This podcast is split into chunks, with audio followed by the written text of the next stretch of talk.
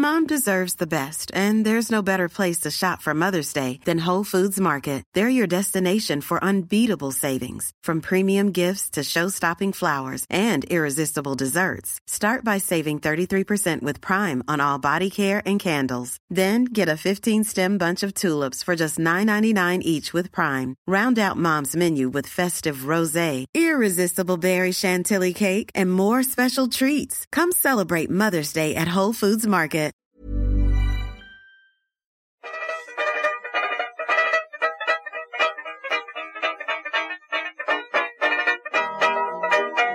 Muy buenas, amigas y amigos. Bienvenidas, bienvenidos una semana más al podcast Reload, programa sobre videojuegos que hacemos desde anightgames.com. Iba a decir aquello de que vamos un poco tarde hoy, ya avisamos que esperaríamos a ver The Game Awards 2023 para poder comentar un poco qué juegos se llevaron una estatuilla, qué juegos se anunciaron ahí, pero, pero qué narices, no vamos tarde porque hubo un podcast reload episodio interrogación que, joder, estuvo muy guay, la verdad. Hizo una vez más Víctor su magia. Precisamente por eso eh, le toca descansar a Víctor. También quería ahorrarle el disgusto de tener que estar en un podcast en el que se va a hablar mal de Hideo Kojima. Igual mal tampoco, ¿eh? Mal entre comillas, pero yo sí creo que fue más problema que solución el bueno de Hideo. La otra noche, me estoy adelantando mucho, ahora iremos con los Game Awards, pero primero hay que saludar a Juan Salas y a Óscar Gómez. ¿Qué tal? Hola, hola, ¿qué tal, Pep? Hola, hola, Pep, ¿qué tal? Venimos aquí a, a subir un poco los, los, ánimos, ¿no? Tanto sí, sí, con sí, respecto a Kojima como con todo lo demás que hemos hablado un poquito antes. Y es verdad que eso había que haberlo grabado, ¿eh? Porque... Estoy un, poco, estoy un poco tocado. Creo que me voy a animar, ¿eh? Creo que me voy a ir animando guay, a guay, medida guay. que repasemos lo que se anunció el otro día, porque es verdad que eh, he olvidado algunos juegos o no los tengo muy presentes y eh, cada uno es como es. Me pesa más lo, lo, negativo y esa parte más densa y más jodidilla del evento del otro día, que además coincidió con las 5 de la madrugada, hora española. Pero, pero ¿qué tal estáis? ¿Cómo ha ido el puente? Hace un, unos días que no hablamos. ¿Cómo se engañó Víctor para grabar el, el reload de la semana pasada? pues eh, mira, a mí me, me, dijo que si grabábamos el, el martes, me dijo como que vosotros eras los que estabais engañados, ¿no? Me dijo, grabamos tú y yo, que el resto no se entere, no se lo digas. Yo, bueno, es verdad que conociendo a Víctor me podía esperar más o menos cualquier cosa, pero teniendo en cuenta que no había estado el podcast anterior, precisamente digo, bueno, pues tiene sentido que a ellos no les líe, a mí me, me lía, yo que sé, media horita que estuvimos grabando solo sobre, sobre el Nugget Sandwich. Digo, no creo que, que, que, bueno, que haya, que haya un giro aquí inesperado, pues efectivamente al final, al final lo hubo. Y, y, nos salió. Y más allá de eso, pues el puente más o menos bien. Eh, no he podido descansar tanto como me gustaría. Yo creo que, que es complicado y hay que hacerse horarios casi para, para descansar. Pero bueno, he podido jugar a lo, que, a lo que he querido. He podido jugar relajado, tranquilo. Al Starfield, de hecho, ¿eh? os lo tengo que decir. Lo había abandonado, he vuelto a empezar. No es que esté más encantado que la primera vez que lo jugué. Tampoco os voy a mentir. No es que ahora de repente haya encontrado el, el punto de, de, amor entre Starfield y yo, pero bueno, eh, estamos intentándolo, a ver si, si le acabo sacando el juguillo que, que, tendría que sacarle, pero eso, más allá de eso, bien, no he salido mucho de casa, descansando y, y yo creo que bien. ¿Vosotros qué tal? Bueno, aprovecho y contesto también a Pep con lo de cómo nos engañó Víctor, porque fuimos, fuimos todos engañados. Uh -huh. Seguramente el engaño más divertido fuera el de Pep. O sea, la, la prórroga del último podcast es, es genial. Si no habéis escuchado el último reload, os recomiendo que lo hagáis. De hecho, he leído a mucha gente decir que es el mejor episodio del año y puedo, sí. puedo estar de acuerdo, la verdad. Sí, sí. Tanto por contar con Marta Trivi, con Adrián Suárez, como por el engaño y el formato. Era un picadito de temas, yo creo que muy, claro. muy interesante, la verdad. A mí, a mí me habría gustado estar más allá de la prórroga, pero claro, entonces no sería lo mismo. Entonces fastidiaría claro. la, la, magia de este podcast, claro. Sí, además tus dudas constantes sobre si Víctor te está engañando o no hacen que sea mejor. Eh, son dudas además que comparto, quiero decir, ¿cómo no dudar, no? De, de Víctor cuando pone ese tono que dices, esto es broma, ¿no? O sea, me, me la está colando, es, es, sí, sí, sí. es complejo. Pero claro, habiendo escuchado después de todo el episodio, es mucho más divertido, entonces creo que quedó muy guay su, su broma. En mi caso me avisó, creo, que fue el lunes, para intentar grabar el martes, tanto conmigo como con Clara. eh, hicimos unas gestiones para ver si se podía grabar, pero justo el martes no pudo, entonces creo que grabó con todo el mundo el, el martes y con nosotros ya el miércoles fue un caos absoluto de horas porque tenía el niño malo, yo estaba fuera de casa, me volví corriendo para grabar, luego era otra hora, bueno, fue bastante complejo, pero una vez grabamos pues, pues muy bien, ¿no? Teníamos poco tiempo por cuestiones citas con otras cosas, pero eh, quedó una charla yo creo que eh, bien mm, medida e interesante, porque al final contar con Clara Doña siempre, siempre suma. Y respecto al, al puente, yo he estado descansando también todo lo que he podido, eh, pensando un poco ya en listas de mejores juegos del año, con, con, mucho sufrimiento, porque me ha costado mucho elegir cinco juegos, ha sido un año muy interesante para, para mí. Y lo que hice fue un poco contraproducente, porque me puse a jugar al Hi-Fi Rush y claro, es como, igual tengo que meter este juego también en mi lista, pero no me cabía. Entonces, bueno, ha sido un puente interesante, muy divertido, pero a la vez un dolor de cabeza porque me cuesta mucho elegir eh, solo cinco juegos este año. Ha estado muy bien. ves? Estoy pensando, ¿eh? ¿Cómo vamos a hacer lo que tenemos que hacer hoy? Lo que tenemos que hacer, de hecho, ahora. Y yo propongo dejar GTA 6 para el final, para medir un poco mejor los tiempos con la lista de anuncios de los Game Awards, y no quisiera olvidarme yo del Day of the Depths, que hubo una presentación, uno de estos eventos digitales, creo que fue el miércoles, el día antes de los Game Awards, creo que estuvo bastante bien. También se pudieron probar varios de los juegos indies que, que ahí se anunciaron en un evento presencial que coincidía, ¿no? Formaba parte, vaya, de, de, los Game Awards y he visto y he leído cosas interesantes y, y, nos dejó unas cuantas demos. Pero creo que nos van a venir bien para, para llenar el hueco de la semana que viene, para llenar ese programa que, que suele ser un, un, poco difícil, ¿no? Entre los Game Awards y nuestros mejores juegos del año.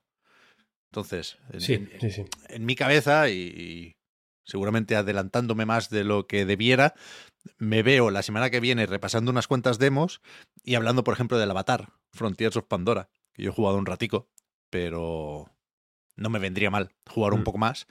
Y eso, hoy hay un montón de cosas que, que comentar de eh, el evento de Jeff Keighley, que para no liarnos mucho, y creo que solemos hacerlo así en el podcast Reload, yo repasaría en orden. O sea, si os atrevéis, yo os animo a intentar leer todos los juegos o todos los títulos, sesenta y pico, decías, Oscar, que, que uh -huh. se pasaron por The Game Awards y, por supuesto, nos detenemos más en unos que en otros, pero primero me sabe mal saltarme juegos porque no, no tengo nada en contra de ninguno de ellos y cuando nos dejamos alguno es por despiste.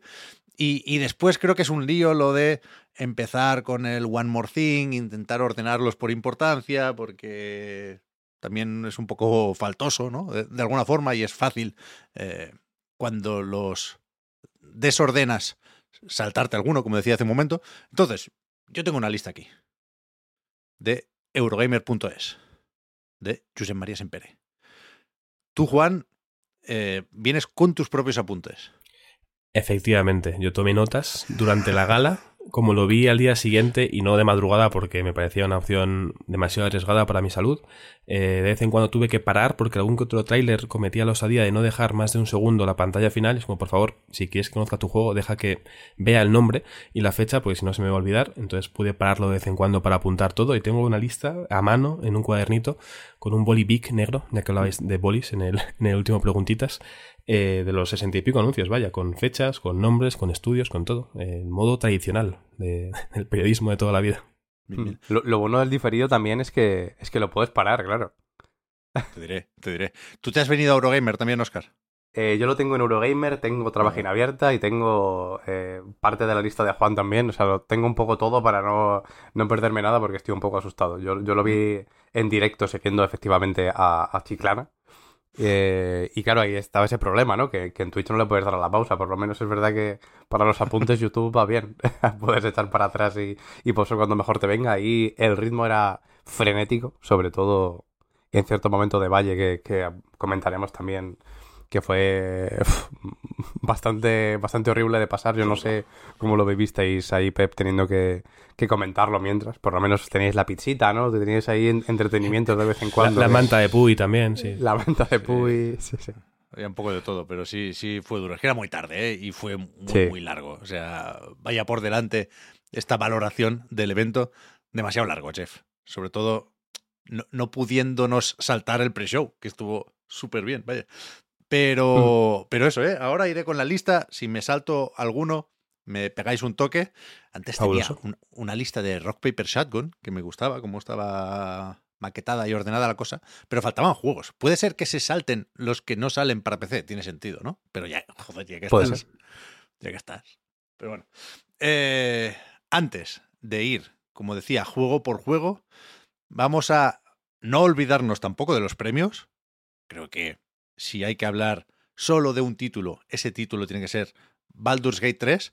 Y os pediré también ahora una valoración más general de, bueno, el evento, lo que representa, eh, la situación esta muy comentada de los anuncios, una vez más, se comen a los premios, pero, pero eso, nada de lo que digamos aquí, y de hecho nada de lo que se pueda decir en otros sitios, creo que va a eclipsar ah, el juego de Larian, que fue elegido GOTI, mejor juego del año, y creo, creo que no, no, no hay nadie muy sorprendido ni muy enfadado, ¿no? Incluso los que apostaban por Tears of the Kingdom, creo que tuvieron tiempo durante las últimas semanas de mentalizarse de que eso, el favorito era Sven Vinke con su reluciente armadura.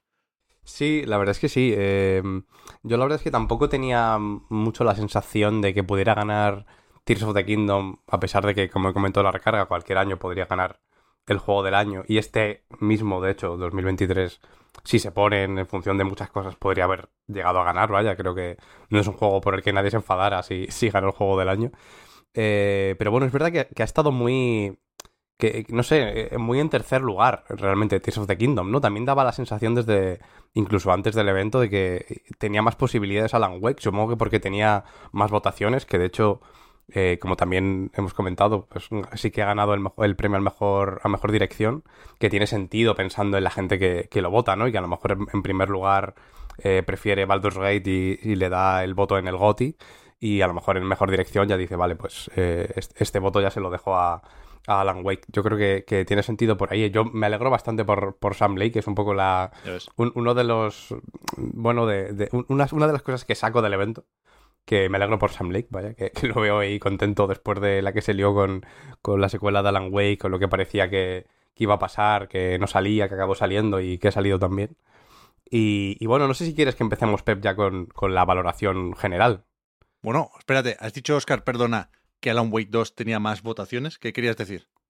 ¿Qué sabes eh, que no sabemos nosotros? ¿Querías decir nominaciones? No, no, no. que, tenía más nominaciones que Tears of vale, the Kingdom, vale, vale, vale, creo que has dicho más votaciones. ah, vale, vale, que has, que has visto las, las papeletas. De acceso a las listas de votos, eh, cuidado. Pero, sí, yo estoy de acuerdo, ¿eh? En que la medalla de plata, si piensas un poco en los premios y la presencia que tuvo a lo largo de la gala cada juego, creo que, que sí era para Alan Wake 2 y creo que con lo del premio a mejor dirección no hay que darle muchas vueltas. Creo que simplemente Sam Lake es una figura más conocida, iba a decir más carismática, pero cuidado con, con el otro también. ya digo, con, su armadura y todo.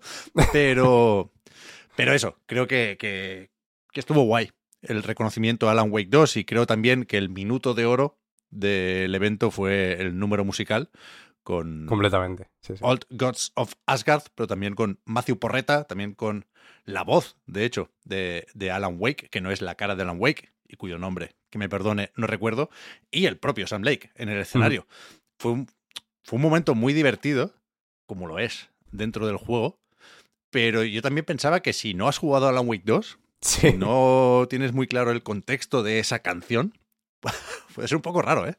Sí, no, paraba de pensar en, lo ridículo que tenía que ser para, para, las personas que no, que no hayan jugado al juego y no hayan, sobre todo, llegado al punto en el que en el que ocurre eso, ¿no? Porque encima imagínate que has jugado un par de horas o tres y no has dejado a... todavía más ridículo, incluso, te diría. Claro, claro, claro. El problema, en cualquier caso, ahí lo tiene quien no haya jugado Alan Wake 2, aunque una vez más, aprovechamos Epic Remedy, sacarlo en físico, canallas, que, que el juego se lo merece. Sí, yo creo que es lo típico que puede ser ridículo, ¿no? Que puede ser cringe incluso, pero que llegado al punto de hacerlo con, con, tanta seguridad y ser tan carismáticos, supera eso y realmente es interesante. Solamente sea sorprendente para quien no ha llegado a ese punto en el juego, pero a veces es llamativo y mucha gente quizás se anima a jugarlo porque quiere entender por qué hay un número musical de este tipo y claramente fue el momento yo creo más destacado de lo que fue la parte de los premios. Antes de pasar con las valoraciones de la gala, Oscar, si te parece bien, comento yo también un poco mi opinión de los, de los premios. Estoy de acuerdo que Baldur's Gate 3 es el, gran ganador, creo que se llevó hasta seis premios, el, el GOTY que era el más deseado, pero unos cuantos más, como el de mejor interpretación para el actor que pone voz a Astarion, por ejemplo, mejor RPG. Creo que la votación popular también se llevó Baldur's Gate 3, entonces bueno, fue como el ganador de anoche, pero sí que coincido que lo bien que terminó Alan Wake 2 es como para estar más que orgullosos, vaya, mejor dirección, mejor narrativa, creo que también mejor dirección de arte. Para cuando salió el juego que se Víctor lo decía, ¿no? Estaba preocupado, que igual no entraba en la quiniela de mucha gente por salir a finales de octubre, pero sorprendentemente, y yo creo que es una buena noticia, se ha conseguido colar en, en las listas de mucha gente, así que es digno de, de mención. Luego, por lo demás, sí que vi muchos premios repartidos un poco como lo que decía Oscar, ¿no? doy el premio mejor juego a Baldur's Gate 3 y bueno, como ya le he votado aquí, igual le doy mejor dirección a Alan Wake 2 o porque eh, su director es más carismático, más conocido, me puede caer un poco mejor. Pero estuvo bien pues que el Tears of the Kingdom tuviera su premio, ¿no? El mejor juego de acción-aventura, que el Armor Core tuviera su premio de... Claro, claro, pero quiero decir que por lo menos el poder ver la lista y ver como una representación un poco del año, ¿no? El Armor Core, mejor juego de acción, Hi-Fi Rush con diseño sonoro, creo que fue Final Fantasy XVI, que se llevó el de mejor banda sonora, eh, Sea of Stars como mejor indie, pues el mejor debut para Cocoon, ¿no? Un, un, poco una panoplia de juegos bastante interesante. En general yo acabé bastante contento con casi todos los premios. Me enfadó un poquito el de Games for Impact, que es la categoría de Anite por autonomía, tenía todos juegos nuestros y justo era el que no quería que ganara, pero bueno, no pasa nada, no es una categoría con la que enfadarse precisamente y lo que fue genial, que sé que nos interesa mucho, no pasa nada, pero eh, como Geoff quiere, sigue siendo parte de, esta gala, los premios de los esports tuvieron un ah. pleno de lo que yo quería. Faker, mejor jugador, y Potter, mejor entrenadora, vaya, o sea, no podemos pedir nada más. Bien, bien, pensaba que ibas a empezar ya con, con la propaganda de Netflix. Pero no, no, no. eso luego, eso luego. Los eSports no los tenía yo en mente. Eh, Alan Wake, por cierto, siempre lo digo al revés. Matthew Porreta es la voz de Alan Wake. La cara de Alan Wake es Ilka Billy. ¿Qué ibas a decir, Oscar? Que te veía con ganas de hacer esa valoración general antes de pasar lista. Sí, bueno, a ver, eh, pensando, por cierto, que ya que lo comentaba eh, Juan en el resto de, de, premios, en el Games for Impact, entiendo el, el tema de, del Chia. Eh, la verdad, o sea, yo, yo lo jugué y lo analicé.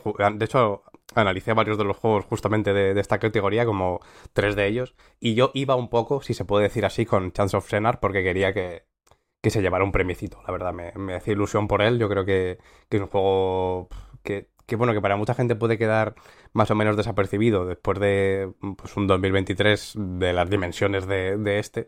Y lo puedo llegar a entender.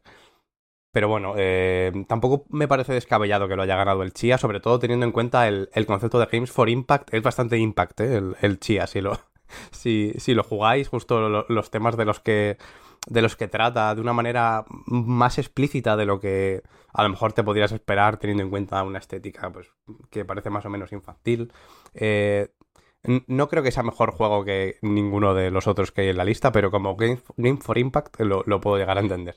Pero ahí puedo diferir, quiero decir, eh, no hay mayor juego que encaje en Games for Impact que uno en el que hay un meteorito que va a impactar contra el planeta. Al final, Goodbye Volcano High es el auténtico. Hombre, es bastante impacto, desde luego. Imagínate. Sí, sí. A ver, eh, había, había muchas posibilidades ahí, eh, en realidad. Yo creo que cualquiera podía haber ganado y nadie, nadie le, a nadie le habría sorprendido demasiado. Pero bueno, el juego indie también estoy, estoy contento porque se ha llevado el Sea of Stars el, premio y que tenga ese reconocimiento. Cocoon ya estuvo por ahí en, mejor debut. Y bueno, la verdad es que el resto eh, no, estaba.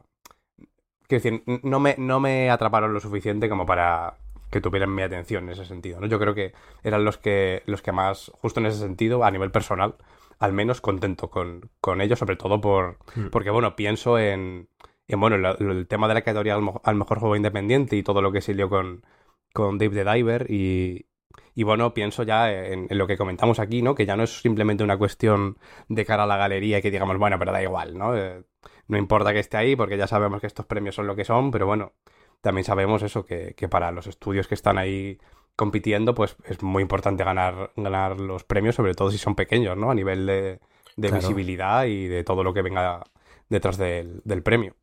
Y, nada, hablando ya un poquito más en, yo, general. Yo creo que este año, perdona Oscar. Sí, claro. Que, a tope con lo de dar visibilidad a los indies, ¿eh? pero yo creo que este año, especialmente, eh, aunque Dave the Diver no era indie, por supuesto, no, no, no pretendo volver a eso. Creo que duermen bastante tranquilos, ¿eh? Todos los estudios con juegos nominados a, mejor juego indie este año. Quiero decir, Sea of Stars ha vendido una barbaridad. Sí, sí, sí.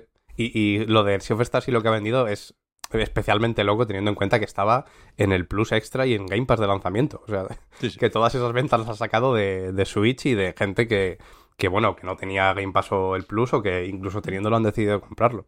O sea, cualquier número medianamente grande con of Stars ya es para celebrarlo y teniendo en cuenta esto todavía más. Es que había juegos más pequeñitos en Games for Impact casi que en Mejor Indie, Sí, completamente.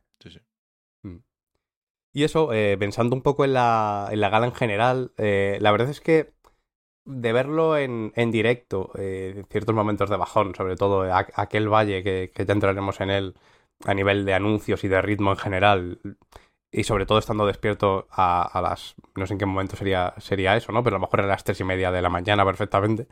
Eh, yo creo que se ve distinto viéndolo en directo que habiéndolo visto en, diferido, ¿no? Fastidian un poquito más e-, este tipo de cosas, probablemente.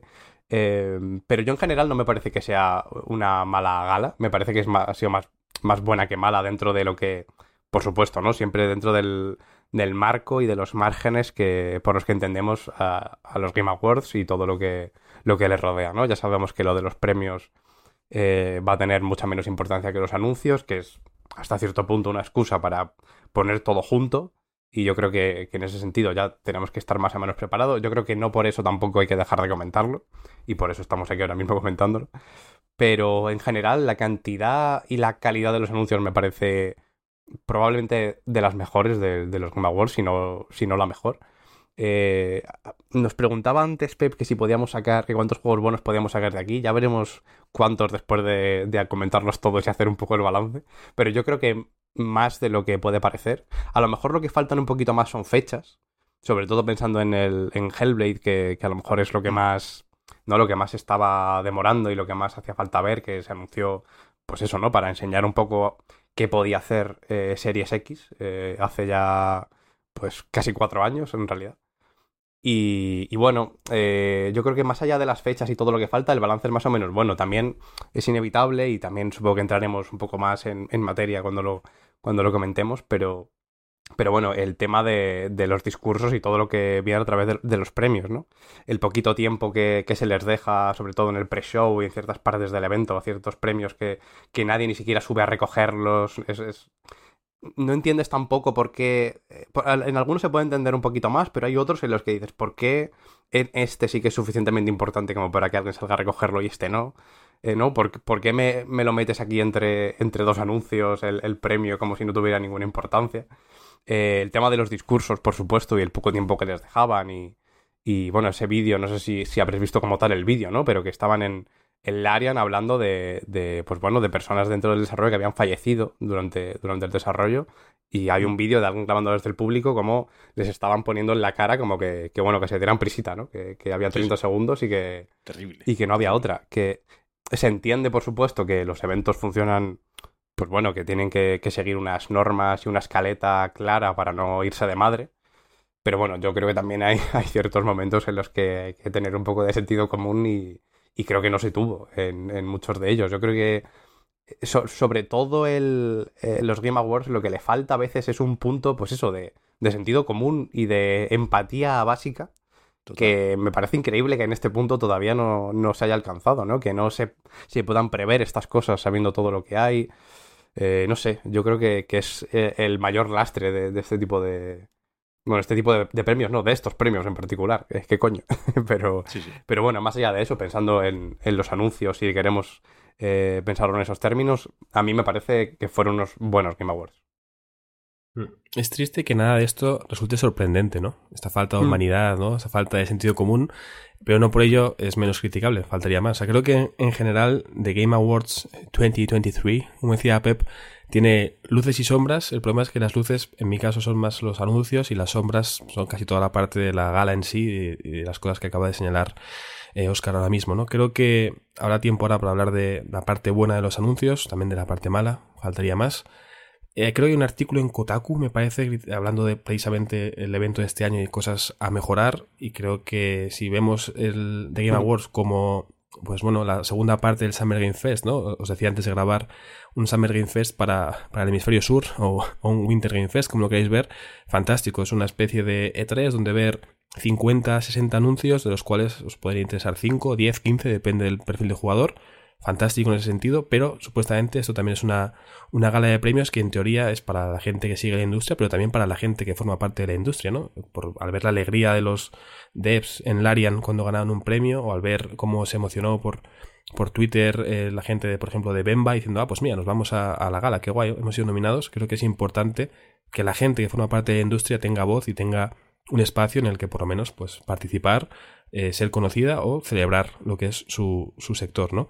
Por tanto, creo que lo peor es justo que, sea una gala recordada por otro tipo de cosas. Hemos tenido muchos minutos de, gente famosa de otros sectores. Eh, hablábamos antes de actores, por ejemplo, ¿no? de Anthony Mackie o de Simu Liu, de Marvel, ambos, ¿no? Eh, o muy conocidos sobre todo por películas de Marvel.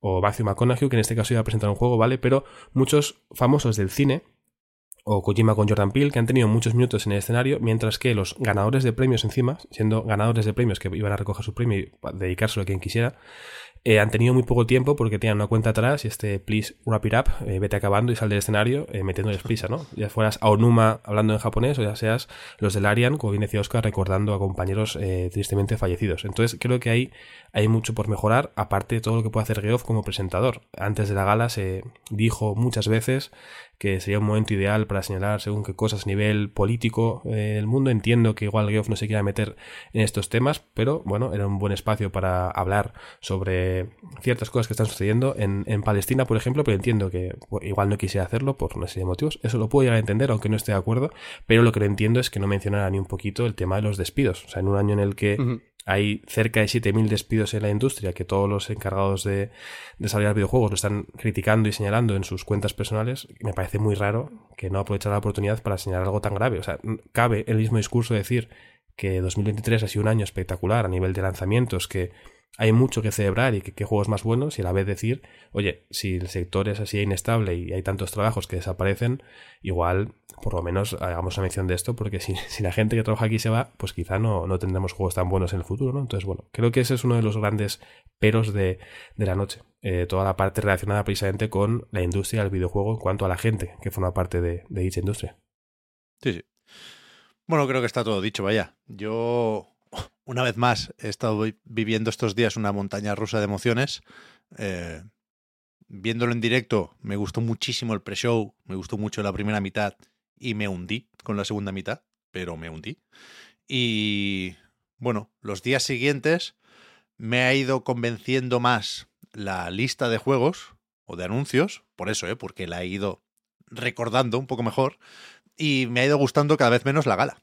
Creo que son inexcusables muchos de los problemas que lleva teniendo muchos años de Game Awards y que ha tenido esta edición en concreto. Yo creo que puede hacerse una gala, pueden hacerse unos Game Awards en los que conviven premios y anuncios. Creo que el producto es este y no, no tiene por qué cambiar. Yo creo que sí se tienen que modificar las categorías, por ejemplo, tiene que haber menos categorías. No, no, no entiendo por qué siguen ahí eh, los premios para cada género y, y por qué no hay un premio a mejor diseño, por ejemplo. Creo que hay que hacerlo de otra forma, creo que hay que eh, dejar que los eSports se premien y se celebren en espacios propios, pero yo creo que está guay que, sea así. Es decir, eh, hay otras entregas de premios más prestigiosas y las compañías son las que tienen en última instancia la responsabilidad de anunciar sus productos. Quiero decir, ya hay premios y anuncios por separado y si Jeff Keighley cree que puede juntarlo, y, así lo ha hecho durante muchos años, vaya, y seguirá haciéndolo, a mí no me parece mal. Es un producto que a mí sí me resulta atractivo, ¿no? Aunque es verdad que esté un poco en tierra de nadie.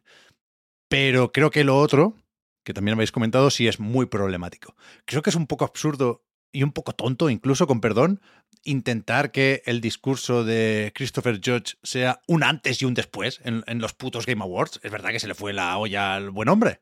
Y es verdad que se pueden hacer bromas con esto. Y es verdad que se pueden hacer bromas sobre la duración de la campaña de Call of Duty Modern Warfare Eso 3. estuvo bien. ¿eh? El, el, intento de polémica a partir de esto me parece una gilipollez monumental. Que den por saco a Modern Warfare 3, que es una estafa.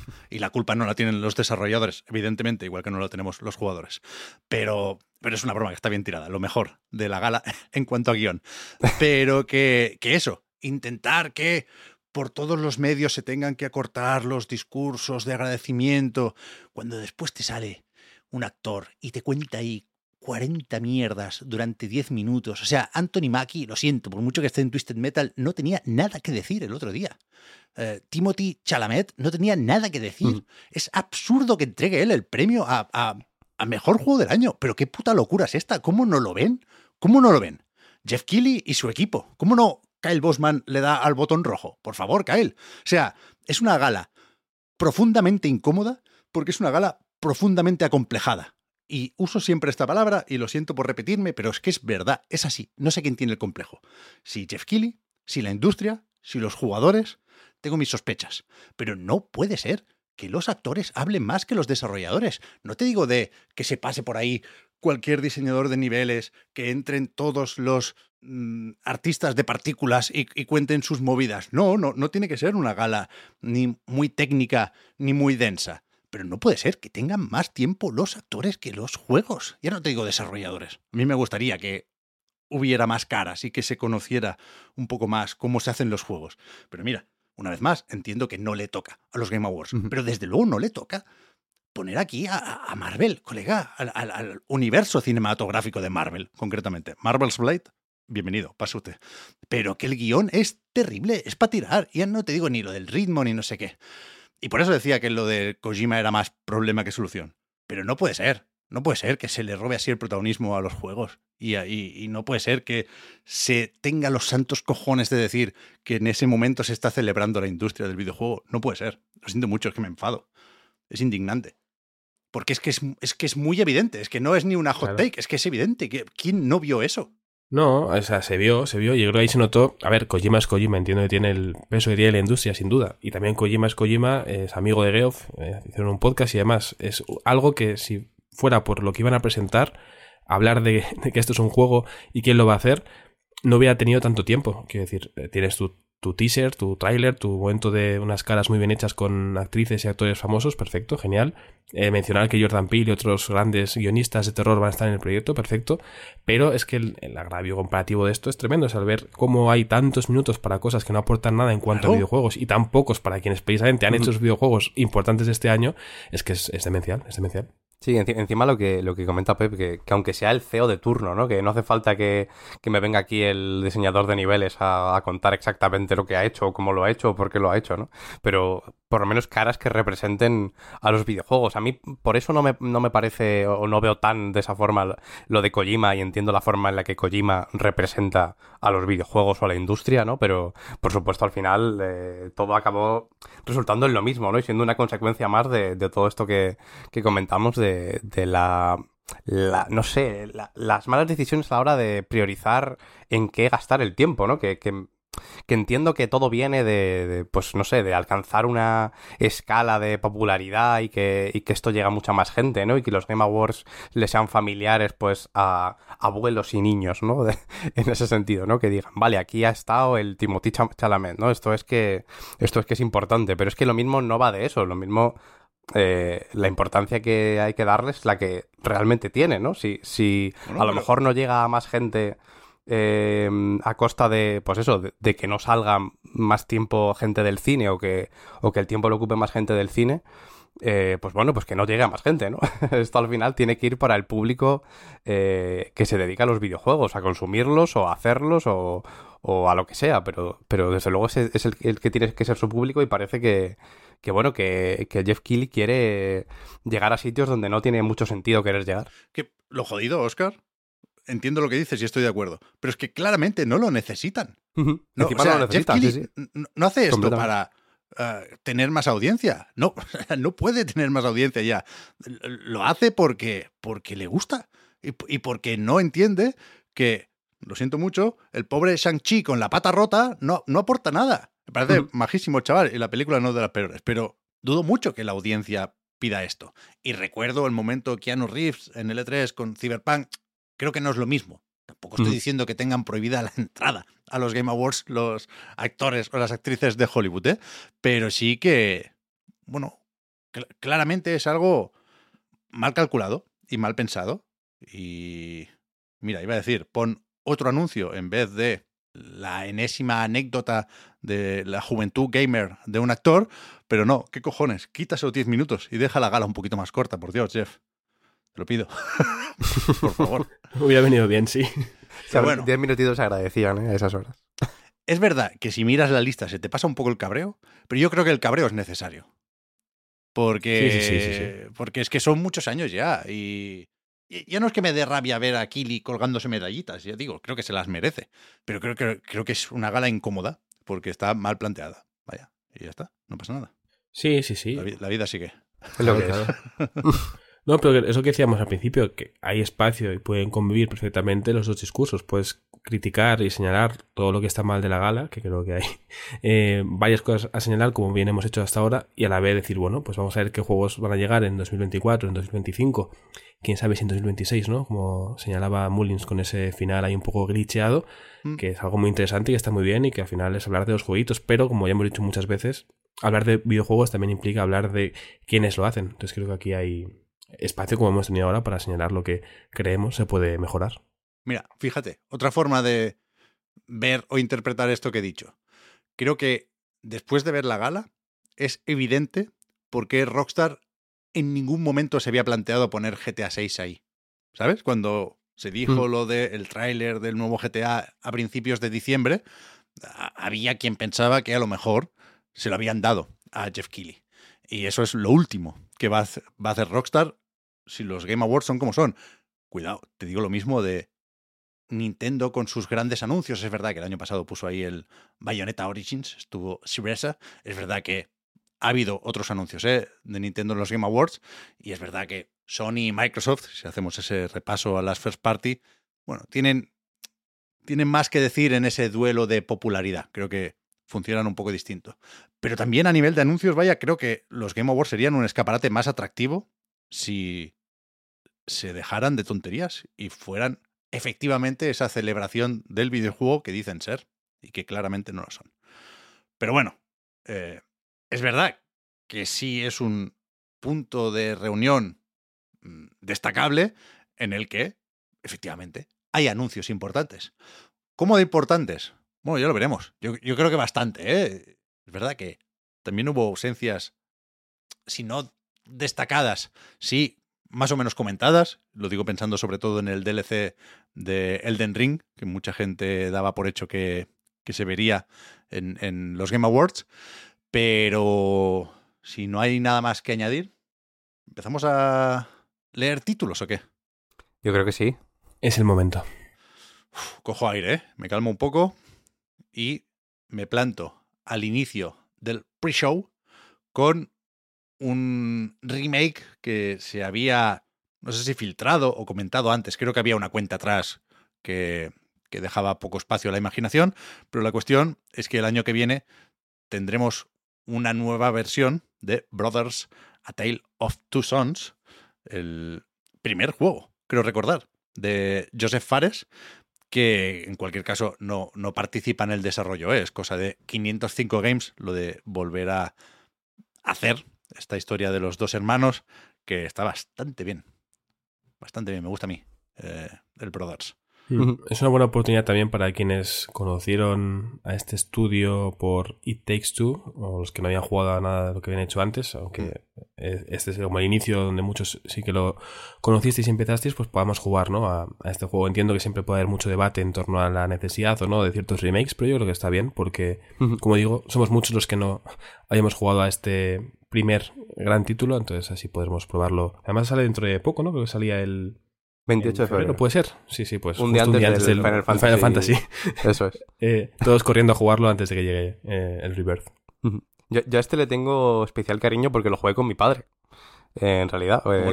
cada, uno, cada uno con un hermano y, fue una experiencia bastante guay. Yo creo que, que la verdad, desde que desde este juego, ¿no? De la trayectoria de Fares, me parece el menos bueno de todos. Pero sí que me parece un muy buen juego y pues eso, sobre todo teniendo en cuenta eso, ¿no? La oportunidad que es para la gente que ha descubierto It Takes Two y dice, joder, esta forma de hacer juegos cooperativos bien hechos y que, y que realmente sean un juego de verdad, ¿no? Que, que mole jugar, pues es lo mismo a Way Out y es lo mismo Brothers. O sea que eso, por oportunidades, desde luego siempre hay que, hay que celebrarlo. Mm. No sabemos qué está haciendo el Fares, ¿verdad? Hustle Light no ha anunciado un nuevo proyecto. No se sabe. A ver si siguen ahí con Electronic Arts o qué, pero ya digo, de momento esto es cosa de 505 Games con un estudio creo que se llama Avantgarde, que no, no, no O Avantgarde o algo así. Sí, sí, sí. Después, Pony Island 2, que tiene de coletilla Panda Circus, la secuela del juego de Daniel Mullins, que yo ya dejé caer y vuelvo a insistir, que creo que es o que será más que Pony Island 2. ya sabéis que a mí me obsesiona la idea del Frog Fractions. ¿Sabéis? Este juego que, esconde otro juego dentro del juego. O sea, no, sé por qué no se hace más. Yo pienso que todos los juegos tienen un juego escondido dentro. Avatar, Frontiers of Pandora, tiene ahí un The Division metido. No es el caso. Pero que, que yo creo que con Pony Island 2 sí va a pasar. Que habrá un Inscription 2 aquí dentro también. ¿Sabes? Bastante Mullins eso. Sí. Si hay que esperarlo de alguien, de Daniel Mullins en concreto, yo creo que, tiene bastante sentido. Sí, sí, la verdad. Y, un poco, bueno, pensando lo mismo que decíamos antes con Brothers y con It Takes Two, si habéis jugado a Inscription el, el año pasado, el año anterior, ¿no? Y, y, os gustó, que desde luego para mí fue el mejor juego de su año y es una cosa completamente increíble. El Ponyland 2 da motivos para jugar al primero y aquí tenéis también encima el segundo para cuando salga. O sea que bueno, deberes para, para los que para, para los amantes de Daniel Mullins, vaya.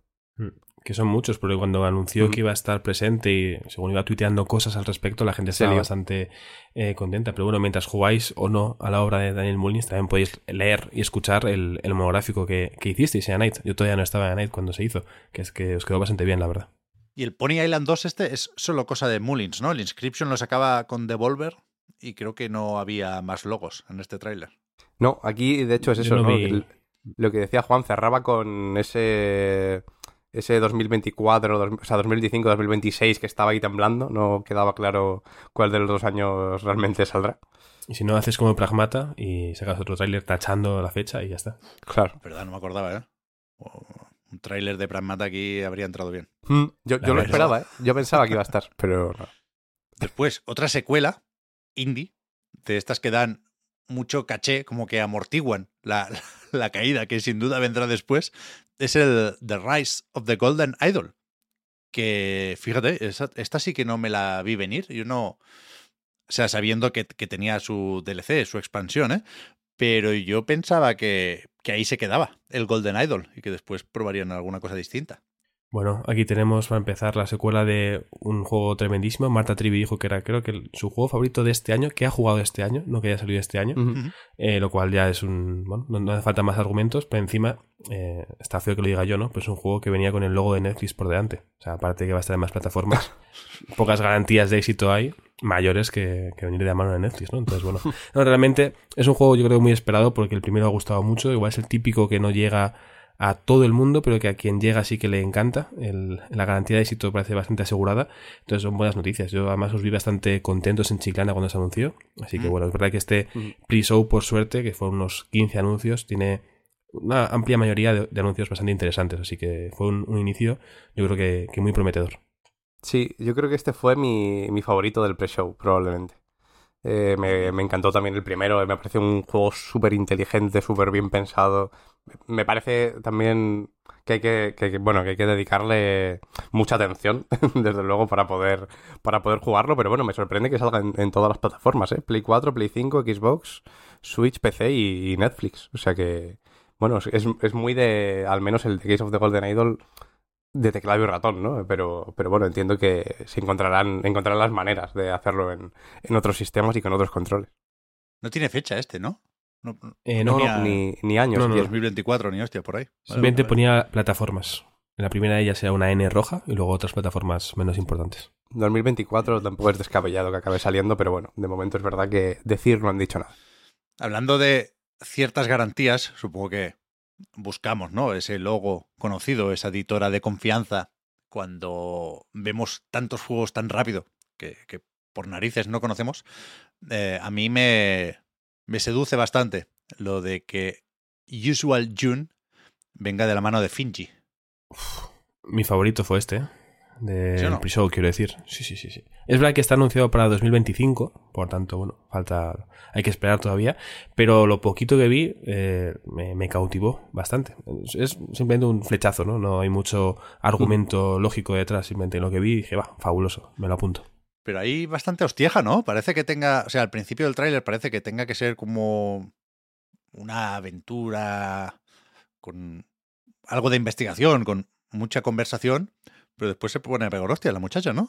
Bueno, la violencia en, los videojuegos está muy bien. Yo tope, yo tope. Es la solución. Sí, sí, está claro. Sí, a mí me, me, llamó la atención sobre todo por, por eso, ¿no? En cuanto me, me fijé en que lo había hecho Finji, que creo que salía bastante pronto, bueno, que lo había hecho, que lo había editado Finji, que tienen, pues eso, bastante buen ojo. A mí Chicory, Tunic, eh, Net in the Woods son, pues probablemente de mis juegos indies favoritos, juegos en general, por supuesto también favoritos, y, y hay que fiarse de, de, las editoras indies con buen ojo, vaya, así que eh, todo lo que pueda hacer Finji o lo que pueda editar Finji pinta bien. Harmonium The Musical, un juego de The Odd Gentleman, que es un estudio más o menos raro, que empezaron con el Winterbottom, The Misadventures of P.B. Winterbottom. Creo que lo editaba 2K en ese momento. Yo jugué bastante ese juego. Y después se pusieron con el King's Quest, con Activision. Y no sé si desde entonces habían hecho algo, pero el tráiler este me pareció bastante bonito también.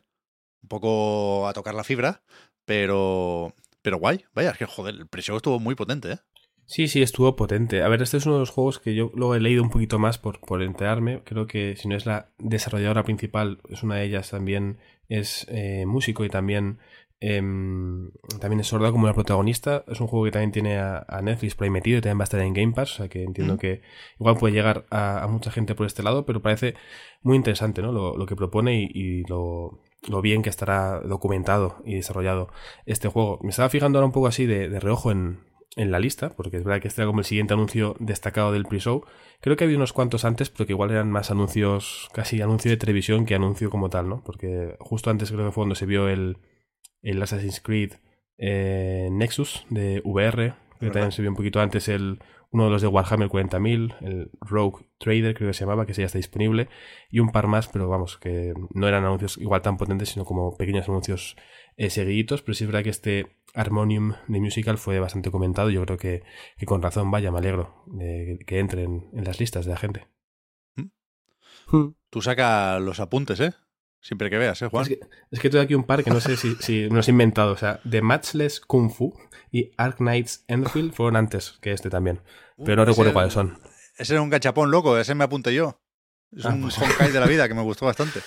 Pues mira, esos fueron antes también. Creo que tenía una beta o algo.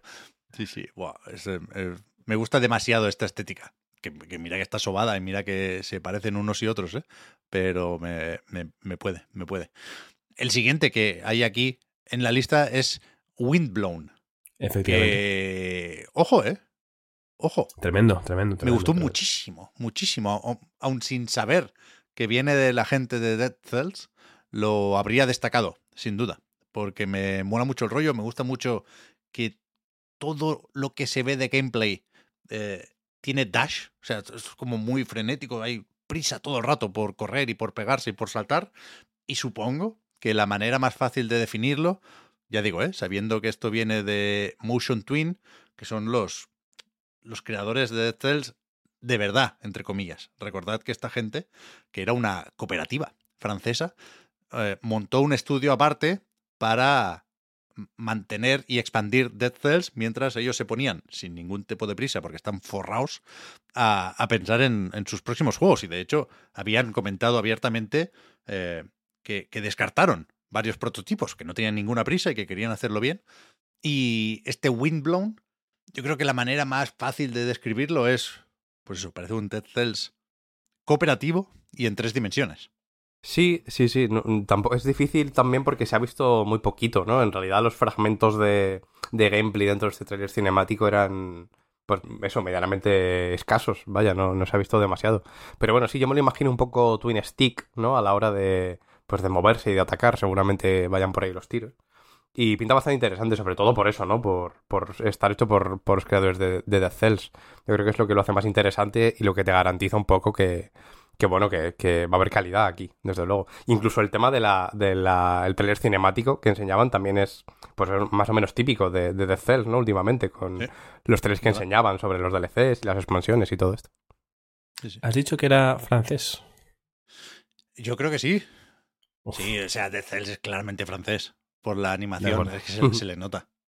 Bueno, aparte, de que eso suma puntos, evidentemente. No, el, el, el trailer cinemático me parece de, los mejores, de los más interesantes de, de la noche, por, lo bien que se ve, lo animado, cómo está animado y por lo que te enseña o cómo te vende lo que va a, tener el juego, ¿no? El, tono, los tres personajes, lo, lo, cómo van muriendo y, y, volviendo y los enemigos como son, creo que es ideal para eh, captar la atención y decir, vale, esto me interesa, ¿no? Luego un poquito de gameplay, que ojalá un poquito más, y una fecha un poco aproximada en cuanto a que habrá un Early Access en 2024, ¿no? Pues creo que es suficiente para, bueno, para ser un anuncio más que interesante para este pre-show o para el show en general. Creo que es de los que es fácil destacar como buen anuncio y creo que todo el mundo está bastante a favor de este Windblown. Sí, sí. No solo es francés, Juan, sino que es de Burdeos. Que yo creo que es Bordeaux, me encanta. Más, más Franco Points que París. ¿Sabes quién es de Bordeaux? Bueno, o vive en Bordeaux. ¿Quién? El director creativo de Vampire y de Vanishers Ghosts of New Eden, de ¿Verdad? Es verdad. Estuviste tú el otro día hablando con él en una presentación en Madrid. Es un juego del que no puedo hablar hasta hoy a las 5 de la tarde, así que yo no he dicho nada. Menos mal que cuando salga esto ya se, ya se puede. Claro, claro. Estamos jugando con el tiempo. Igual ha salido el juego, ¿eh? porque todavía, todavía queda mucho en la lista. Pero el que viene ahora es bueno también, porque es el Trasher que resulta ser el sucesor espiritual de Thumper. Que yo, o sea, la estética y el rollo psicodélico, sinestésico me flipa, pero yo viendo el tráiler no, no supe entender cómo se jugaba. De hecho, me lo imaginaba como una experiencia para realidad virtual. No es así, o no solo es así. Tendrá versión VR, pero también sale para PC y consolas. Y, y en la web oficial lo describen como un juego de carreras. Un racer. ¿De carreras? Ostras, no, no, no mira. No sé cómo controlas a esta especie de serpiente. No sé si es una serpiente o un pescado muy, muy alargado, pero que, que sí, que sí. O sea, de alguna forma mezcla, si no estoy yo entendiendo mal, eh, carreras con combates contra jefe finales. Un borras de carreras, ¿eh? Un boss rush de carreras, exactamente. es la versión next gen del Agario, el juego este que había como gusanos que, había, que creciendo. Pues, pues es, un poco. Pero bueno, este, ¿eh? Buena pinta. Sí, sí, sí. A mí, a mí me pasó lo mismo, ¿eh? Que cuando lo vi pensaba que era de, de VR. Me pasó con más de uno, de hecho, de, de, este evento, que me pensaba que era exclusivo de VR. Creo que hubo otro que ni siquiera era VR. Ya, ya llegaremos a él y, y si, si, me doy cuenta os lo cuento. Pero, pero bueno, sí que pinta muy bien. Vaya, todo lo, lo que tenga así un poco pinta de, de psicodélico, si se hace bien, pues puede estar, puede estar guay. Yo creo que sí, ¿no? Después llegamos ya al mini bloque Atlus. ¿Tú tienes algo ahí entre medio, Juan?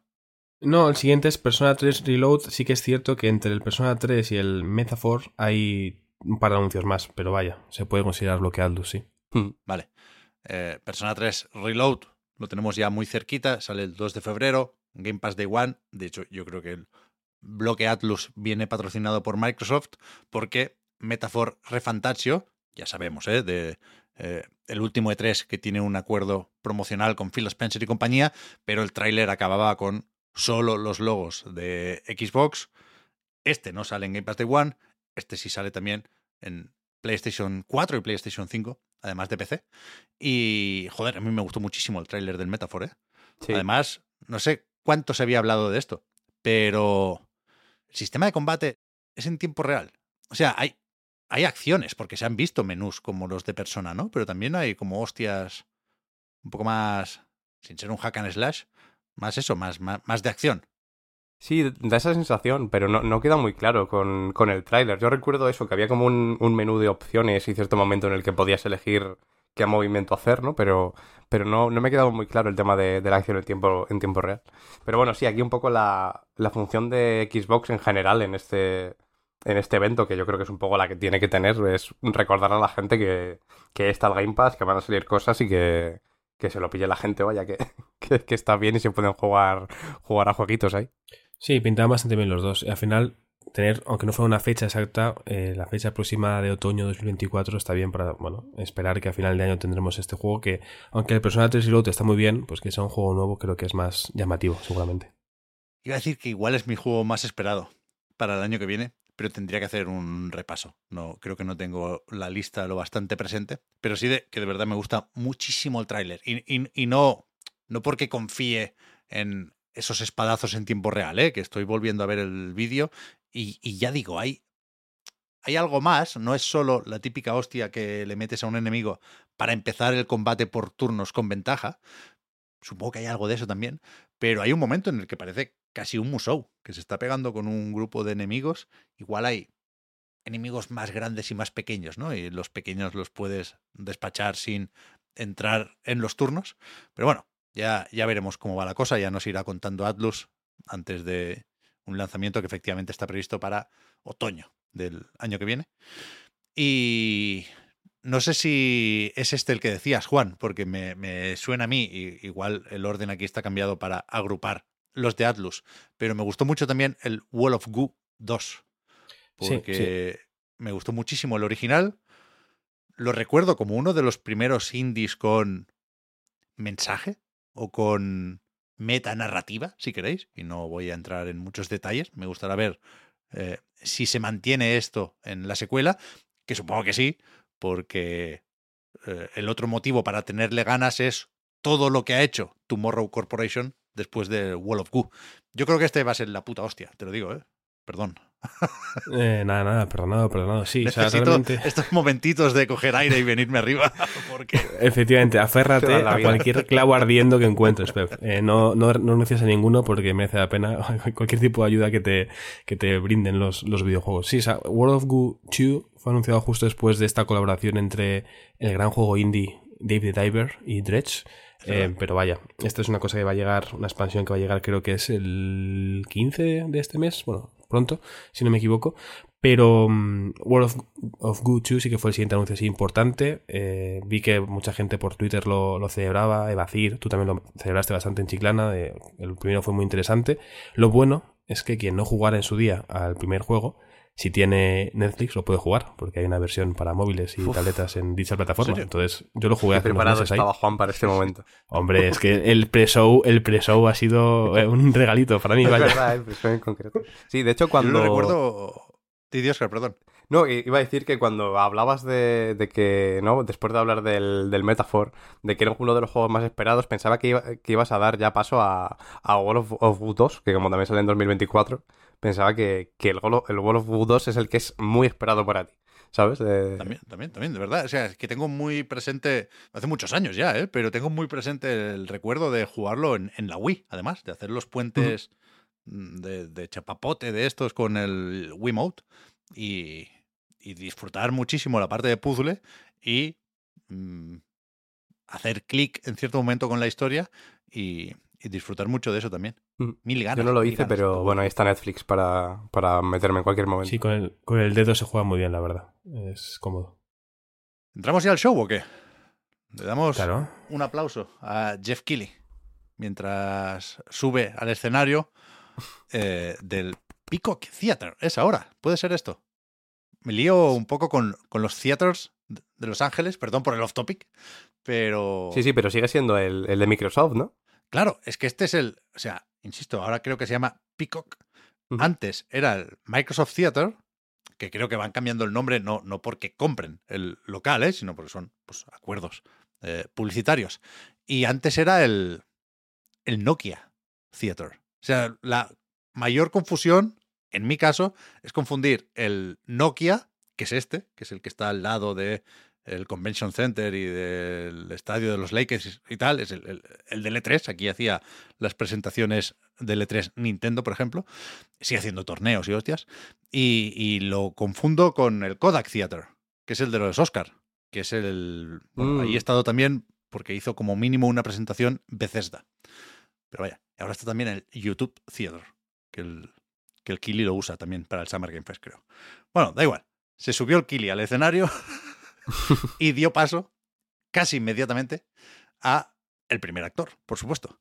Matthew McConaughey, que es verdad que estuvo un poco guay, porque hizo el sí, y, al final venía a presentar su primer trabajo en un videojuego, aunque yo creo que la implicación es un poco de llamada por Skype, ¿no? O sea que no, en Exodus.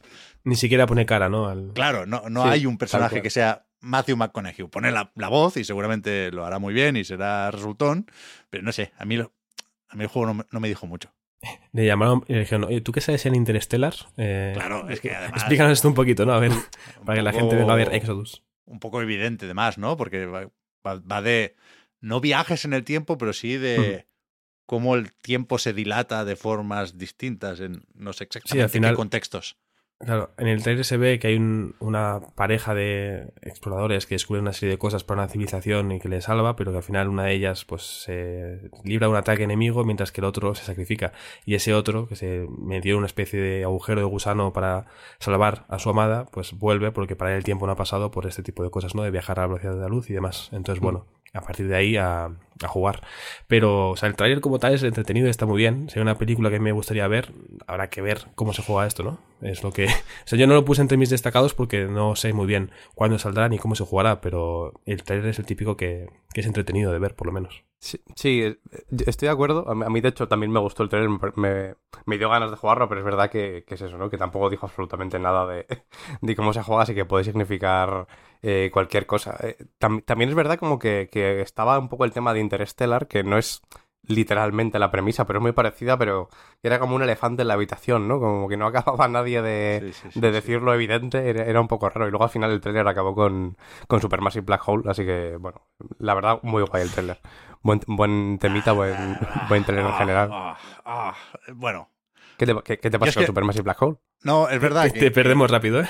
Es verdad que había bajado la guardia con el pre-show, me gustó muchísimo, y aquí volví a estar un poco alerta quizá demasiado alerta. Ah, por lo que viene ahora, ¿no? No es por Supermassive Black Hole, digo, pobre mío. No, no, bueno, digo que el Exodus este podría llamarse también un poco Veteranus. Sí, sí. Veteranus. el planeta desconocido de nuestro sistema solar. O, Exodus, quiero decir. O sea, el nombre lo mismo le, va bien también. También, pero que se nota demasiado que es un Mass Effect recalentado. Es decir, si, podía adivinar, de hecho, yo lo hice, que, que es un juego hecho por ex BioWare sin que te lo digan. Sí, sí, sí. A ver, sí, Que no hay nada malo en esto, ¿eh? O sea, pero yo le pillado un poco de manía al concepto de mm. el estudio de veteranos que viene a hacer lo que hacía hasta ahora, pero con otro nombre y mm. normalmente un poquito peor. Un poco peor, sí. Entonces, no, pasa, nada. Puede que esté bien, pero eh, yo no lo pongo en la lista. Simplemente eso, me, permito el lujo de no ponerlo en la lista. Tuvo, tuvo la bueno, y, y, se puede decir que el trailer está guay. ¿Cómo, cómo? Perdón. Sí, sí, sí, el trailer está guay.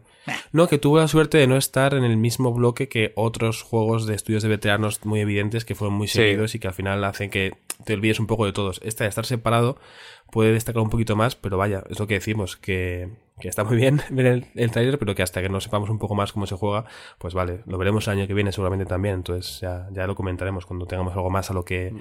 agarrarnos, agarrarnos a algo más tangible decía Pepa al principio, él mismo ha dicho, bueno, sí, está guay el trailer. ahora, al final, cuando lo hemos vuelto a decir, ha dicho, meh. Yo no he dicho que está guay el trailer, ¿eh? Bueno, ha dicho, bueno, está bien el trailer. Dale la moviola. ¿Has dicho eso? Sí, yo creo que sí. Bueno, lo, lo, repasaremos, pero... Luego lo, lo retiro, se iba a decir. Creo que no, sí, si lo he dicho era por, por cortesía y por seguiros un poco el rollo, vaya, para sentirme integrado. Pero no, no me gustó, no, no me gustó. Es que tampoco me gusta Interstellar, con lo cual por ahí no me vas a pillar. ¿Te, gustó más, ¿Te gustó más el, el DLC gratuito de un gran juego de PlayStation Studios que no, después? No, no, no, no, tampoco, tampoco, tampoco. Y mira que. Es gratis, eh, cuidado. Ya, ya lo sé.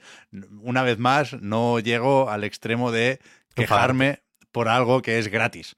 Mañana descargaré God of War Ragnarok Valhalla. Se les trae el nombre también, ¿eh? Han pillado los dos primeros hashtags tópico del de tópico, la mitología nórdica y para adentro. Pero que, que, joder, me gusta lo bastante, por supuesto, el combate de los God of War como para pegarme un rato más y disfrutar seguramente de los elementos de roguelike que hay aquí, pero me parece un poco barato. Un poco de... Escúchame, Santa Mónica, que no tenemos nada más, ¿eh? Que tenemos los juegos como servicio que se nos, se nos han ido para 2026. A ver si podéis apañar algo rápido.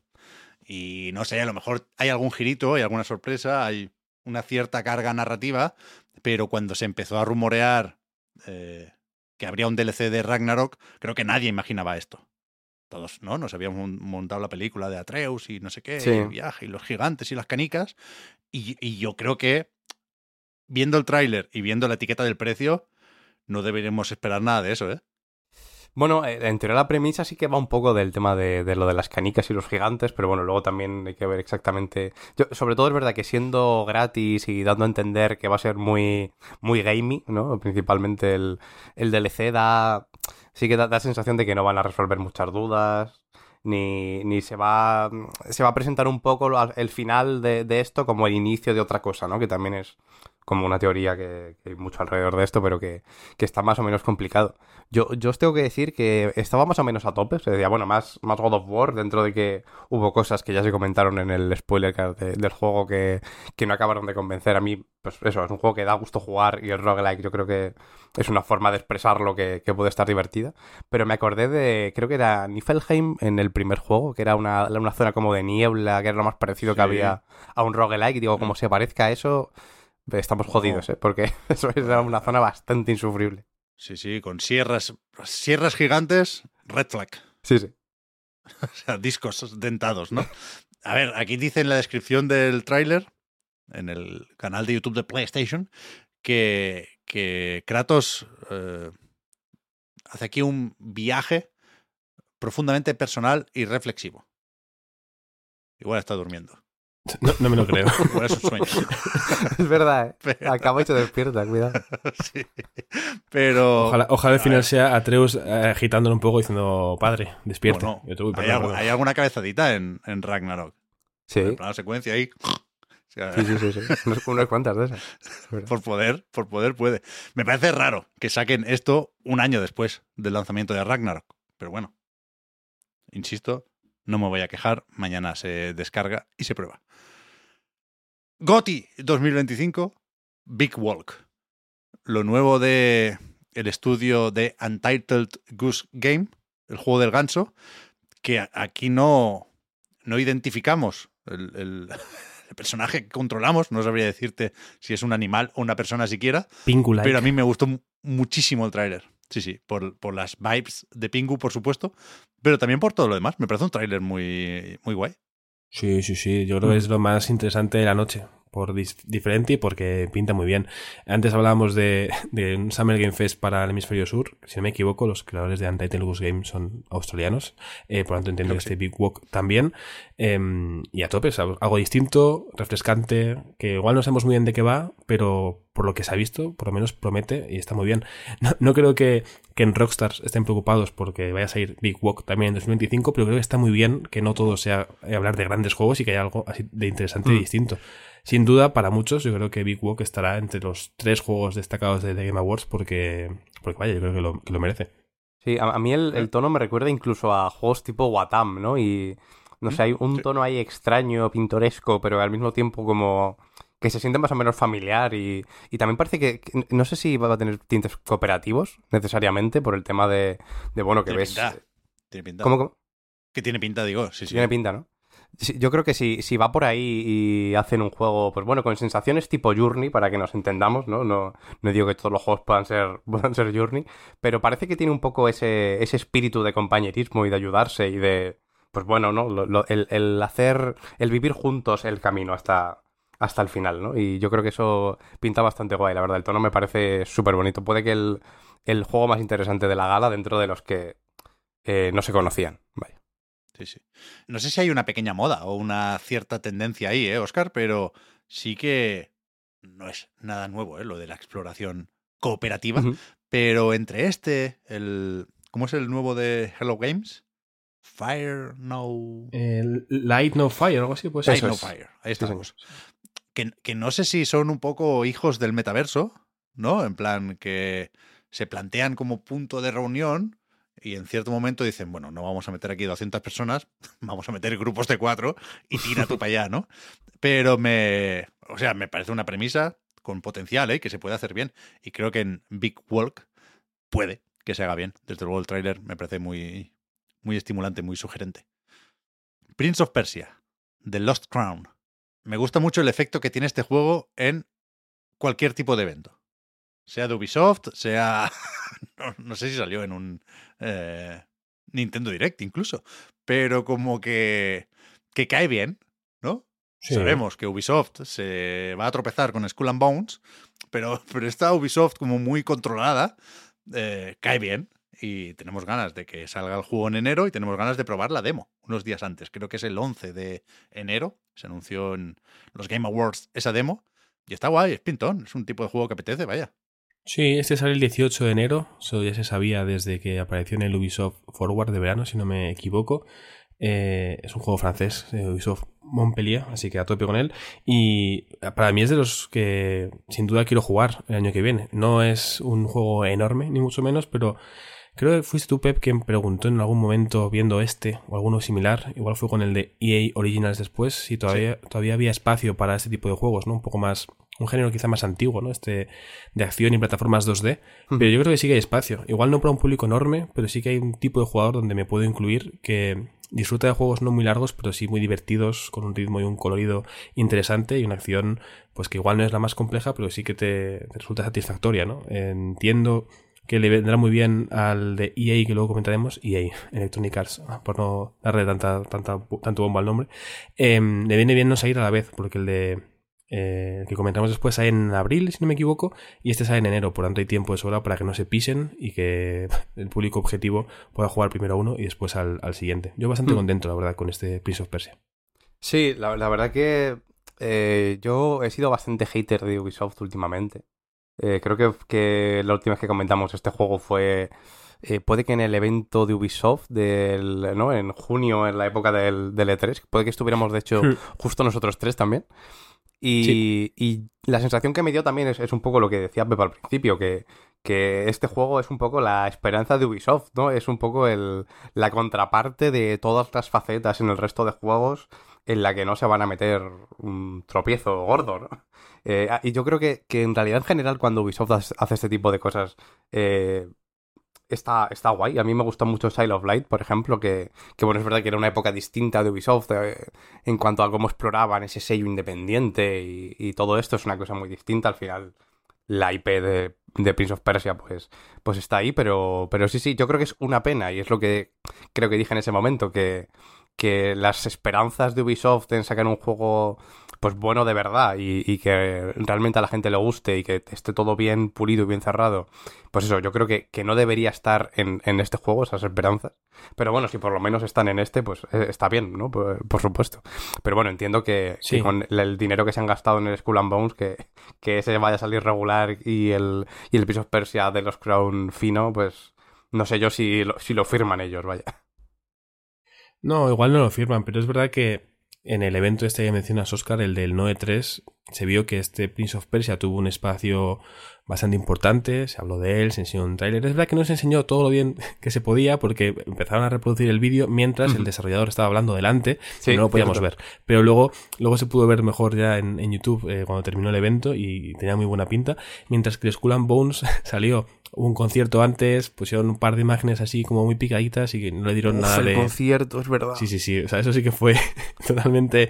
Fíjate era un evento corto, ¿eh? Pero eh, fue el, valle horrible y profundo de, ese evento. Como no queremos enseñar este juego, ya digamos muchos anuncios de retraso, vamos a pasar un poco como si no nos importara y seguimos con, con el evento diciendo que hay una beta abierta nueva y, a funcionar, ¿no? Entonces es verdad que este Skull and Bones lo mejor es que salga cuanto antes, creo que es en febrero cuando va a salir, pero bueno, luego llegaremos a él. Sí. Y mientras tanto Ubisoft que se pueda alegrar o pueda contentar a sus fans con otro tipo de juegos. Los que hacen este Prince of Persia, si no me equivoco, son los que hicieron el, el Valiant Hearts Coming Home, y no es porque quiera hablar otra vez de Netflix, sino porque creo que es un juego que podía ser, el meme ya recurrente, podía ser un juego bastante esperado porque el primero gustó mucho, pero que creo que la secuela pese a que salió en febrero de este año, no ha sido tan no tan reconocida, sino que mucha gente igual ni se ha enterado, ¿no? De que, de que se ha publicado. Fue y yo Juan en un directo que lo estaba jugando precisamente con Masi, que dijo, pero bueno, eh, ¿por qué este juego no tiene secuela, no? Estaban jugando al primero. Y le dijeron, no, no, sí, sí que tiene, está en Netflix. De, hecho, ¿Por qué no me he enterado yo de esto? Claro, entiendo que al final es uno de los problemas de los exclusivos de Netflix, que muchos, eh, mucha gente no se entera de que se han publicado. Imagino que poco a poco esto irá cambiando, pero, pero vaya, si por lo que sé escuchéis esto, os gusta Ubisoft y os gusta Variant Hearts, que sepáis que hay una secuela disponible en Netflix desde hace unos meses. Entonces, por suerte, este Ubisoft Persia va a llegar a más sitios y seguramente es hora que Ubisoft esté más satisfecha con el juego. Lo, lo consiguió Juan, ¿eh? Hasta con el Prince of Persia de Lost Crown te sacado un anuncio en Netflix. Hombre, ahí me dejáis espacio. Hoy, que no está Víctor, eh, estáis condenados. O sea, os voy a dar una chapa con juegos franceses y Netflix. No está baneado en Netflix. Claro, claro, claro. Uno de los tochos. Hellblade 2. Es verdad que hubo cierta decepción con la fecha, entiendo, porque no se concreta más allá de 2024. No sé si tenía sentido esperarlo para principios de año, por eso de eh, la clasificación por edades. No sé si en Australia o algo así. yo pensaba que podríamos llevarnos una sorpresa agradable en ese sentido.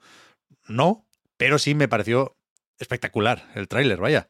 Creo que dejó claro que igual se parece más al primer Hellblade de lo que alguno podría suponer, pero no creo que eso sea un problema. A mí me gusta el primer Hellblade y desde luego el tema graficotes lo lleva bastante, bastante bien, ¿no?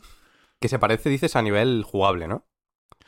Sí, sí, sí, lo, que se ve más o menos, es, verdad que es más o menos parecido, pero bueno, tampoco creo que, o sea, que, la gente que le pueda parecer demasiado continuista tenga mucho a lo que agarrarse todavía, ¿no? Yo creo que lo, lo que se ha visto más o menos todavía es lo justo como para tener los suficientes ases bajo la manga, ¿no? Para en algún momento que haya algún girito en, en la forma de jugar, pero, pero bueno, estoy de acuerdo en que al final lo que, joder, por lo que brilla el trailer es porque es impresionante de ver, la verdad. Lo de cómo, cómo exprimen el Unreal Engine 5 es una locura. Eh, eh, sinceramente, cómo se ve, eh, la cara de Senua, todo esto que en realidad ya lo vimos eso, ¿no? Cuando en, el primer trailer de este juego hace, hace ya tres o cuatro años, pero pero bueno, joder, desde luego siguen reafirmándose en eso, ¿no? Que puede parecer que lo que se vio en aquel momento podía llegar a ser pues bueno, un poquito exageración, eh, ¿no? Un poquito de. que luego hubiera un poquito de downgrade, de con lo que. con lo que se veía, pero, pero yo creo que cumple perfectamente. Lo único es eso, ¿no? El tema de, de la fecha. Que, que queda tan abierto que, que bueno, da más miedo que otra cosa, ¿no? Que, en diciembre nos digan 2024, que a estas alturas, pero bueno. A mí no me sorprende la fecha, ¿eh? O sea, no fecha, quiero decir. Eh, me lo podía esperar que fuera un 2024 genérico y que saldrá en noviembre, es decir, y que se ve tan espectacular que yo simplemente fue como, no le di el mérito o la relevancia que tenía por ser algo esperado, pero sigue siendo una locura. O sea, esta mañana lo, he vuelto a ver, me he visto un vídeo de media hora de eh, los anuncios más destacados para refrescar un poco la memoria y es una pasada, vaya, es una barbaridad. No solo cómo se ve técnicamente, sino la dirección de arte que hay detrás de este juego, que al final hay una serie de toma de decisiones que es importante para que lo que intentes hacer se vea bien técnicamente y artísticamente, y este juego cumple con, ambas. ¿Mm? Antes, cuidado, ¿eh? tampoco pretendo decir o insinuar que sé cómo será el juego, pero sí que si hubiera cambios muy importantes, creo que eh, con este tráiler era un buen momento para dejarlo claro. Y creo que las el tipo de espadazo, las animaciones, las ejecuciones, nos hacen pensar en un combate parecido al, al del primer Hellblade, que tiene todo el sentido del mundo en chiste. ¿eh? Pero, pero sí, supongo que con esta fecha sin concretar podemos dar por hecho que, volveremos a ver el juego de Ninja Theory en el próximo E3 o el próximo showcase de verano de, Microsoft, ¿no? Y ahí sí que nos van a decir ya cuándo lo tendremos eh, disponible y en Game Pass, claro. ¿El que muri qué? Uf. Es que. Ah, yo entiendo que aquí, eh, si somos serios, eh, nos ajustamos a lo que hemos visto, a lo que se sabe del juego, a la fecha y demás, no se puede tampoco poner uno a decir, madre mía, a lo mejor que se ha visto en toda la noche. Pero, como la objetividad no existe, yo aquí me quito la careta y me pongo la bufanda de fan y digo, lo mejor de anoche, lo que más esperaba era esto y salí muy contento. ¿Por qué? Más que nada porque desde que se anunció la formación de este estudio, Anshin, con Ikumi Nakamura al frente, con un equipo reducido, por lo menos el que, el que presentaron al principio. Entre ellos estaba Raúl Ibarra, creo que se llama, ¿no? Corazán, eh, artista español. Em, pues me parecía muy interesante todo a nivel simplemente de estético. Los vídeos que ponían, los pequeños eh, mini documentales de cómo estaban trabajando, el, las referencias que tenían, ver a Nakamura simplemente recorriendo Japón en busca de lugares abandonados para tener más inspiraciones y cosas, era todo como, bueno, prometedor. No dejaba de ser algo poco tangible, pero prometedor tener por fin un teaser de lo que va a ser el juego, algo que según Nakamura es un teaser que lleva desde el principio el desarrollo dentro del equipo y que les ha ayudado para ir eh, dando forma al, juego, eh, me parece pues otra eh, clavo ardiendo al que agarrarse de que esto va a ser algo mm. interesante y, muy chulo. O sea, el teaser mola mucho, es, algo molón. ver yokais así de coloridos, ver el gesto este que hacen todos los del equipo con las dos manos como para generar una ventana que hacen para aprovechar y hacer una transición. Los personajes que parecen protagonistas también tienen un, diseño muy chulo. Creo que promete. Luego habrá que ver cómo sale el juego, cómo se juega, cómo, qué podemos encontrarnos, pero por el momento este teaser creo que es ideal, incluso mejor aunque no tengamos nada a lo que agarrarnos como con el de Windblown antes, pero para mí incluso mejor porque el, potencial que tiene me parece tal que puedo soñar y ser feliz con ello. Luego, bueno, ya llegará la realidad para, ver en qué punto me quedo, ¿no? Sí, yo, yo, la verdad es que estoy contigo, Juan, en, prácticamente todo. A lo mejor estoy un poquito más eh, recatadito, ¿no? En, por, por tener un poquito más de miedo, ¿no? Por el tema de la premisa por el tema de estudio de veteranos, aunque parece que no es exactamente lo que entendemos como estudio de veteranos, que da un poquito de, pues bueno, un poquito de, rabia en ciertos momentos por el tipo de aspiraciones y ambiciones que suelen tener, ya la historia nos la, nos la conocemos todos. Pero bueno, aquí también este punto de, del cooperativo o, solitario, ¿no? Eh, a, a, mí eso siempre me genera muchas dudas a nivel de diseño, ¿no? Siempre digo, vale, pero estará más hecho para jugar en solitario, más en cooperativo, estará bien medido para, para ambas cosas y normalmente se convierte en un juego que está hecho para jugar en cooperativo, básicamente, ¿no? Sí, sobre todo eh, últimamente cada vez más y eso es lo que me puede echar un poquito para atrás, pero más allá de eso el teaser me parece más o menos inapelable, la verdad, me parece estéticamente impresionante y que, y que promete mucho. Mm. Yo comparto un poco ¿eh? el miedo con el rollo este del cooperativo totalmente de acuerdo con lo que has dicho, Oscar. Cuando un juego es para jugar en solitario o en cooperativo, normalmente es un juego cooperativo que mantiene la opción de jugar solo. Ya veremos si con bots o, o, no. Pero, pero más allá de eso, eh, y, sabiendo que no es lo mismo una CGI que un gameplay, es pronto, ¿eh? El estudio es más o menos reciente, eh, es verdad que, no puedo evitar acordarme, por un lado, de Ghostwire Tokyo, que no me gustó especialmente, y por otro de Redfall, por el rollo este, ya digo, cooperativo, estilizado, con habilidades complementarias. Ya, veremos, necesito ver más, por supuesto, quiero creer, porque está aquí Ikumi Nakamura, que no, no apareció ¿eh? con Ghostwire Tokyo, viene de Capcom, viene de Platinum, y, y también por, por, por, Raúl, evidentemente, que reconozco que es un maquinote, y está ahora trabajando en Kemuri, pero estuvo un tiempo también trabajando en el siguiente juego que se vio en la presentación. En directo no lo dije porque no sabía si se podía decir, pero vi que lo había tuiteado él, con lo cual, yes. Eh, no Rest for the Wicked, lo nuevo de Moon Studios, también tiene alguna animación del bueno de Croissant.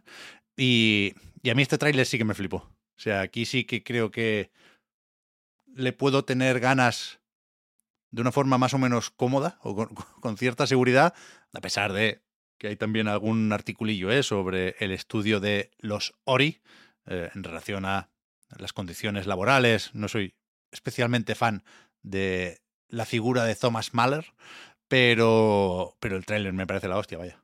Muy, muy, muy, muy guay. De mis favoritos de, del evento. El otro día hablábamos con, con Javi al, acabar el directo en Chiclana y, muchas veces valoramos así los eventos, ¿no? Cuando llegues a casa, ¿qué vídeo te pondrás a 4K en la tele? Y yo me puse este, el primero. No Rest for the Wicked. Es buen vídeo para ver en casa después. Yo no tengo mucho que aportar a lo que ya has dicho, Pep. Creo que fue uno de los trailers más llamativos de la noche. También vi el tweet de, Raúl después de, la gala. Y bueno, prometedor. Eh, interesante, por tanto. Esperemos que el desarrollo de este juego no haya tenido eh, una continuación en cuanto a la parte mala, ¿no? De algún jefe más exigente de lo que debería. Y esperemos que salga bien. Yo creo que este puede entrar en la lista de juegos destacados de los anuncios de, de Game Awards. Vaya, esa lista que puedo entender que para algunos sea más reducida, pero yo creo que mientras haya suficientes juegos de este tipo, de los que por lo menos te llama la atención y luego lo buscas otra vez y lo vuelves a ver, eh, creo que son siempre buenas, buenas noticias. Vaya, que queramos ver un tráiler más de una vez eh, es buena señal. Hmm. Sí, sí, desde luego a mí, a mí os tengo que decir que en un primer momento cuando vi el tráiler la estética no me acababa de convencer, me parecía como un poco incómoda, no sabría muy bien cómo explicar esto, pero había algo ahí en las caras que, que me ponía un poco nervioso y yo estaba pensando que este juego no era para mí, pero luego cuando efectivamente confirmé que era el nuevo juego de Moon y cuando vi todo moverse realmente, joder, también bastante impresionante, mucho se ha sacado como mucho músculo en, en este evento, ¿no? Tanto a nivel técnico como a nivel de, pues de fluidez incluso, ¿no? Y de, y de cómo se ven las cosas. Yo no sé si este ganó mucho en, en 4K, Pep. Yo me lo vi en, en 1080, este no, no lo volví a, repetir. A mí sí me gustó mucho eh, a nivel visual, por, por el detalle de los gráficos y por, ya no las animaciones, que también, sino por cómo se mueve todo. Hay un momento en el que salen como unos girasoles que se mueven con el viento. Me parece súper espectacular. Pero, y ya lo siento, me estoy viniendo un poco abajo porque yo no había leído que, que saldrá el año que viene en acceso anticipado. Es decir, que como mínimo será un poco juego como servicio. O no tiene por qué. Bueno, puede salir en acceso mm, anticipado y mm. no ser juego como servicio, pero sí que hay un rollo cooperativo y sí que. Uy, uy, uy, uy. Se complica la cosa, ¿eh? sí, sí, según va leyendo más. Sí, sí, sí. Ha, leído cooperativo y ha dicho. Deja de leer. Aquí queremos información. No, sé si, si, ahora lo vamos a arreglar o, o, voy a tener que ausentarme un momento, porque toca hablar de Sega. Mm. Y de la vuelta de varios de sus clásicos. Lo hablábamos en, en la recarga con Oscar Juan. Tú no sé si eh, has pensado en esto, pero, o no sé si has leído por ahí alguna confirmación, de hecho. ¿Es esto el superjuego de Sega? No he leído ninguna confirmación, pero yo cuando vi el anuncio, sobre todo cómo se eh, cebó un poco el anuncio durante los días previos, ¿no? Con distintas personas por Twitter diciendo, mira, he recibido esta carta, madre mía, Sega va a hacer un anuncio, el siguiente capítulo va a ser el gran cambio. Yo entiendo que esto es el anuncio de Sega. Es verdad que dijeron que iba a haber más juegos, aparte de, estos cinco, pero entiendo que estos son los cinco más destacados, la gran baza de Sega para los meses venideros. Puedo entender que sea algo que vean interesante por esta vuelta a los clásicos, porque al final son juegos muy queridos y este remozado de muchos de ellos puede ser una buena forma de atraer al público que los jugó en su día y de conseguir nuevos jugadores. Entonces puede ser. Al final tener Jet Set Radio entiendo que es parte de lo que muchos esperaban como el, el superjuego y, y, el resto no se ve nada mal tampoco. Vaya, es verdad que he podido ver, aparte el vídeo ¿eh? promocional, em, como vídeos separando los fragmentos y poniéndolos todos juntos. Eh, seguramente el que se ve peor es el que más me interesa a mí, por desgracia, pero alguno no se ve nada mal. El que más me interesa a mí, por cierto, es Golden Axe, y creo que es el mm. que se ve un poco peor, pero bueno, no pasa nada. Eh, sí, es que se lo jugué de chiquito en, el Amiga de mi padre, si no me equivoco. Joder. Lo, lo de superjuego, quiero decir, tiene sentido porque ya dijo Sega en su momento que son varios juegos, ¿eh? que superjuego es una etiqueta, una iniciativa, una, suerte de plan maestro que, que se dijo también que implicaba la vuelta de varias franquicias y se rumoreó, esto no se llegó a confirmar, que, estaban por ahí Crazy Taxi y Jet Set Radio, con lo cual todo encaja. Nos falta saber cuándo saldrán estos juegos ¿eh? y si habrá algo que los una, más allá de una cierta voluntad a la hora de encarar el desarrollo. No, no, no lo sé. Mm, desde luego no, no parece fácil eh, que puedan convivir en un hub ese Shinobi, que tiene muy buena pinta y que creo que hace Lizard Cube, la gente que hizo el remake de Wonder Boy y Streets of Rage 4, por el estilo visual creo que, que se puede entender y ellos creo que no llegaron a confirmarlo en Twitter, pero sí dejaron alguna pista muy clara, algún guiño, ¿no? Diciendo como, uy, ha estado interesante lo de los Game Awards. Yo creo que es evidente que el Shinobi es suyo. Jet Set Radio tiene muy buena pinta. A mí la estética me gusta bastante. Es verdad que eh, necesitamos ver cómo se juega. Es verdad que tenemos reciente el Bomb Rush Cyberpunk y, y quizás Sega debería mirar un poco más mm, hacia adelante que hacia atrás con, con el regreso de la franquicia. Pero a mí los otros tres, el Golden Axe, el Street of Rage y el Crazy Taxi, me parecen prototipos de Unity más feos que un pie. O salen en 2028 o a mí me va a costar mucho emocionarme con esto. Ya, yo la verdad es que iba a comentar lo que has dicho un poco del hub, porque es un poco lo que me imaginaría que, que, podría definir a, un superjuego que, que aúne todo esto, ¿no?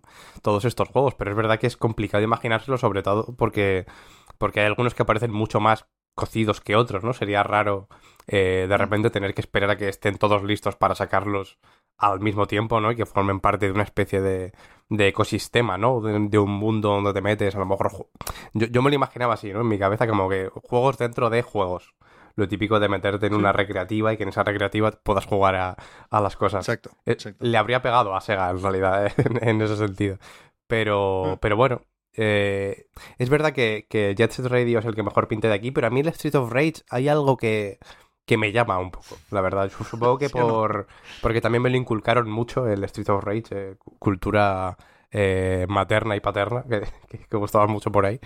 Pero, pero bueno, la estética no me, no me rompe tanto, pero es verdad que también se ha visto, se ha visto muy poco. Crazy Taxi también es el que creo que, que afinando un poco puede tener bueno, eh, puede ser más o menos controversial cuando salga por el tono del juego un poco, ¿no? Entiendo que también se adaptará un poco a los tiempos, si, queréis decirlo así.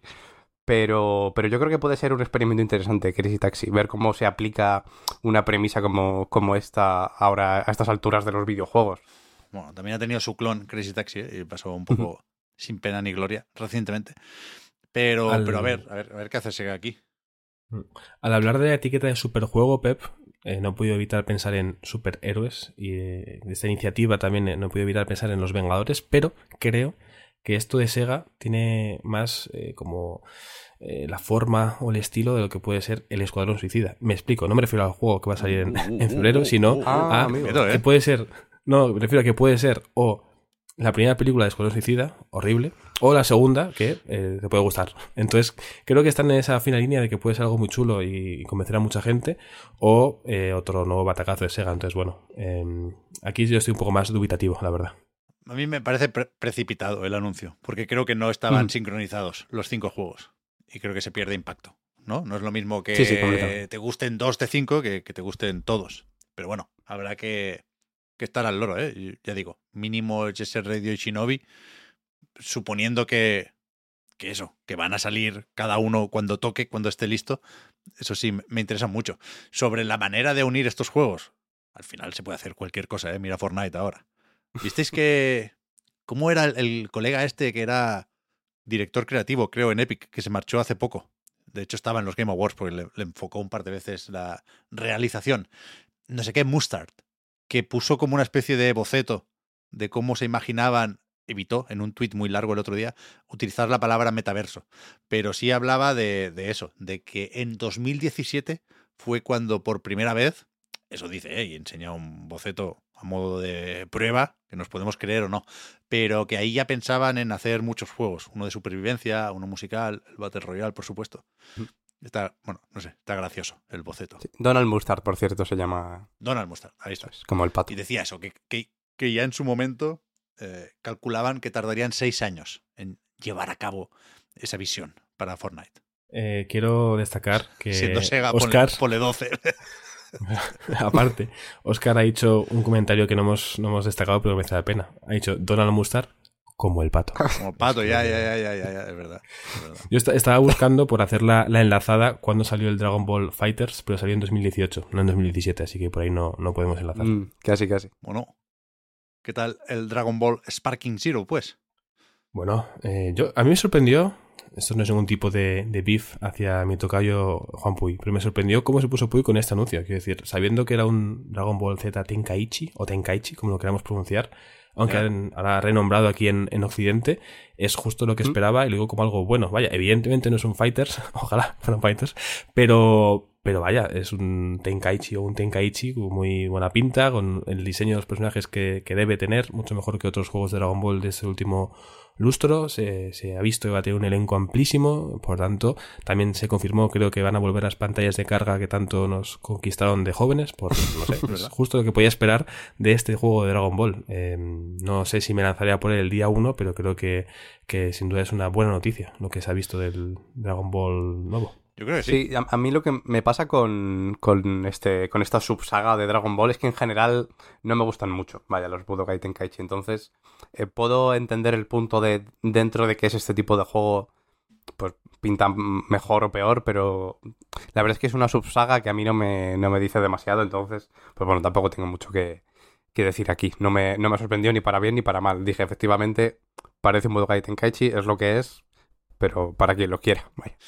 Esto es un poco, y, y, siempre pongo el mismo ejemplo porque creo que es muy claro, ¿eh? como cuando con los Resident Evil alguien dice que no le gustan los nuevos en primera persona y Capcom rápidamente lo calma con un remake, ¿sabes? Hmm. De los clásicos. Entonces, bueno, todos contentos. Yo creo que, que aunque no te llame mucho la atención el rollo Budokai Tenkaichi, menos competitivo, más alocado, el rollo de que Krilin le pueda ganar a Jiren, pues importa poco. Y creo que teniendo fighters, eso se puede tolerar mucho más.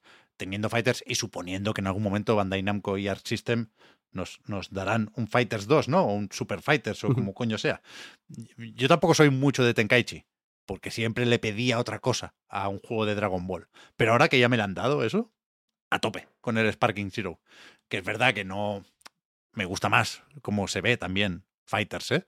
Pero, hostia, con lo que ha llegado a hacer Spike Chunsoft, yo creo que estamos en el mejor escenario posible. ¿eh? y, y, si se curran un poco el rollo de la destructibilidad, es verdad que, o sea, me gustan los personajes y las animaciones y las transformaciones, ¿eh? Pero lo que más me gusta es el principio del tráiler. El momento destrozar montañas. Eso es lo que le pido a, Spark, a Sparking Zero. Sí, también habrán aprendido y... de, del Kakarot, ¿no? Que a mí no me... O sea, es lo que malo, tú decías malo, malo. que a lo mejor... Eh, claro, a mí me pasó un poco eso, ¿no? Que no, no, me acabo de convencer, pero pensando en Budokai Tenkaichi, que hubiera otra cosa a la que agarrarse, como es eh, Dragon, Ball, Dragon Ball Fighters, para mí la otra cosa a la que agarrarse habría sido el Kakarot. Sinceramente, pero bueno, tampoco lo fue. Pero también yo creo que hizo cosas bien, que más o menos yo creo que, que bueno, que pueden, se, se, puede aprender también desde, desde Budokai Tenkaichi. Yo creo que es el primer Budokai Tenkaichi que sale desde el Kakarot, ¿no? Sí, sí, sí, claro. Es la, la vuelta de la saga. Desde el 3. Sí, sí. Que es bueno. solo para nueva generación, ¿eh? que también Cierto. a estas alturas creo que es lo que toca, pero fácilmente me imaginaba yo colando Bandai Namco esto en, en Play 4 y One, aunque no tenemos fecha. ¿eh? Todavía puede quedar bastante y por supuesto veremos, la gran duda es cómo llegará esto a tener el plantel de luchadores que todo el mundo espera de un Tenkaichi, ¿no? Que acabó siendo súper extenso y veremos si aquí lo será de inicio, si será más o menos reducido y nos pondrán un DLC cada semana. Me temo Uf, que una pesadilla, Dios. Pero bueno, al final, si echan los números, malo será que nos salga peor esto que comprar tres Tenkaichis, ¿no? Pero bueno, ya veremos, ya veremos. Vamos más o menos mal de tiempo, ¿no? ¿Os habéis dado cuenta, eh? Sí. sí, sí. El tono ha sido de, de, de, todo lo contrario. Me ha gustado porque el tono era de, joder, qué bien vamos. Pero Llevamos, que vamos eh, menos de la mitad de los anuncios y, y, vamos mal de tiempo, sí. Pero menos de la mitad. Un poquito menos, claro. un poquito menos.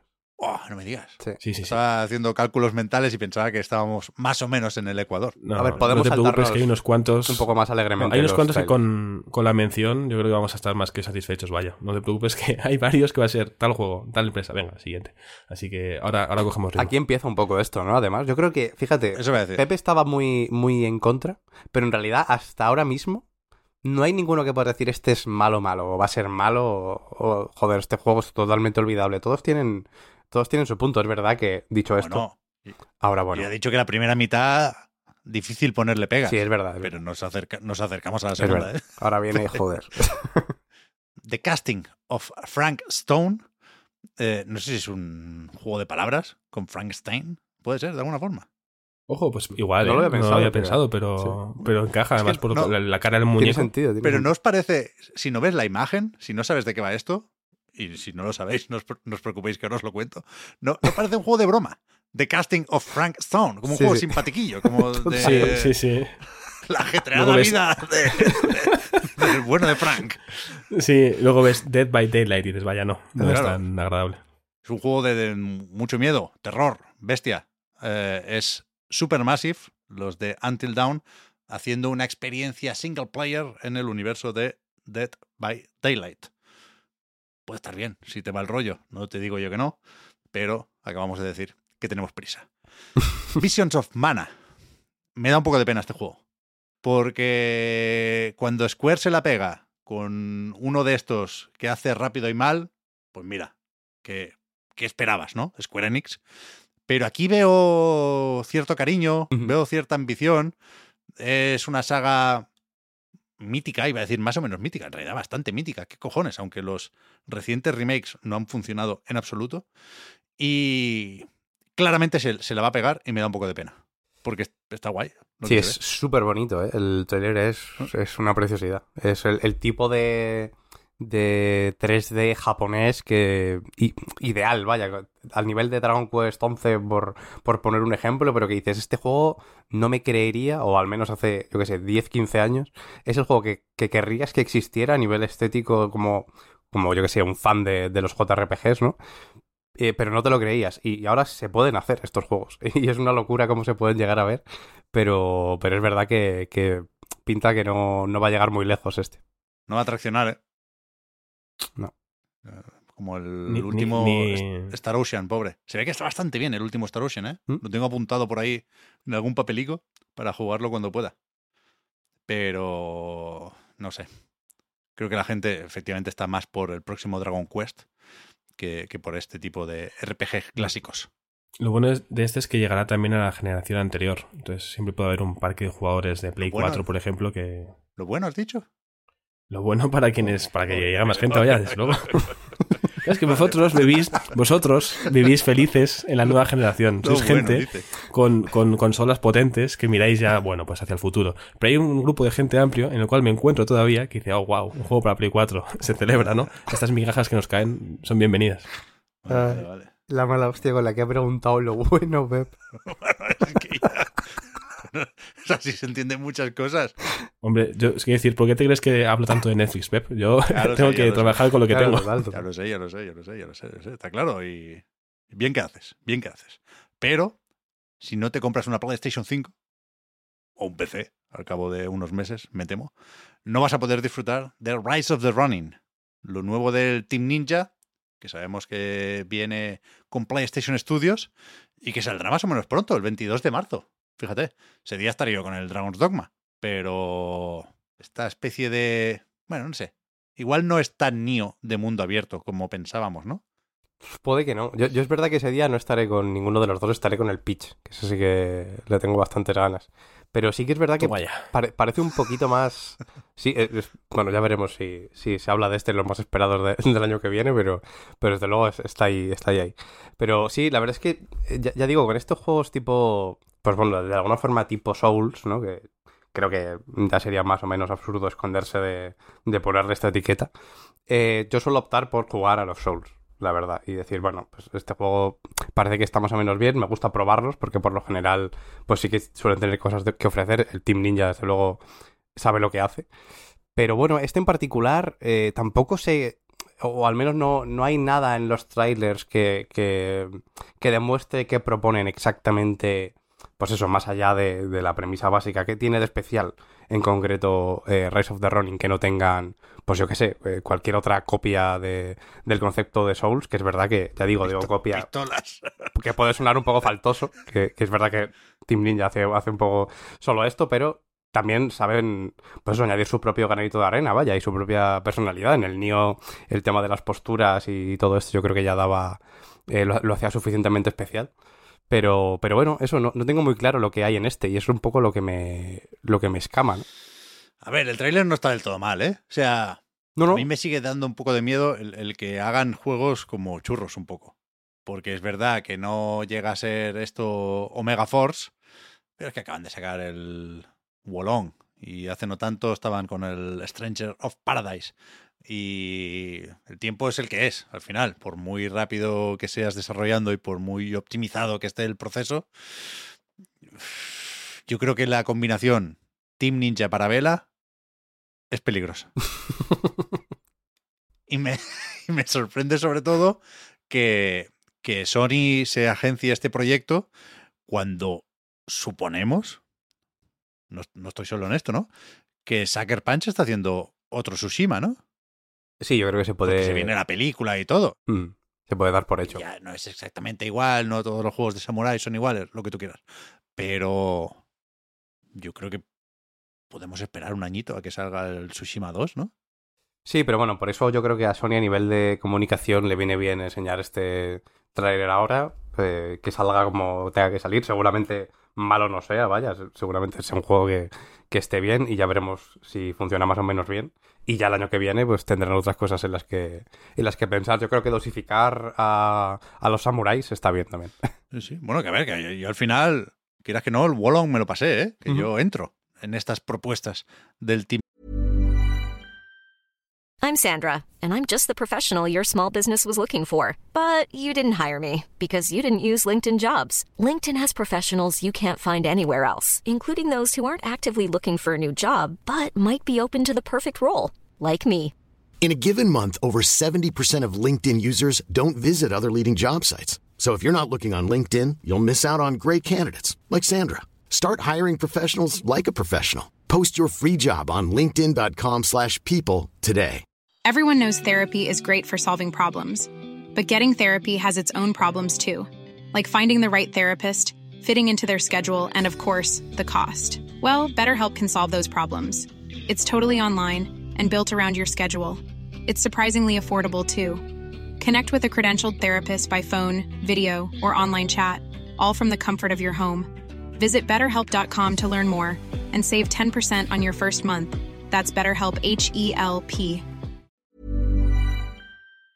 Ninja. Pero no, no lo acabo de ver claro, este Rise of the Ronin. Me pasa desde que se anunció, ¿eh? Además, ¿os acordáis que decían que querían ser eh, muy fieles y muy respetuosos a la hora de hablar de una época negra, decían, de la historia de Japón? Bueno. Sí lo comentaron. A ver qué pasa. Llegamos al fideo. OD. A Hideo Kojima Game. Insisto, lo pone aquí también porque es tradición, pero lo primero que dijo sobre el escenario, el creador de Metal Gear, fue, esto es un juego. Creo que después, no lo he vuelto a ver, es que tendría que haber visto otra vez la gala, pero no he tenido tiempo, perdón. Creo que después dijo, ¿también es una película? ¿Puede ser esto? Lo, lo, colo- lo colocó un poco en la frontera entre el juego y la película, que es algo que se venía rumoreando y que podíamos llegar a suponer, ¿eh? Pero creo que... hmm, creo que lo defendió regular. En los Game Awards. Ujú. Yo debo decir que me he estado recuperando del golpe de antes, por eso no he dicho nada del Rise of the Ronin. Y ahora que me he recuperado y puedo hablar de nuevo, eh, debo decir que es difícil recordar qué dijo Kojima después de ver un evento de tres horas y pico. O sea, no por nada, sino porque al no parar de mostrar cosas, yo no recuerdo exactamente qué es lo que dijo y cómo lo vendió. Eh, haremos el ejercicio de repasarlo de cara al, al futuro. Yo sí me quedo, más allá de lo que se pueda criticar, como ya hemos hecho antes, del espacio y el tiempo que tuvo Kojima, con que en sí, aislado del resto, fue una parte yo creo bastante interesante. Mucho fan de Kojima, que estaría encantado de ver esa puerta que igual le recordaba al PT, de ver cómo aparecía ahí su silueta eh, con el foco de fondo, muy espectacular todo, la verdad, como mostró nuevos rostros que van a estar en, el juego. Eh, por ejemplo, han subido las fotos con Hunter Schafer después del de Game Awards, no, no antes, ¿no? Como ya hicieron con, con Timoteo, con Timoteo Salamet y con otros actores. Em, entonces, bueno, pues por esa parte bien, siempre está guay ver el elenco del siguiente juego de Kojima. Muchos esperaban un, un tráiler de Death Stranding 2, pero creo que es buena noticia que sabiendo que se va a estar ahí también eh, ver un poco cómo va el, el otro proyecto. Y yo aquí sí que tiro totalmente de gusto personal. Saber que Jordan Peele va a estar involucrado a mí me parece fabuloso. Quizá no es el nombre más conocido para el público español, pero es un, en general, actor eh, muy conocido por su parte cómica, pero como guionista y director de terror lleva años siendo clave. su productora que se llama Monkey Paw Productions, lleva varios años detrás de las películas más interesantes, yo creo, de, de terror, con un mensaje muy interesante, tanto las que dirige él como las que, las que produce. Creo que empezó con Infiltrado en el Kaka Clan, que no es terror, pero como si lo fuera. Eh, su trilogía, la de eh, Déjame salir, Nosotros y Nope es, a mí me gusta mucho, la verdad. Pero también ha producido otras como Candyman o unas cuantas más que si vais a su web podéis encontrar. Entonces creo que es muy buena noticia que aparte de, de Kojima cuando quede con gente se haga unas fotos y se lo pase muy bien, eh, todo esto derive en una eh, obra, una creación artística que puede ser por lo menos algo distinto y seguramente muy interesante. Ojalá sea un juego que sea más juego que película, pero bueno, de, seguiremos la pista seguramente sabremos más dentro de no mucho. Sí, yo estoy bastante de acuerdo con, con, todo lo que dice Juan, vaya. Entiendo que, y estoy de acuerdo eh, por lo poco que, que, recuerdo de lo que decía Kojima, ¿no? Que también lo tengo, lo tengo más o menos difuso, que la forma en la, en la que lo defendió pues no fue del todo convincente, simplemente, ¿no? Tampoco creo que haya muchas más vueltas que darle a eso, ¿no? Hablaba de que eh, esto sería un nuevo tipo de medio, en concreto, creo que, que dijo esas palabras. Eso. Eh, y ya, pues bueno, pensar que va a estar un poco a medio camino entre el juego y la película, aunque lo definió como juego explícitamente, claramente va a tener cosas de, de película a nivel, ¿no? dentro de otra industria que en realidad tendría que ser a lo mejor más distinta de lo que, de lo que Kojima quiere implementar, pero bueno, también es, es su, su visión personal y yo creo que Kojima ya ha demostrado como pues cosas que pueden parecer pues más o menos tontas o aburridas o eh, piénsalo como quieras, ¿no? Pensando simplemente y sin ir más lejos en, entre The Stranding el concepto de, dar paseos. Y que eso, bueno, para mucha gente tampoco sería un juego, ¿no? Y para otros probablemente fuera, pues, de lo mejor que jugaron en 2018, 2019, cuando salió.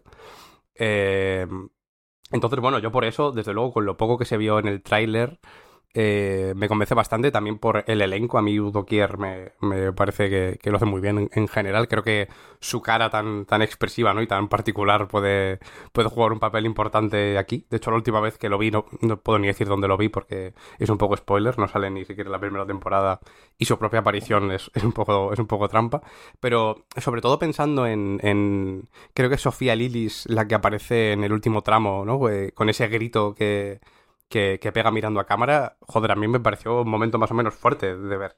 Y, y si mm. va a estar relacionado un poco el juego, un poco lo que quiere eh, suscitar con, con, la misma sensación que, que, transmite es el grito del final del tráiler, a mí solo por ese grito de Sofía Lilis mm, me lo vende. Mm. Será ella la protagonista del juego. Dice Kojima que he estado repasando ahora su pequeño discurso, porque efectivamente quería comprobar que decía es un videojuego, no me malinterpretéis, pero también es una película y también es algo que no se ha visto antes. Es un nuevo tipo de medio. Como siempre, apuntando arriba el amigo Kojima. Y, decía lo de Sofía Lilis porque eh, creo que tiene sentido ahora ya que podemos ponerle cara y nombre al juego, eh, relacionarlo con la filtración, ¿no? En principio esto es Overdose, ese juego que lleva un tiempo circulando en forma de rumores y también de vídeo filtrado, y en ese vídeo aparecía Margaret Qualley, que ya habíamos visto en Death Stranding justamente, y que yo creo que, que por eso no se podía comentar nada sobre esa filtración, porque mm, entiendo que no aparece Margaret Qualley en OD, sino que estaban aprovechando assets de Death Stranding, ¿no? Eh, no, no, no sé qué importancia tienen los gráficos aquí, porque no sé de qué va esto, pero desde luego las caras se, veían guays, eran convincentes. Espectaculares, espectaculares. El grito es verdad que, estaba chulo. Pero bueno, me da un poco de miedo que a Kojima le apetezca más decirnos quién va a salir aquí, ¿Que de qué va el juego? interpretando o dirigiendo, porque Jordan Peele no será el único que dirigirá, ¿qué? Partes, episodios de esta mandanga, sino que tiene... Una antología de repente. Tiene ahí a los Vengadores, dice él, de, del cine de terror, supongo. Que eso, me, da miedo que le interese más esto que el propio juego o película o experiencia o nuevo medio. Pero incluso cuando eh, su aparición levanta los ánimos menos de lo que quisiéramos, aquí se banca a Kojima, ¿eh? Kojimistas hasta el final. Fíjate que empezaste el podcast diciendo que como no está Víctor, te ibas a meter con él. Al final, después de los otros 30 juegos que hemos comentado, yo creo que te has. ¿no? Bueno, lo de Kojima no está tan mal. No, no, pues, estuvo mal la presentación. Cierto es, cierto es. Lo que nos enseñó. Mm. Pero, pero eso no significa que yo tenga que dejar de confiar en el fideo. Y sí, fue una puta chapa. O sea, no, entre la traducción simultánea, el dar paso a Jordan Peele, eh, las risitas forzadas, el amiguismo. Siento, pero le restó puntos a la gala al fideo. Y me duele, me duele decirlo, me duele mucho. Era, Bueno, era pero solo por picarte un poco, Pep, nada más. O sea, Sabía en qué punto estaba ya, pero bueno. Fíjate, puedes, puedes estar contento si ya estamos llegando al Ecuador, además de los anuncios. Fíjate, vamos muy bien de tiempo ya, más o menos. Bueno, Vamos increíblemente mal. Con lo cual, rapidito, con este Jurassic Park Survival, que, hostia, es que tienen unas ideas. ¿Qué necesidad? Mira que Jurassic Park es algo atemporal. Eh, ¿Por qué poner el tráiler este año y no el que viene? O sea, el tráiler empezaba con una CGI mala y acababa con un gameplay malo. Entiendo que aquí podemos tener algo similar a un Alien Isolation, pero con dinosaurios. Lo cual Exacto. me parece una premisa de puta madre. Pero lo que se vio estaba verde y era cutre de una forma innecesaria, porque total, tampoco tenemos fecha, tampoco queda muy claro quién lo hace, porque está el logo de Saber Interactive, pero no sé si lo edita, si lo desarrolla. En cualquier caso, mm, ya tenemos por aquí el Embracer Group, que es la anti-garantía ahora mismo. pero, pero bueno, Jurassic Park Survival. Yo tope con los dinosaurios, ¿eh? Hombre, a tope, a tope. Yo simplemente, el- lo que dices tú me parece muy cierto. Si vemos esto el año que viene con un poquito más de cocción, seguramente mejor. Claro. La premisa promete, o sea, pensar en la escena de, de la primera película, ¿no? Con los dos niños escondiéndose del velociraptor, intentar pensar en esa inferioridad manifiesta entre el humano que controlemos y los dinosaurios y cómo ingeniárnosla para sobrevivir, guay, a tope, perfecto. Pero es verdad que lo visto, mm, yo cuando hice una especie de lista de 30 de los 60 y pico anuncios, no metí este porque no, no me parecía que llegara a, a ese nivel, por así decirlo, por lo menos a mí no me gustó tanto, ¿no? Pero bueno, eh, se verá dentro de unos meses que, que sale de aquí.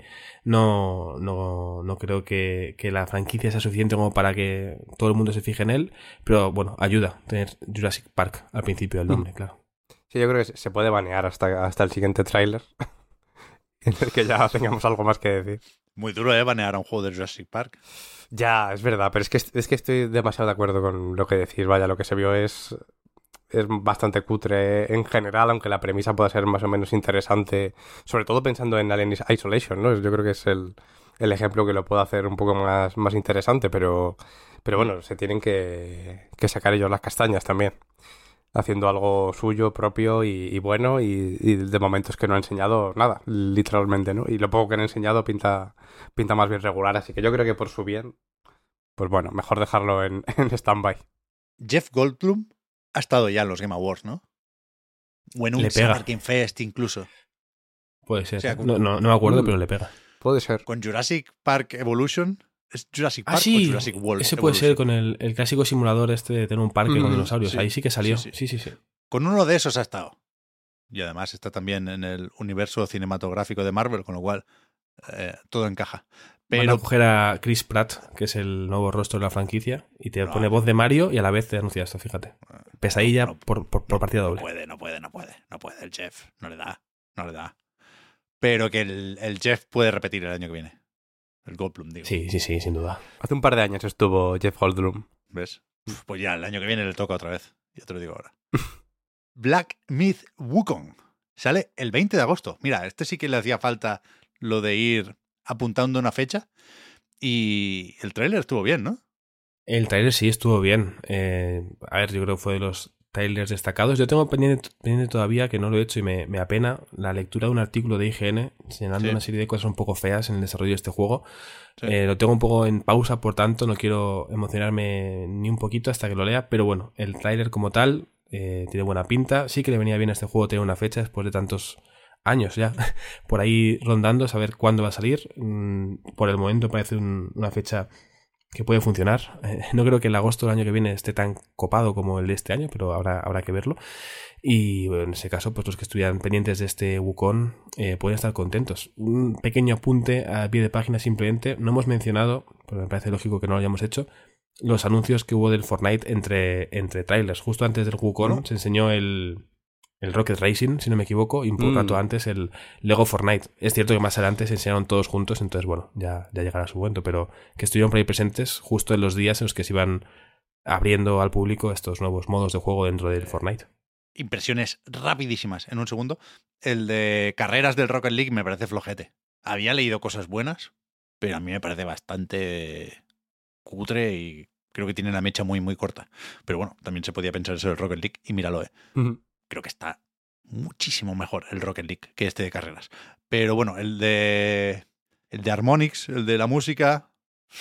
Un Guitar Hero con el mando. Tengo cosas mejores que hacer, lo siento. Y, y el Lego es el que claramente eh, tiene peso aquí. O sea que a mí no me llama mucho la atención porque no. Creo que es demasiado supervivencia de manual, pero a mi hijo, por ejemplo, si le está apeteciendo descubrir el género con este juego y, y, está bastante bien hecho y es bastante más grande de lo que podría parecer. Ese creo que sí lo pueden expandir y, y se puede quedar aquí muchos años. Pero bueno, los otros dos creo que son una curiosidad. Veremos cómo de grande se hace Fortnite a partir de aquí. Perdón, perdón, perdón. El Wukong decía que eso, que guay la fecha, y es uno de esos, no voy a hacerme el despistado, que en cierto momento parecía demasiado bueno para ser verdad, pero es verdad que han, que han pasado muchos años y que ahora mismo es difícil, a saber, ¿eh? Pero es difícil pensar en un desenlace tipo The Day Before, ¿no? Yo creo que esto sí que es un juego grande y serio y ambicioso sí. y sólido, puntero. Sí, tangible.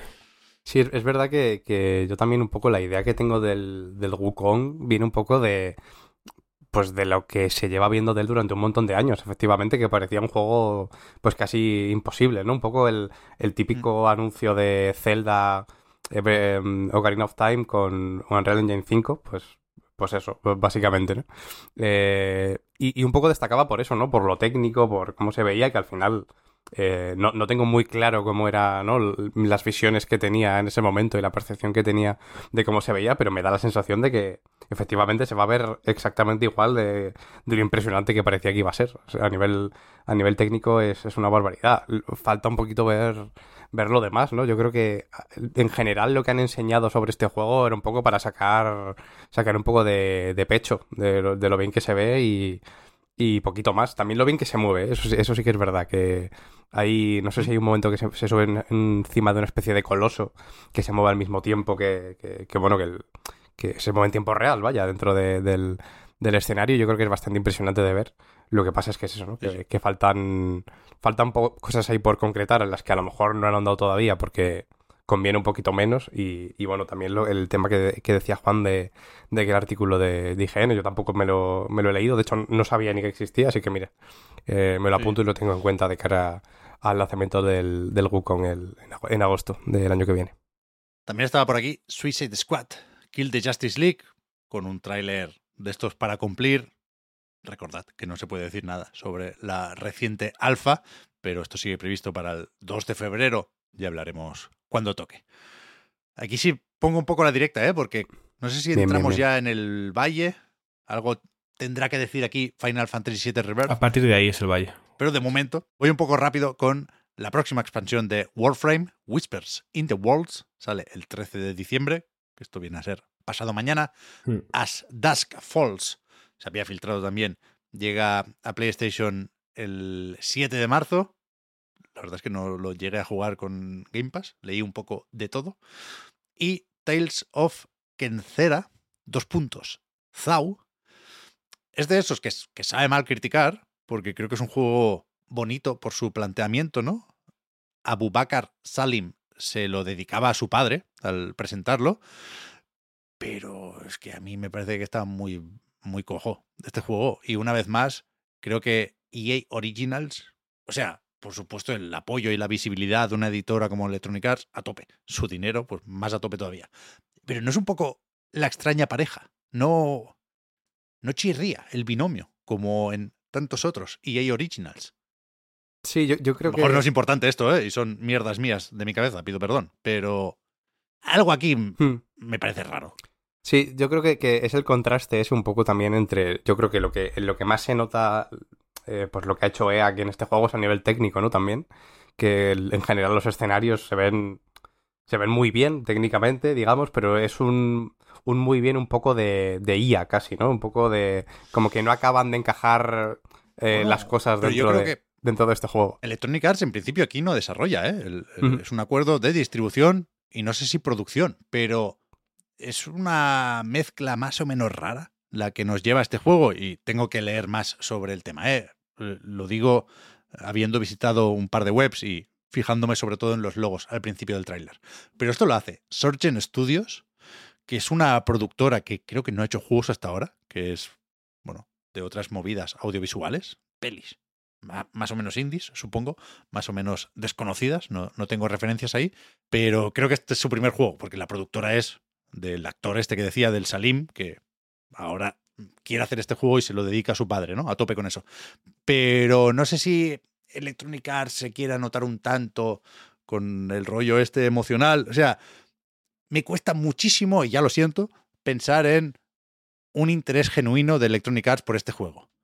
Y sí, Mm. me puedo imaginar que le interesa más a eh, Ridley Scott Creative Group, que es uno de los logos que aparece en el tráiler y que ha, supongo que, financiado esto de alguna forma, igual que Critical Role. Pero que, ¿sabes? Que hay una confluencia de intereses que a mí se me hace un poco rara. Yo imagino que a Electronic Arts le interesa poco de forma genuina, pero que bienvenido sea un interés no genuino si permite que haya obras de autores afrodescendientes que vayan llegando a más gente. Por lo menos es mi opinión. Entiendo que no es el juego más llamativo de, de la noche. A mí me recordó un poco, salvando las distancias, a, a lo que nos va a llegar de Prince of Persia, de Lost Crown, en cuanto a cómo se puede jugar esto. Creo que fue Javier Moya quien comentó que la música le recordaba a Black Panther, a Wakanda. Entiendo por qué. Eh, por tanto, cualquier.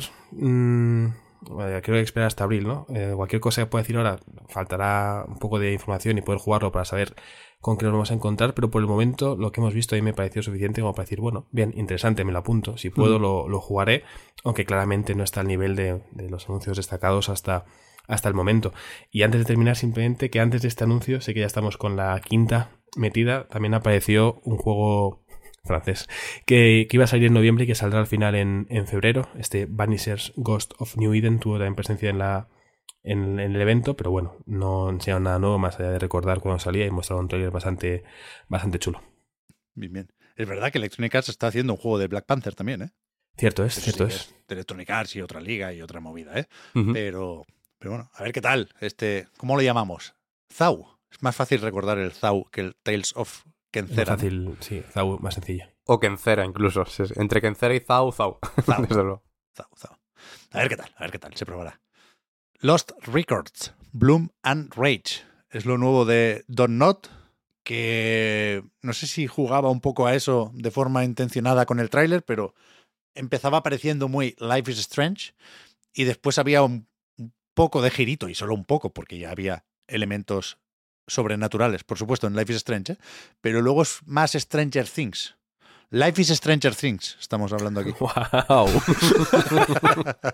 sí, sí, sí, sí, Bien, sí, bien, bien. realmente, realmente Bueno. sí, realmente sí. Antes de, de grabar comentamos este anuncio, si no me equivoco, Pep. Em, yo cuando lo vi pensé, igual por la paleta de colores, en Paper Girls, que se llama, un cómic que luego ha tenido una adaptación a live action que creo que no tuvo tanto éxito en Prime Video, pero el cómic sí que era muy, muy alabado, pero no deja de ser eso, una historia con muchachas jóvenes, con un toque ochentero y con un toque de ciencia ficción que lo hace un poco interesante, ¿no? Eh, es el primer juego que hace Don Not Montreal, si no me equivoco. Eh, Don Not es un estudio francés, pero tiene una, una sede también en, en Montreal y este va a ser el primer juego que desarrollen. Eh, creo que en el equipo hay parte del original de Life is Strange, así que se puede entender esta parte de Life is Stranger Things que tiene el juego. Veo que toca The First Berserker, Kazan, que iba a decir que no sé cuál es y que no recordaba haber visto este juego el jueves por la noche, pero ahora, ahora me ha venido todo. Tengo que comprobar si realmente dentro del mundo este de Dungeon and Fighter, que teníamos el DNF de Duel también, de lucha, hace poco, es uno de esos que lo peta en Corea, pero a lo puto loco, que no nos podemos llegar a imaginar hasta qué punto es un fenómeno y hasta qué punto tiene dinero esta gente. Y, y este Kazan, creo que en cierto momento se llamaba Project Barbecue. Yes. Yo lo conocí así. BBQ. Y vi un tráiler, el típico de todavía queda, prototipo, tal y cual, que me flipó. Y desde entonces ha ido cambiando un poco el proyecto. Para empezar, se llama distinto. Pero algo ha quedado. Y a mí me gusta. Al final, fíjate cómo, cómo tengo que justificar algunas decisiones. Pero yo tengo ganas de esta mierda, ¿eh? Sí, a mí, a mí me parece complicado más o menos ponerle pegas, en realidad, ¿eh? O sea, la- lo que se ve eh, también técnicamente está muy... Es, muy pintón, en general, se mueve muy bien, da, da gusto verlo moverse. Los combates, pues ya sabemos que, claramente vienen del, del tipo Souls, pero también parece que, que están bastante finos. Lo poco que se ve de algún combate contra algún jefe eh, se nota... No, al final esto ya no viene solo de, de que funcione de sacar el escudo, esquivar eh, y golpear tú, ¿no? Eh, también va de un tema de ritmos y de tiempos y de que todo junto funcione de una manera en la que sea satisfactorio y al mismo tiempo justo y, y, y todo a la vez, ¿no? Y yo creo que, que la sensación que da al menos es, es justamente esa. Yo, lo que se le puede pedir a un juego de este tipo de acciones es eso y yo creo que, que lo cumple, más allá de que... La, la estética me parece un poco aburrida, yo creo que es Sí, el sí, típico sí. juego de la que, del que te cansas a, los, a, lo- a la media hora, aunque de primeras es verdad que es bastante imponente, pero, pero yo creo que cansa rápido, pero por lo demás, yo creo que, que es eso, que es difícil ponerle pegas. O sea, yo no conozco mucho Dungeon Fighter. No he jugado a Dungeon Fighter Online, que por cierto es horroroso. Estéticamente es cutrísimo. Juego de Flash total. Y, y es difícil imaginar el salto, porque en principio es el mismo equipo, ¿eh? es esta gente de Neople que, que, ya digo, después de haber ganado muchísimo dinero, habrá crecido lo indecible, pero que el, triple mortal que tienen que hacer aquí para pasar de uno a otro es considerable. Pero, pero es verdad, es verdad que es demasiado genérico, pero no sé. eh, Lo que se ve en el tráiler es el tipo de acción que a mí me gusta y me desarma y me derrito y bueno, ya, ya, ya esperaré a que salga. Luego, si hay que jugar 10 minutos y pasar a otra cosa, pues será, ¿eh? Pero me voy a poner un poco nervioso. Llegado el momento, que no sé cuándo será, porque no tiene fecha, por supuesto. Claro, ahí está la clave. Que al final siempre hay juegos como estos que habrá gente a los que, bueno, pues me da igual, habrá gente que se derrite al verlo. Por eso digo que al final es fácil destacar más de una decena de de anuncios interesantes porque incluso a mí este no me llama la atención, pero reconozco que tiene el potencial de, de gustar mucho a, a jugadores como tú, Pep. Yo no, no lo pondría en ninguna lista, ¿eh? Es un tipo de hype silencioso. Vas a jugar Que- 80 horas a esto mínimo, así que... No, 80 no, tantas, ¿tú crees? Es que es demasiado Souls. Antes era más hack and slash. Este es demasiado Mm, Souls. ahora. Es muy Souls, el- los ritmos, sí, sí. Yo creo que no, no puede ser tan, tan denso. Después llegó uno de los momentos raros de la gala, creo yo, porque hubo una especie de. Bueno, una especie no. Hubo un- una actuación musical, ¿no? Momento canción de Final Fantasy VII Rebirth. Y se intentó mezclar esa actuación con el tráiler del juego, pero no funcionó del todo bien. Quiero decir, hay un tráiler mucho más largo y mejor que no se vio en los Game Awards y, que sí es el tráiler de los Game Awards que está en el canal de YouTube de Final Fantasy, que, hostia, una vez más, no sé hasta qué punto sigue por aquí el estigma de han troceado Final Fantasy VII. Creo que es un mensaje que ha hecho daño a la vuelta de Cloud y compañía, y entiendo por qué es así. ¿eh? Explicarlo del todo o explicarlo bien eh, necesita de spoilers que no hace falta soltar aquí. Pero aunque Final Fantasy VII Remake, que a mí me gusta mucho, es más, sí, sí que es verdad que lo de que se pueda decir que solo está Midgar le perjudica. Final Fantasy VII Rebirth parece que se aleja de eso, porque ya salimos y hay, si no mundo abierto, sí espacios mucho más grandes.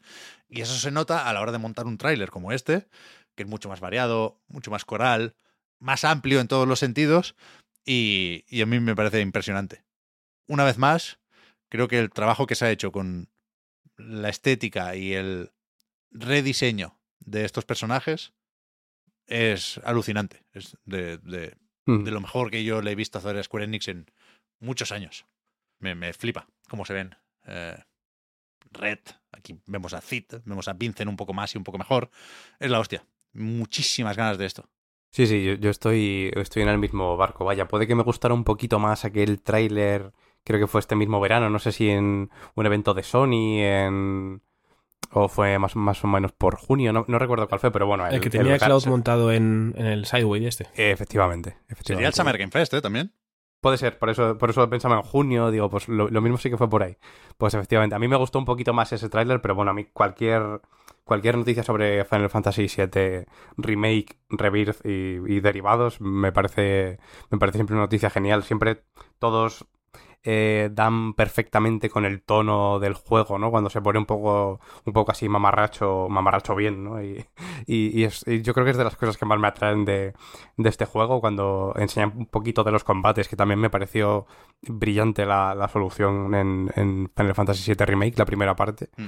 Y, joder, y bueno, solo con pensar en, pues bueno, cómo han retorcido cosas del original, ¿no? Que al final va un poquito de esto el, el Rebirth, pensar en cómo lo van a seguir haciendo ya a, partir de aquí. Yo creo que, te guste más o menos, tiene sentido tener eh, esa curiosidad, ¿no? Te ha gustado más o menos el, primero, quiero decir. Yo creo que más o menos todo el mundo que tenga interés por Final Fantasy VII, el, el remake o el original o como conjunto, si lo queremos ver así, eh, yo creo que tiene sentido que se pregunte qué va a pasar ahora. Y, eso sin entrar en spoilers, de nuevo, es, muy fácil liarla. Yo creo que simplemente hablando del tráiler bien y de todo lo que, lo que hay y todos los personajes que salen, puede ser ya spoiler para mucha gente. Eh, de hecho, así que bueno, también aprovechamos si queréis para decir que si no habéis jugado al primero, no, no veis el tráiler, o si tenéis algún interés. Bueno, hay mil interrogantes aquí, ¿eh? Y podemos hablar de Zack, podemos hablar de muchas cosas, pero desde el minuto uno sabemos que eh, la gran pregunta va a ser qué pasa con Aeris, ¿no? Y, este tráiler va más que los otros de esto. Me da miedo que le den tantas vueltas a esto que acaben mareados. Pero también es verdad que sale más o menos pronto, ¿eh? 29 de febrero está relativamente cerca. Mm, recordad que Víctor jugó a esto. Hay una preview de Final Fantasy VII Rebirth en nightgames.com. También grabamos un mini podcast reload aparte para hablar solo de esto. Y joder, creo que, no sé si por lo que comentaba, de hecho por eso lo comentaba, ¿eh? lo, de eh, los haters de Final Fantasy VII Remake, pero no me parece que sea el juego más esperado ahora mismo. Lo, digo porque se llevó el premio ¿eh? en los Game Awards a el juego más esperado de 2024 o de los que están anunciados. Y, y, o sea, yo seguramente lo votaría junto con Big Walk, pero no, no, no lo percibo. Creo que no es eh, unánime ese hype. No, no, no, lo veo tan generalizado como otras veces. Yo creo que es el juego, típico juego que es tan grande, tan esperado, que igual lo damos por sentado y simplemente pasamos a comentar cuál es el segundo más esperado. O sea, yo no lo voy a jugar pronto, seguramente, por cuestiones eh, logísticas, pero aún así, sin ser eh, parte de un grupo de fans que evidentemente lo esperan, me parece evidente su estatus dentro del sector. Creo que es el juego más esperado del año que viene, creo que es una garantía de éxito, que las dudas que había respecto al anterior fueron todas disipadas y con bastante contundencia en el mejor de los sentidos que según a quién le preguntas ¿eh? bueno eso a la gente que igual no le gusta lo que pasó pero creo que el juego era bueno y que igual no te gusta el cambio pero que es una cosa interesante y distinta. Tanto es así que incluso para ver su relevancia cultural y el impacto que ha tenido sin hacer ningún tipo de spoiler en el anime de Scott Pilgrim que se estrenó hace relativamente poco en Netflix, eh, muchos lo hemos definido incluso como, para poder vendérselo a la gente, eh, míratelo porque no es una adaptación tal cual de la película, sino que es un poquito como el Final Fantasy VII Remake, ¿no? Entonces ya tiene como ese estatus de contar lo mismo pero de una forma un poco distinta y que sea igual de interesante, incluso mejor, esta reescritura y ampliar el mundo. Creo que está muy bien por tanto lo que hacen y que el juego se ve tan bien que entre lo que nos contó Víctor y lo que hemos podido ver en los trailers, me parece difícil que haya un juego del año que viene que tenga Mm, un nombre más relevante, que tenga más ganas la gente de jugarlo. Lo bueno es que encima sale ya mismo, o sea, es que sale el último día de, febrero, vaya, no, queda nada. Sí, de hecho yo, yo creo que viene un poco por lo que dice Juan y también probablemente influya el hecho de que es exclusivo de Play. Claro. Eh, que, bueno, que más allá de lo evidente, eh, que, también lo, tenía un poco ese, ese problema el, el, original, ¿no?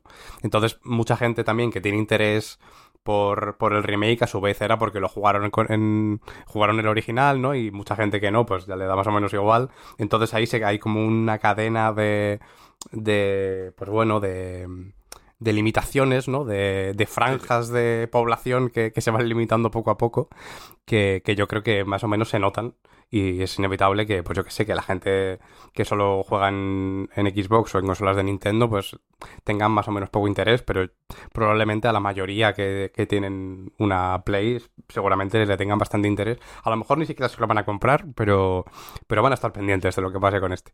A ver cómo funciona eso de la exclusividad, muy probablemente temporal, ¿eh? porque el tráiler nuevo también acaba con letra pequeña y quiero recordar que son tres meses solo. Es decir, que, lo que pone ahí es, el juego no saldrá en otras plataformas antes del 29 de mayo de 2024. Sí, que a lo mejor no sale en la Epic Games Store justo ese día, ¿eh? pero la posibilidad, desde luego la letra pequeña, está ahí. Pero vaya, mm. sí, que hay, sí que hay muchas ganas. ¿eh? Después, lo de la colaboración eh, entre Final Fantasy VII y Apex Legends, lo habéis soñado. No existió, no pasa nada. Todo va a salir bien.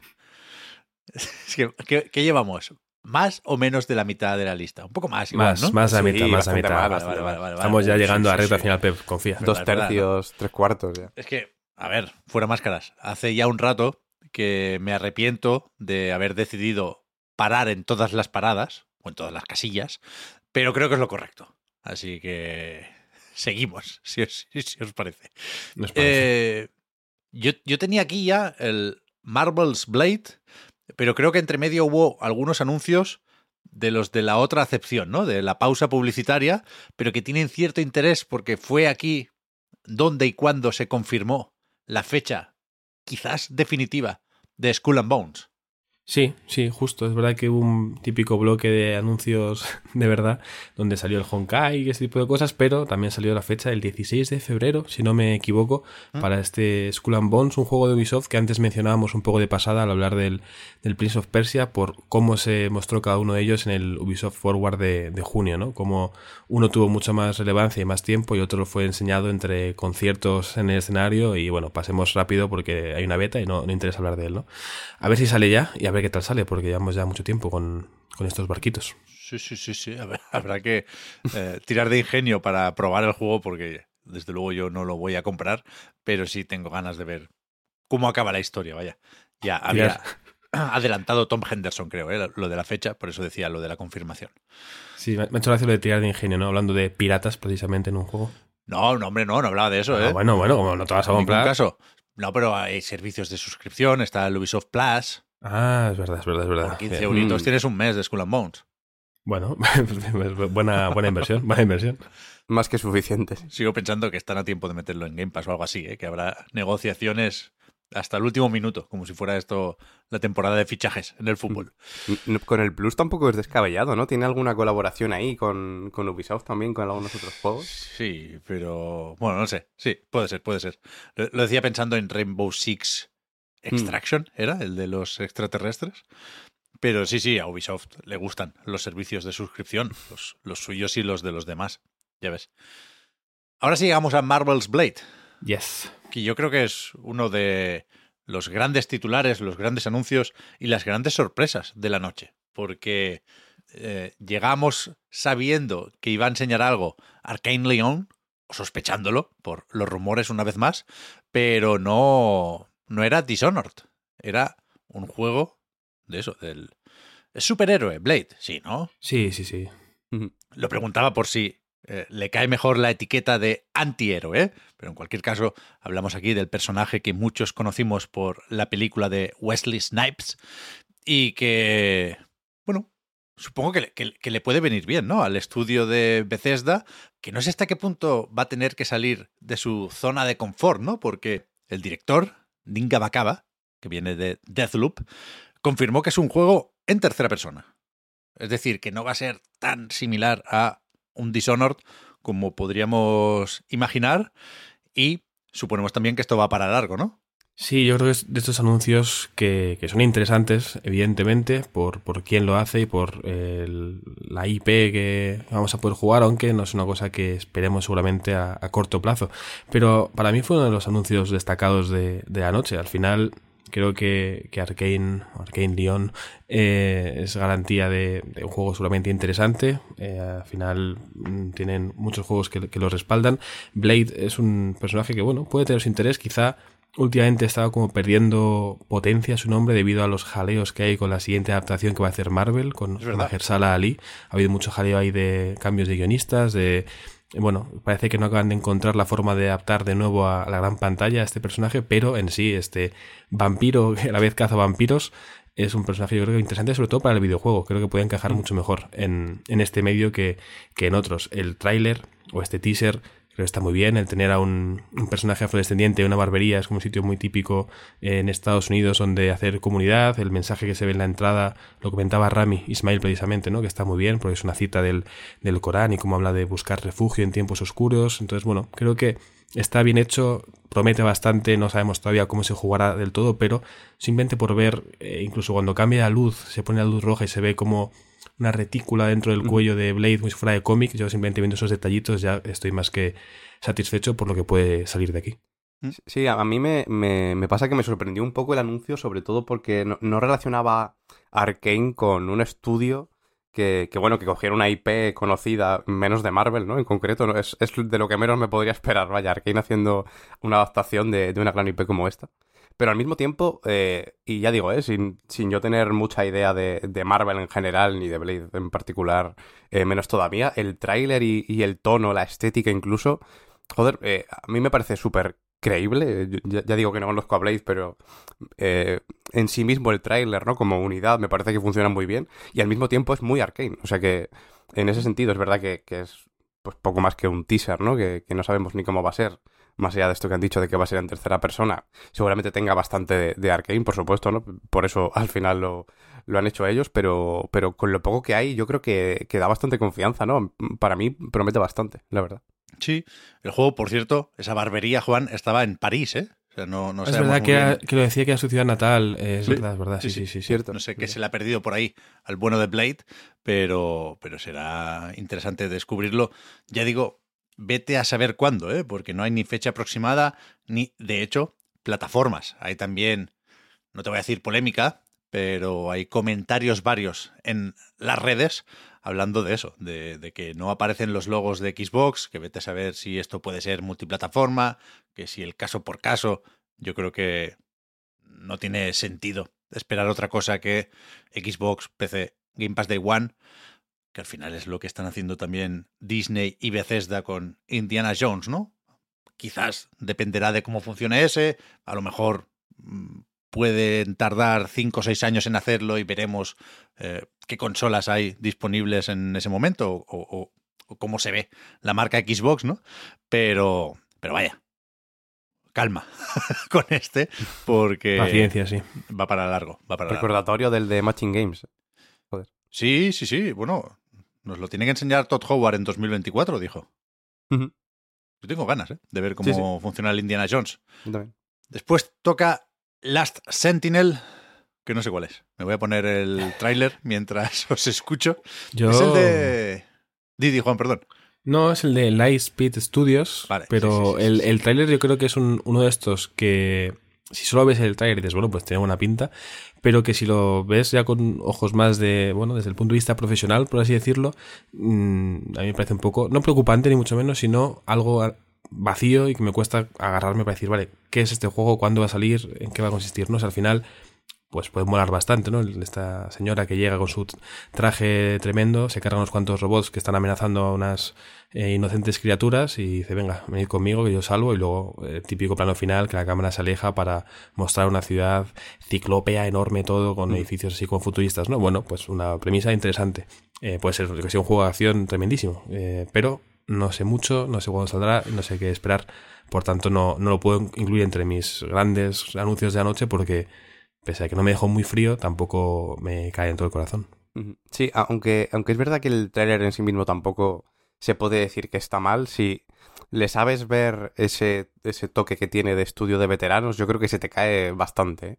Sobre todo es, ese final que decías, ¿no? El, el, tono en general, como un poco así gamberrete, eh, ¿no? Juntado con la acción, los tiros, el, el ya digo, el cyberpunk y un poco el, tema futurista es una cosa que se estila bastante en este tipo de, de estudios, que es verdad que, bueno, estudios de veteranos abarca mucho, pero entendido un poco por, por bueno, los, los, que se han tenido que ir de estudios y los que llevan muchos años forman su propio estudio y tienen proyectos que van amasando, anunciando y, y parece que, no llegará a ningún sitio. Este, este bueno, ya, ya se ve como, como algunos están llegando a, muchos sitios. De hecho, justo los Game Awards fueron una prueba fueron una prueba de ello, pero también reafirmaron un poco, pues eso, e, el tono de un poco de siempre de, los estudios de veteranos. Ya, yo es que no sé qué quieren contarme aquí, más allá del ejercicio de estilo, que es verdad que como teaser no está especialmente mal.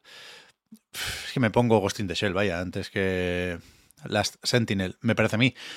El, el interés lo tengo que encontrar por la parte de la industria, porque quieras que no, esto es Tencent, es Lightspeed, que es su gran apuesta eh, por eh, los estudios internos occidentales, creo que están en Los Ángeles esta gente, y, veremos qué pasa aquí. Supongo que faltan varios años para poder jugar a esto, ¿eh?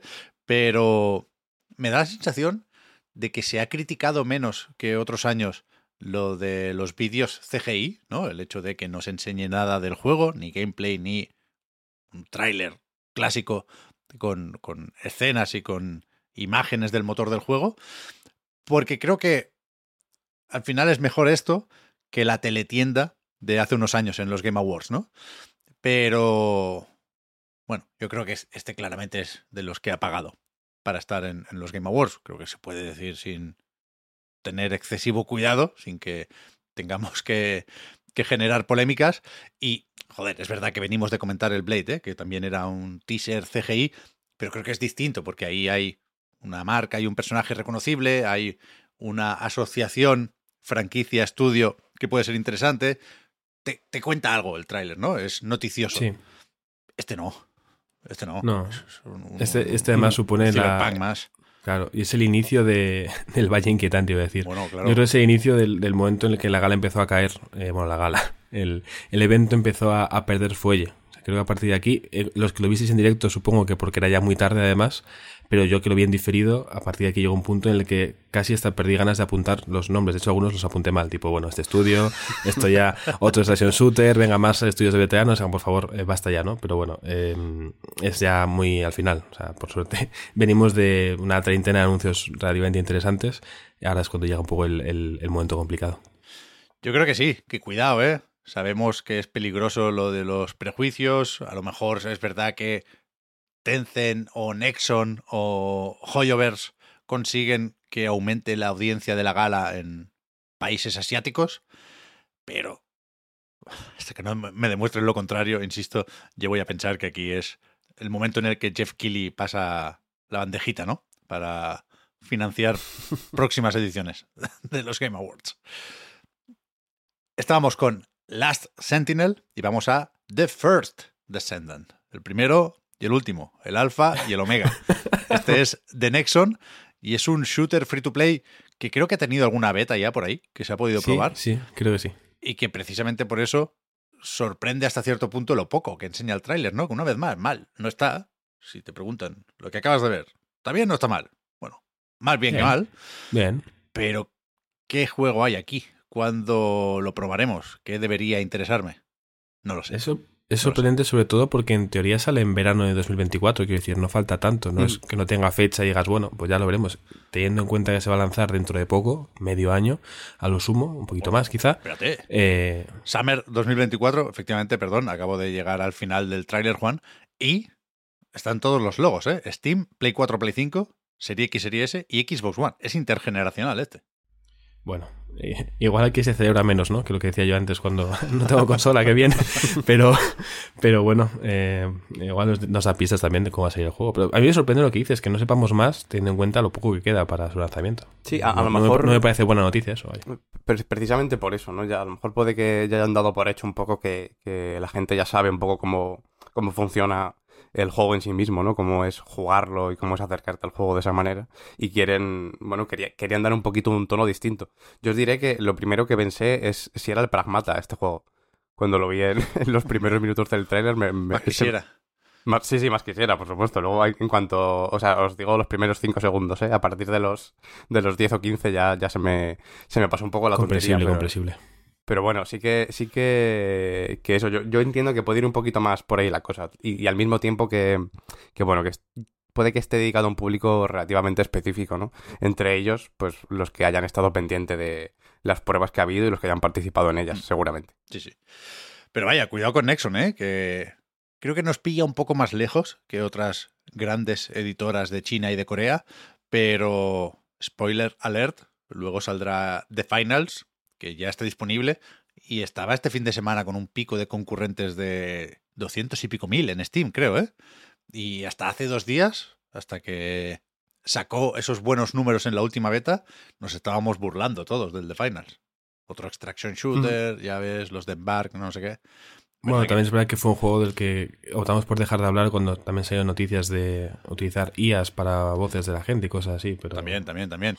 Que, el, el, desarrollo es distinto, ¿eh? Y el tipo de juego también, pero que la fuerza que tiene Nexon como editora, yo creo que deberíamos tenerla en cuenta. Lo mismo, más o menos, ya digo, con Hoyoverse, con Mi Joyo, con Cognosphere, me sé, por suerte o por desgracia, todos los nombres de esta buena gente, eh, que, que, estuvo aquí con Zenless Zone Zero, también con Genshin y con Honkai Star Rail. Me da un poco de rabia. Y mira que, insisto, eh, a mí me, me, me, gusta hasta cierto punto mi joyo, pero esta obsesión por estar en todos los eventos con todos sus juegos, yo creo que es contraproducente. Sobre todo porque lo normal es no tener algo importante que decir cada vez que, que hay un directo de Jeff Keighley, ¿no? Y en este caso, la noticia, entre comillas, de Zenless Zone Zero es que sale el año que viene, 2024, lo podíamos sospechar también, estábamos con la segunda beta. Y ni siquiera es un tráiler muy pintón, ¿no? El típico de mm, enseñar unos mm. cuantos personajes que ya conocíamos, por cierto. De hecho, yo tengo unos cuantos en la beta. Pero lo van a quemar esto, que se puede, se puede quemar un juego así. Yo, Debo reconocer. Sí, perdón, Oscar. Es me iba a decir que debo reconocer que es el único juego de mi hoyo que casi está consiguiendo que caiga en ese pozo, pero creo que voy a aguantar, la verdad. Eh, por falta de tiempo y por, por, mi bien, pero, pero luce muy bien. O sea, consiguen hacer trailers y generalmente un elenco de personajes que sea atractivo para distintos públicos. O sea, que, pues aparte, pues un trailer bien, que funciona. Joder, iba, a decir lo mismo, de hecho, que, en general no he jugado a nada de, de mi joyo, bueno, un poco por, por todo lo que, lo que abarca y el tipo de juegos que, que suele representar, ¿no? A pesar de que también en muchos sentidos pues está claro que tiene muchas virtudes y que si tanta gente los juega también tiene que ser por algo, incluso gente entendida de los videojuegos como aquí Pep Sánchez. Pero, pero tengo eso, eh, dentro de que, de que más o menos me, me interesaba, no sé si el primer tráiler de este salió el año pasado y de hecho pensé, joder, pues no mm. me esperaba que, que, joder, que me fuera a interesar precisamente, ¿no? Un juego de pijollo. Y pinta bastante bien. Yo tampoco creo que este tráiler pinte mal, de hecho. O sea, en, en, sí mismo, si no has visto los anteriores, sobre todo, eh, yo creo que se, se, le ve un poquito todo, el combate pinta bastante resultón, se ve bastante bien también. Pero bueno, eh, también un poco es eso, ¿no? Que, que si sí los has visto, yo creo que la aparición en este evento no aporta demasiado. Son muy pesados, son demasiado pesados, vaya. Igual con los anuncios de YouTube, vaya. He visto varias bromas, ahora no tanto, pero hace unos meses con, con el anuncio del Honkai Star Rail, The Animations are amazing, o sea, lo he visto yo demasiadas veces teniendo el juego instalado en el puto teléfono, que alguien se lo diga a, los anuncios de Google, pero, pero bueno, no sé. Por supuesto, una vez más te van a enseñar los números y te van a decir que, me vas a contar tú, ¿no? De cómo tengo que hacer el marketing. Pero dentro de estos eventos, como poco, sí creo que se puede decir que se hacen pesados. Porque, yo qué sé, pon uno, colega, elige uno cada año y no hagas el recordatorio de los tres porque empiezan a ser multitud. Mecha Break. No sé cuál es. Lo peor es que yo tampoco me acuerdo de cuál es. O sea, lo tengo aquí apuntado y está mirando un rato como a ver si mi memoria al leer el nombre, ¿no? Mágicamente entraba en acción, pero no me acuerdo de qué juego es este. La pero no son. Quiero decir, son Roblox famosos de alguna forma, no, no son un... Ah, vale, ese, ese que parecía el Armor Core, pero no era el Armor Core. Sí, sí, Vale, sí. vale, sí, Eso sí, es. sí, sí, sí, Eso sí. Yo pensaba que era una especie de cosa del Armor Core hasta que vi que no. O sea, al principio, vaya, cuando vi como había tanto Gundam famoso. Pero ni idea, la verdad. Sí, es verdad que el tema de, de la interfaz y todo eso, bastante similar. Parecía como si has jugado solo Armor Core de este tipo de juegos, que, que es mi caso, de hecho. Parece como que la interfaz es una especie de, de versión un poco mutada y, puede parecer que viene precisamente de Armor Core, pero bueno, también sería un poco raro a, eh, anunciar de repente From Software un, un DLC de, de, este juego en los, en los Game Awards con el del Ring pendiente, ¿no? Pero bueno, eh, sí, la verdad es que tampoco tengo mucho que comentar aquí. Solo, solo he visto que este lo hace Season Games, pero, pero poquito más. No sé, no sé muy bien de dónde viene este estudio ni, ni qué cosas suelen hacer. Entiendo que es coreano, por, eh, los caracteres que veo aquí en el tráiler embebido. ¿Sabéis el, el rollo este, el truco? O sea, no quisiera yo equivocarme, pero llevo años usándolo y creo que funciona. Que lo- los caracteres de la escritura china y japonesa que no tienen círculos, no tienen redondas. Entonces, si Mm, ves sí. redonditas ahí, Claro, es Sí, sí, coreano. ese es el truco. más o menos ovaladas, es que es coreano. Una Mm. tontería como un piano, pero No, no, no, pero funciona, útil, es funciona, o sea, pequeño life hack. Warhammer 40.000. Este no es coreano. Space Marine 2. Se nos dijo ya desde Cyber Interactive y desde Focus que se retrasaba, ¿no? Que lo teníamos que esperar para la segunda mitad de 2024. Se dijo ya que la fecha se concretaría a principios de diciembre, con lo cual en este caso sí sospechábamos que, lo tendría el Jeff. Y pues eso, el juego sigue pintando más que bien, te diría. Y sabemos ahora que saldrá el 9 de septiembre. Está costando, ¿eh? Está costando mucho este. Está costando, está costando, pero bueno, ya tenemos fecha. Es verdad que, que luce bien, luce interesante.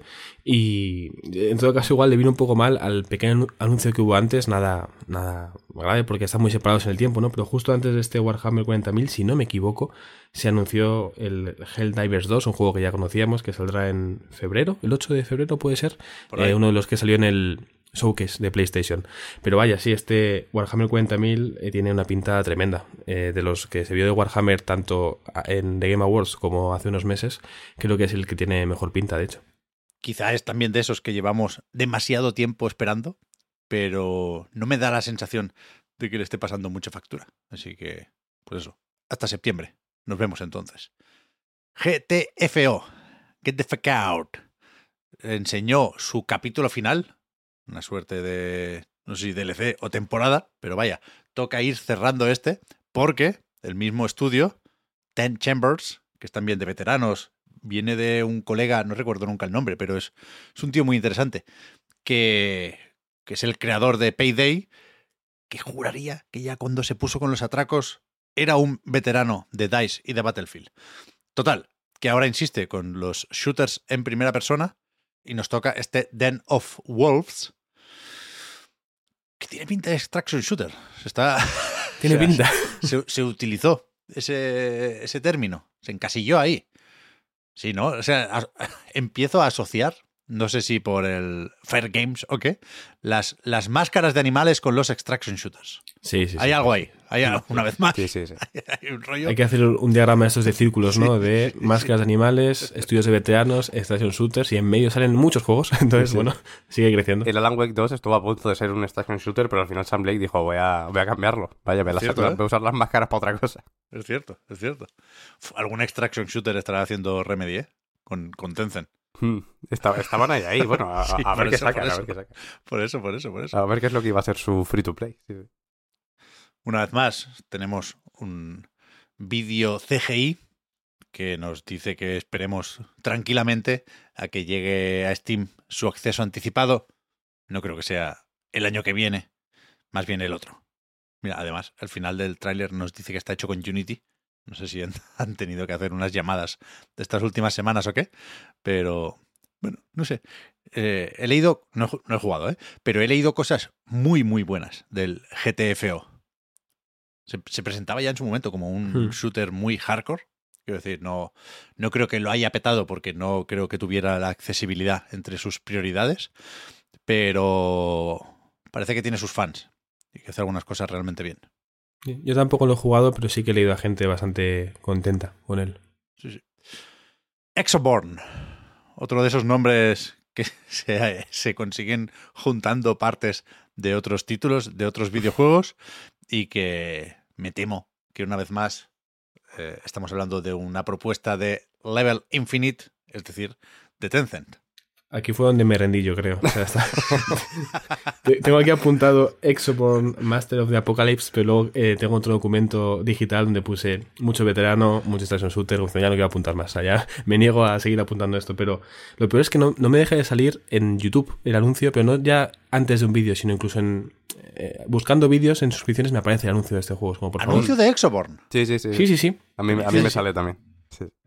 Y yo, ¿pero por qué? ¿Por qué? O sea, ¿por, por qué? Déjame tranquilo. Pero, pero sí, deben haber puesto un buen dinero porque ya está en todas partes. Un juego que yo fue verlo y olvidé. O sea, mm, me acuerdo de Exodus por el nombre, pero de Exoborn ya no, ya me, me lío. Tremendo nombre, ¿eh? Exoborn. Eh, Cada vez que lo dices, sientes como un, como un pinchacito. Sí, sí.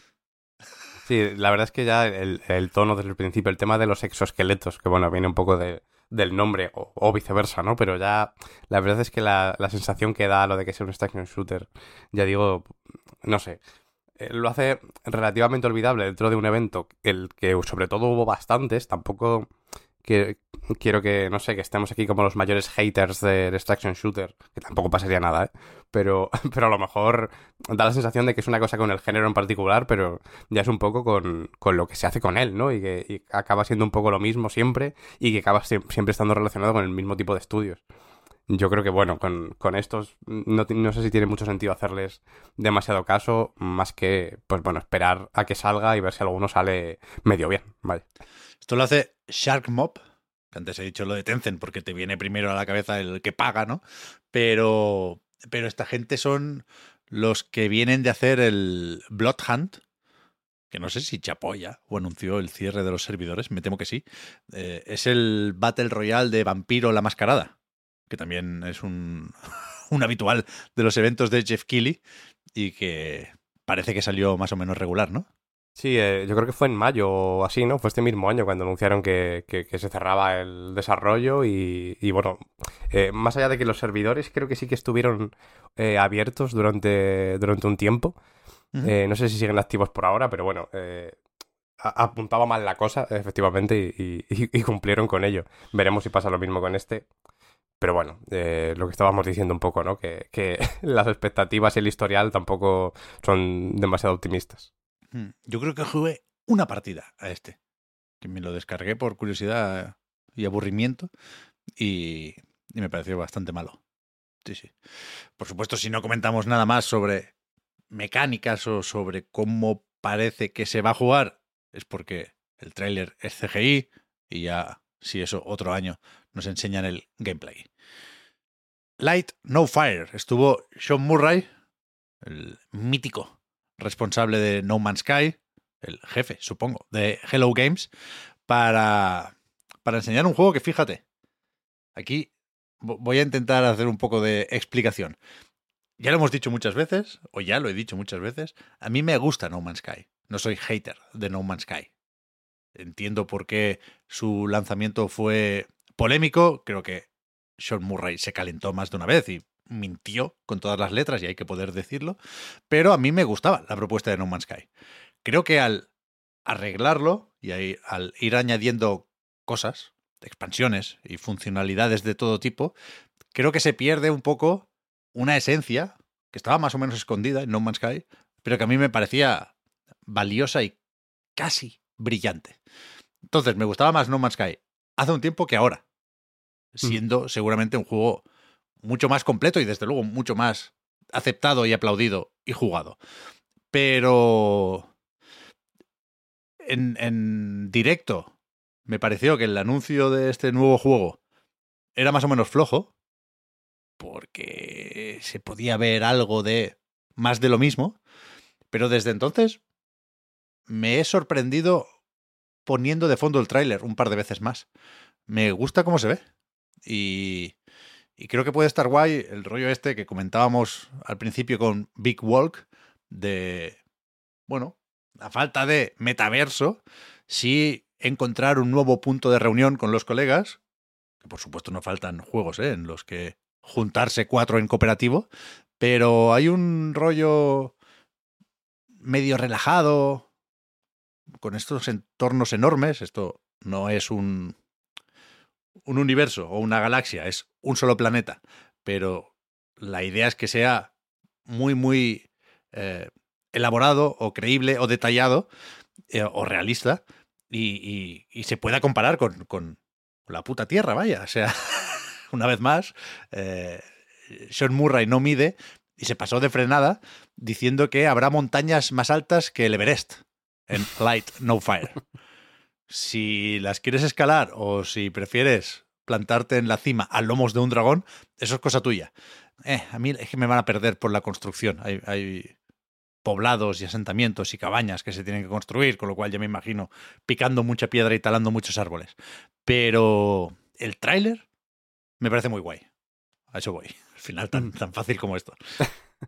Sí, yo, yo estoy de acuerdo, la verdad. Y también en que, en que a mí me gustaba un poco más No Man's Sky al principio, un poco por, por la esencia que tenía y la identidad que tenía, que era un poco distinta a lo que es ahora. Ahora es más cosas, pero bueno, a lo mejor es menos No Man's Sky o tiene algo menos suyo propio que, que lo que tiene al principio, aunque también creo que lo que han hecho y como han arreglado y han cumplido un poco con, con todo lo que se prometía, también les da bastante identidad realmente, como a ellos como estudio y a No Man's Sky como juego, eh, realmente.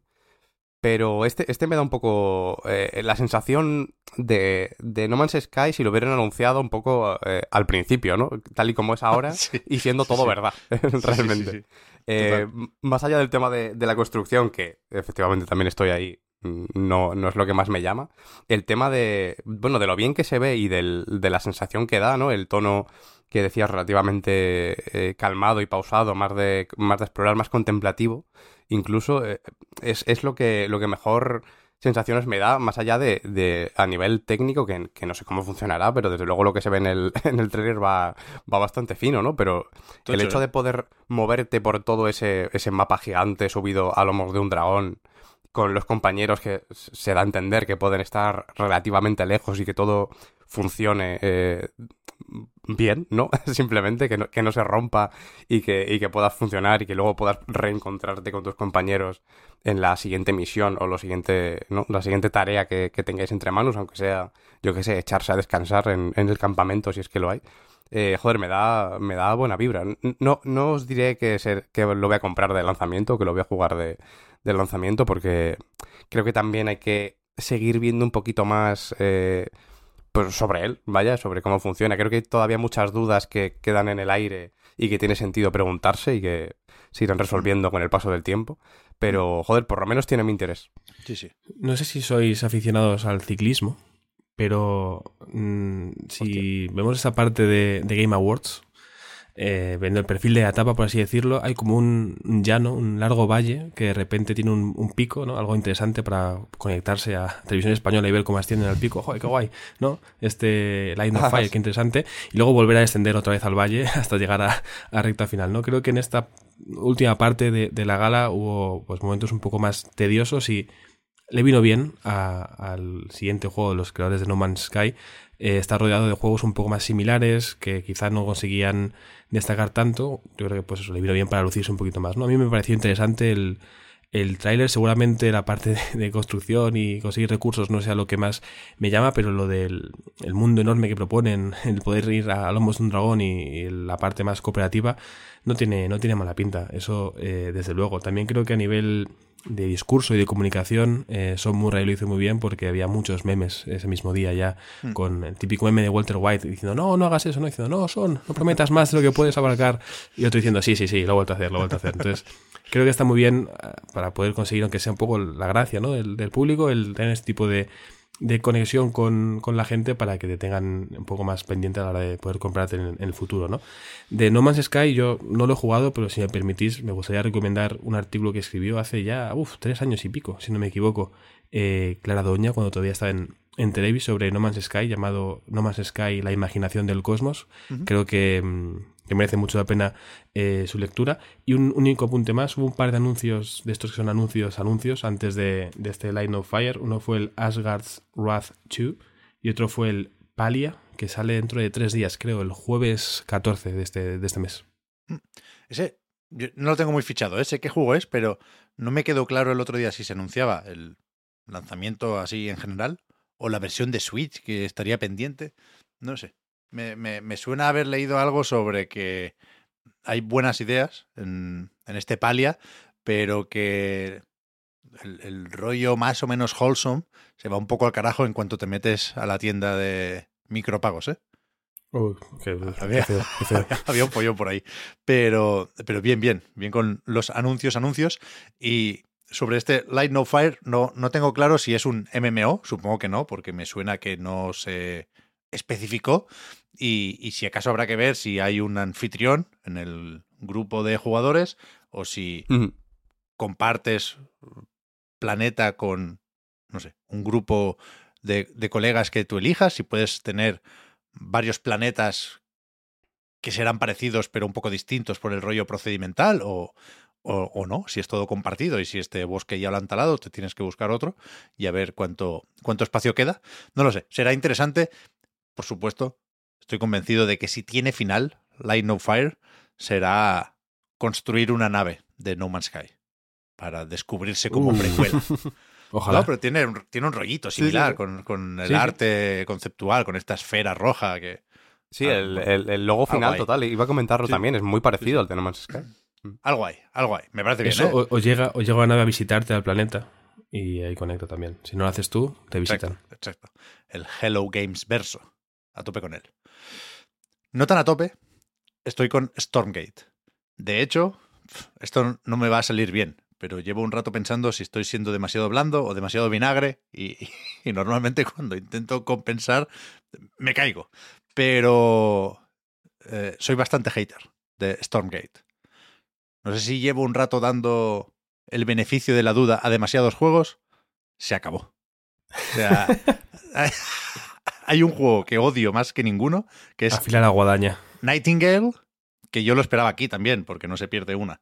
Y por suerte no tuvo cojones de, de venir. Creo que tiene que estar más o menos al caer. Creo que sale más o menos sí, pronto. Sí, Bastante demencial lo de ese juego, ¿eh? Ahí sí que cuando empezaron a meter construcción y de todo y no dejaba de cambiar el juego, yo me perdí ya con, con qué proponía, pero es un juego complicado, ¿eh? Lo odio, lo odio con todas mis fuerzas.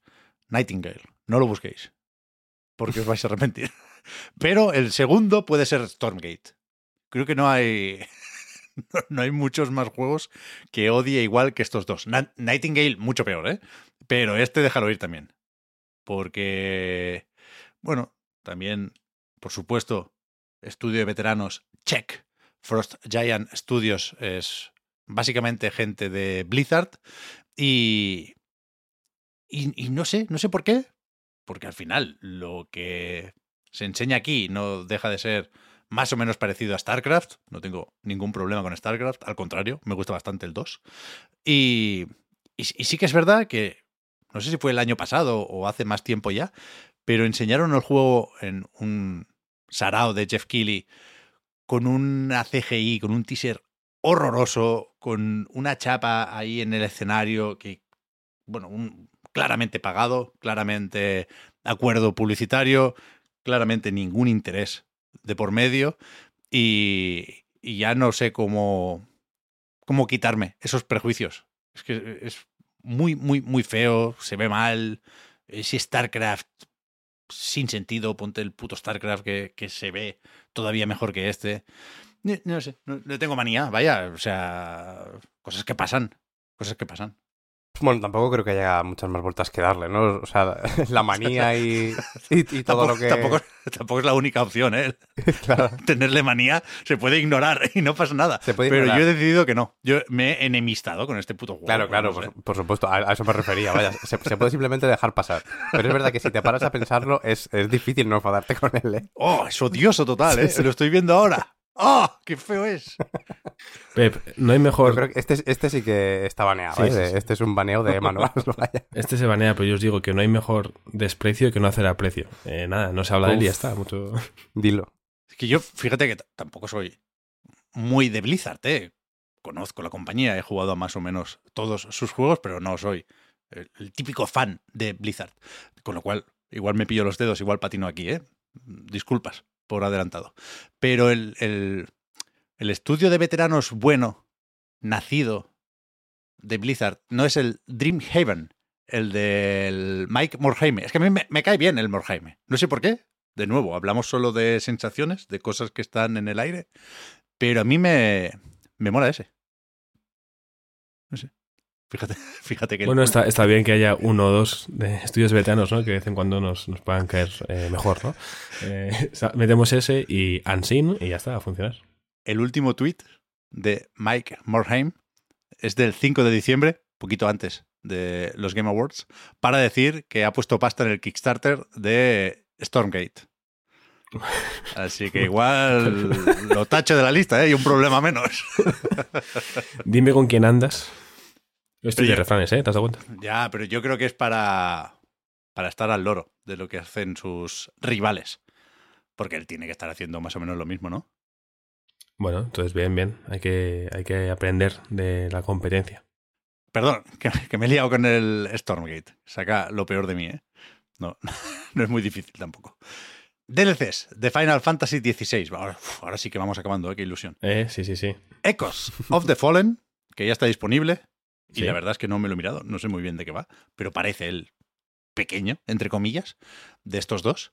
Porque después viene The Rising Tide, que por el nombre, y por lo visto también en el tráiler, es el que nos trae al Leviatán, que es esta invocación mítica de la saga, y que ya en el Final Fantasy XVI base eh, aparecía de fondo. O sea, hay una- un personaje, una pequeña historia por ahí que, que se relaciona con Leviatán, pero no, no participas, no te metes ahí, no hay tiempo para eso. Con lo cual llegará en primavera, en forma de DLC, que no sé muy bien cómo se integra en la historia de Final Fantasy XVI, pero, hostia, igual caigo, ¿eh? Porque me...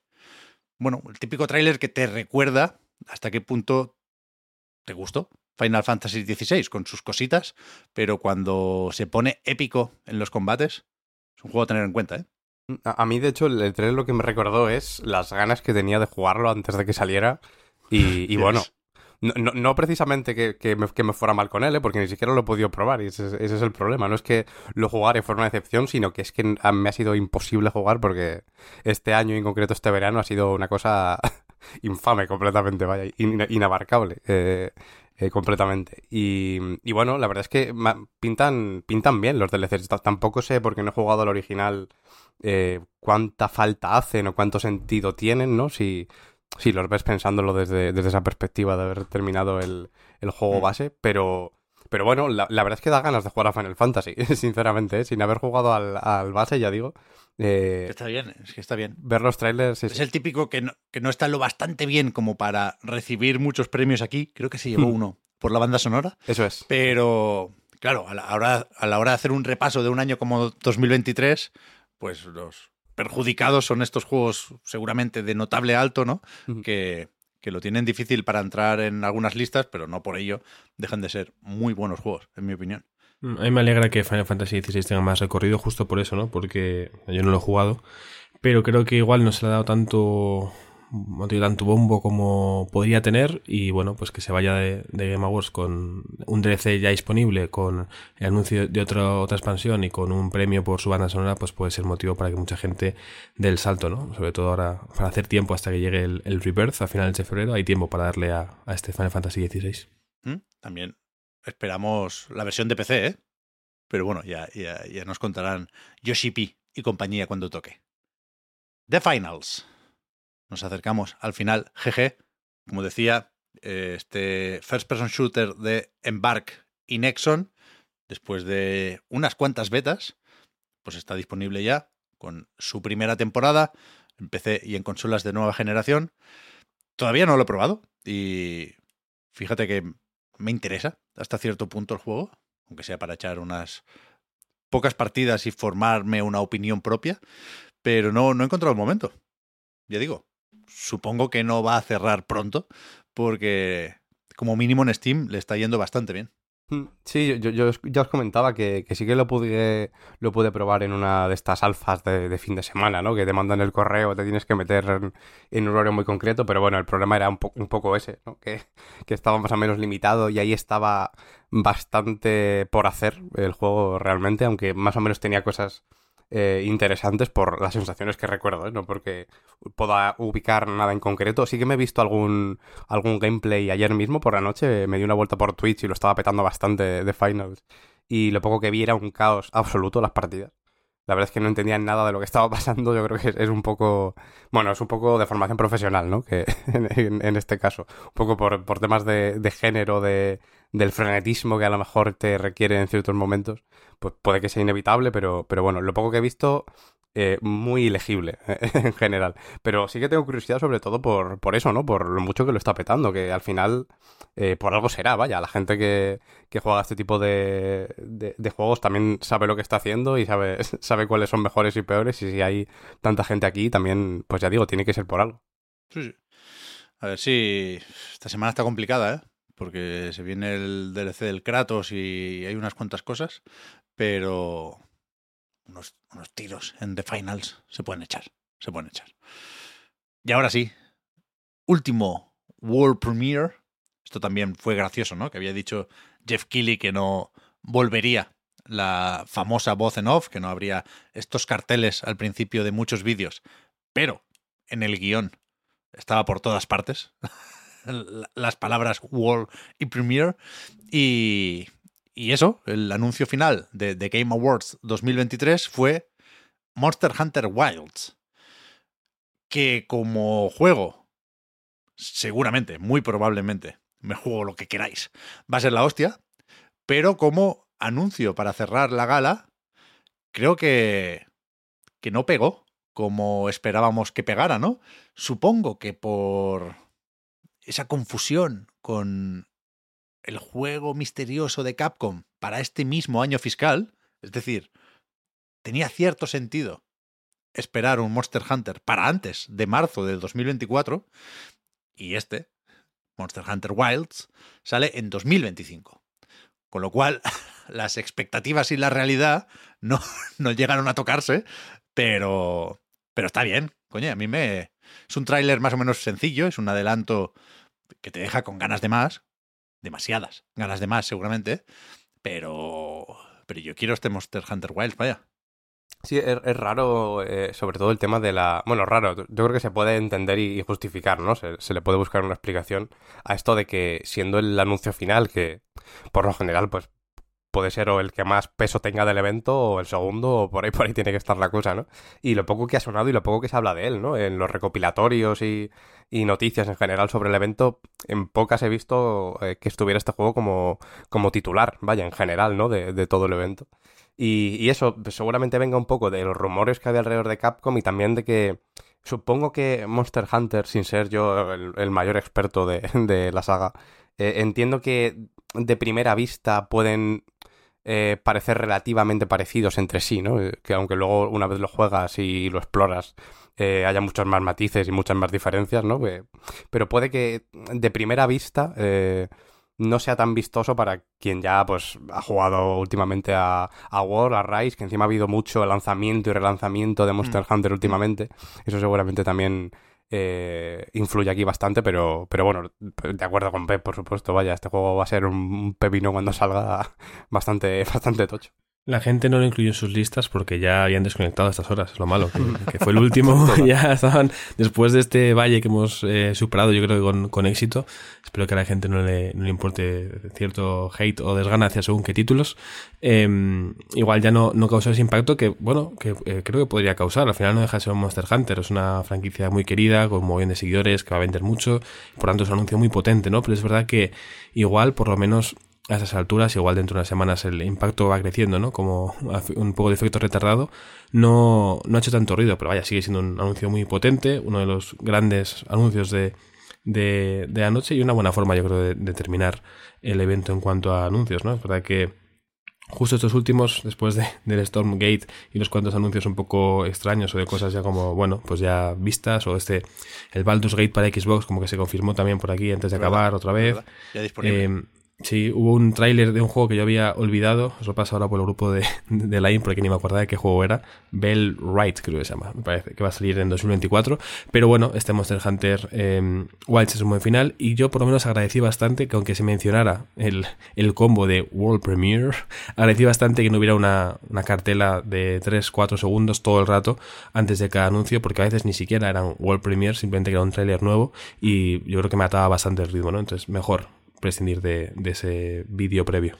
Monster Hunter es curioso porque se, ve muy distinto si estás dentro que si estás fuera. De, la franquicia o de la comunidad, ¿eh? Y yo tampoco soy un experto en mm. Monster Hunter, había jugado a otros antes, pero me puse en serio precisamente con Monster Hunter World. Y, y es verdad que, que, es un juego que de buenas a primeras no llama la atención por, por su estética, por su apartado visual, de la misma forma que otros juegos de la propia Capcom, te diría. Pero, pero es un juego que, hostia, que tiene algo especial, ¿eh? Y, y que se las acaba ingeniando para sorprender. A pesar de, ya digo, ¿eh? no tener los gráficos más fotorrealistas que te puedas imaginar. Las animaciones son casi cómicas en ocasiones. A mí me, me sorprende mucho y he acabado cogiéndole cariño ¿eh? a la animación de correr, pero es, es rara porque es así un poco anime, ¿no? Lo típico cuando te viene un bicho gigante por detrás y la, valentía o el coraje se acaba. Y en ese momento toca huir de, de una forma eh, medio desesperada y, y ya digo, bastante graciosa, en mi opinión. Pero, pero en ese Monster Hunter World, a mí, por ejemplo, el comportamiento de los bichos, sin ser tampoco un prodigio de la inteligencia artificial, sí me pareció muy creíble y muy sorprendente y espectacular a su manera. Si eso se potencia en Wilds, que parece que de entrada vende como principales novedades eh, los cambios dinámicos en los entornos y los biomas y la densidad de bichos, ¿no? Hay un momento, o el, el vídeo empieza con una manada de, monstruos no muy grandes, pero no sé, son más o menos sorprendentes, ya digo, por número. Y, y yo creo, creo que con esto es más que suficiente. ¿eh? Recordemos que Monster Hunter World es el juego más vendido de la historia de Capcom. Con 19, a ver si llega a los 20 millones. Pero que es serio esto, ¿eh? Muy serio, de hecho. Rise, que lo he jugado menos. Y entiendo que Wilds nos recordará más a Walt, pero Monster Hunter Rise es el segundo juego más vendido de la historia de Capcom. Con lo cual, a ver qué hace Wilds ahora. Bueno, ahora no, dentro de un par de añicos. Y mira que Wall también, un poco lo que comentábamos antes con, en- con Sea of Stars, que ha salido en, en un montón de, de plataformas, vaya, en un montón de servicios de suscripción también, Wall. Sí, sí. Eh, de momento nos conformamos el 22 de marzo con Dragon's Dogma 2, ¿eh? que también tiene muy buena pinta y algún que otro bicho más o menos grande. Sí, sí, sí, sí, nada mal, nada mal ese Dragon's Dogma. Hasta aquí los Game Awards, ¿no? Sí, We did it. Yo creo que sí, Please. lo logramos. Wrap it up. Qué desastre, qué desastre. tenemos que haber puesto un cartel de esos aquí, ¿no? En el Zencaster. Sí, hace un, ra- hace un rato ya que debería estar puesto, pero que, es que ¿qué vamos a hacer? Por mucho que no nos guste mucho de lo que plantea Jeff Keighley, es que no, no te puedes saltar, no puedes boicotear un evento con, yo que sé, hemos hablado de cincuenta y pico juegos, veintipico largos eran anuncios. Hostia, es que es lo más parecido al E3 que hay ahora mismo, por desgracia. En cuanto, ya digo, ¿eh? en cuanto a volumen de, Sí, sí, sí, de noticias. sí. Luego, evidentemente, Sony, Microsoft y Nintendo se guardan lo más gordo para ellos. Pero es que aquí son muchos, muchos juegos de todas o casi todas las compañías. Sí, para boicotearlo, como decías, Pep, se tiene que poner de acuerdo mucha gente. Y yo creo que, que va a estar más o menos complicado. Está complicado, ¿eh? Va acumulando poder el, el amigo Jeff Keighley. Le volveremos a ver. O sea, creo que se despidió confirmando ya la fecha de la próxima gala de los Game Awards. Antes pasaremos por el Summer Game Fest, supongo que también por el Opening Night Live y vete a saber cuántas movidas más. Pero antes de acabar con este podcast reload, una vez más, decía que casi todas las compañías están, porque tienen que estar, porque es un escaparate muy importante, en los Game Awards, pero todavía quedan algunas que no necesitan ayuda para llamar la atención y para destacar cómo, cuándo y dónde quieran. No habíamos hablado todavía en el podcast Reload del primer tráiler de Grand Theft Auto 6, que sí comentamos un poco Víctor y yo en la recarga activa de el martes, el día que, de hecho, 5 de diciembre, se suponía que se iba a enseñar el juego, pero como se filtró, se, se adelantó un poco el, el, el anuncio oficial o la publicación de ese tráiler en el canal de Rockstar. Hemos hecho muchas bromas sobre las visualizaciones. 130 o 140 millones es, es una cosa de chalaos. 140 esta mañana tenía. Y, y, y es eso, ¿qué, qué, qué os parece? GTA 6. ¿Qué vais a hacer de aquí a 2025? Eh, a ver, yo estoy dentrísimo, por supuesto. o, sea, que, o, sea, yo creo que es imposible, no, no, mínimo no tener interés por GTA si sigues un poco la actualidad o la industria o, o, o lo que quieras, pero, pero joder, yo creo que Rockstar siempre cumple. Dentro de, de que, bueno, siempre hay que comentar, eh, por supuesto, unos problemas de, de crunch que parece que están en proceso de, de arreglarse, ¿no? Después de, de, lo que ocurrió con Red Dead Redemption 2 eh, en teoría tomaron cartas en el asunto y, se supone que la dinámica está cambiando realmente eh, dentro del estudio. Hay unas declaraciones de, creo que sacaron hace uno o dos años que, lo confirmaban un poco, ¿no? Por esto de que tienen que estar constantemente eh, haciendo revisiones de esto para, pues bueno, para ellos mismos confirmar que se, está cumpliendo, ¿no? Eh, que, que, no hay crunch, que las condiciones de los trabajadores se, se, se, están, se están respetando y yo creo que, que, eso también ayuda a ver un poquito, con, un poco más de tranquilidad eh, GTA 6, la verdad. Yo, yo, yo, no lo haría de la misma manera así, sabiendo que está condicionado por todo este tipo de problemas. También hay que ver un poco pues, para entonces qué, qué pasa con, con, Rockstar, pero lo que, lo que hace esta gente es juegos gigantes y, y joder, y cerca de, ser perfectos en, en, muchos sentidos, ¿no? Se pueden poner mil pegas eh, a todos ellos, pero yo creo que... que el trailer de GTA 6 eh, reafirma un poco el, el, tono de siempre, pero da la sensación de que todo es más que, que nunca, ¿no? Que, que, ya es mucho decir teniendo en cuenta el, el mapa de, de, GTA 5, ¿no? Por pensarlo en, en, extensión pura y dura, ¿no? En metros cuadrados, si queréis. Pero bueno, no sé si habéis visto que ya ha salido algún, alguna teoría de lo que tendría que ser el, el mapa de, de, GTA 6 y parece que, que, va a ser pues tres o cuatro veces más grande que, que el del 5. Y el yo amigo del hijo, tú. O sea, persona del año en la revista Time, ¿eh? Ese chaval. ¿Cómo, cómo? es que no, no recuerdo los nombres. Pero sí, el que, que filtró. Claro. Antes ah, sí, de que claro, se claro. filtrara el tráiler, se, se, filtraron una serie de clips y, y, cierta información sobre el mapa que, que veremos si es verdad o no, ¿no? Uh -huh. Pero que, que es creíble porque venía de un amigo del hijo de uno de los jefes uh -huh. de Rockstar Game. Studio Head, creo que era. Y mira, me hace mucha gracia este tipo de historias sobre filtraciones. Sí, bueno, también incluso más allá de, de, por la propia filtración he visto este tipo de, de capturas un poco por esto de, de triangular, ¿no? Esto de, del fan coger y decir, vale, han dicho esto, así que yo creo que el área de la región tiene que ser así, porque tal, aquí va a haber esto, va a haber lo otro, ¿no? Un poco teoría de la conspiración que normalmente eh, la verdad es que la gente es bastante avispada en ese sentido y todas las, to, todos los avances un poco por, por teorías eh, suelen tener mínimo un poco de, de, credibilidad porque, porque desde luego lo hacen así, vaya, por lo, por lo general no, no son tiros al aire, son cosas que, que bueno, que están más o menos bien, bien pensadas y bien cerradas. Y ya digo, eh, el tráiler tampoco no sé, creo que hay muchas cosas que se pueden comentar en particular, más allá de, las polémicas, ¿no? Que, que, ha habido muchas y que la mayoría son más o menos absurdas y también creo que no tiene demasiado sentido que, que nos pongamos a hablar de ellas aquí estando todos pues más o menos de acuerdo, supongo. Pero, pero bueno. ¿Pero ¿Qué polémicas? Ahora tengo yo curiosidad. ¿Qué polémica ha habido? Bueno, las típicas polémicas cuando sale alguna chica en, en bikini y se empiezan ah, a comparar vale, vale, juegos vale. y este tipo de bueno, cosas. Un, uno, de los, uno de los protas, el, el, Joker este con la cara tatuada, se sí, ha quejado de que ha usado también, su imagen, ¿no? efectivamente. Sí. Ha, ha, habido más de una de estas, ¿no? Gente que dice, vale, se han inspirado en mí para, para hacer esto. El, el, el, chaval de los, de los tatuajes en la cara efectivamente se ha quejado eh, activamente, pero también algún otro tweet he visto por ahí de, de gente diciendo, joder, pero si soy es, es, literalmente una foto mía haciendo esto. No. La, por ejemplo, la, bueno. la, escena esa del.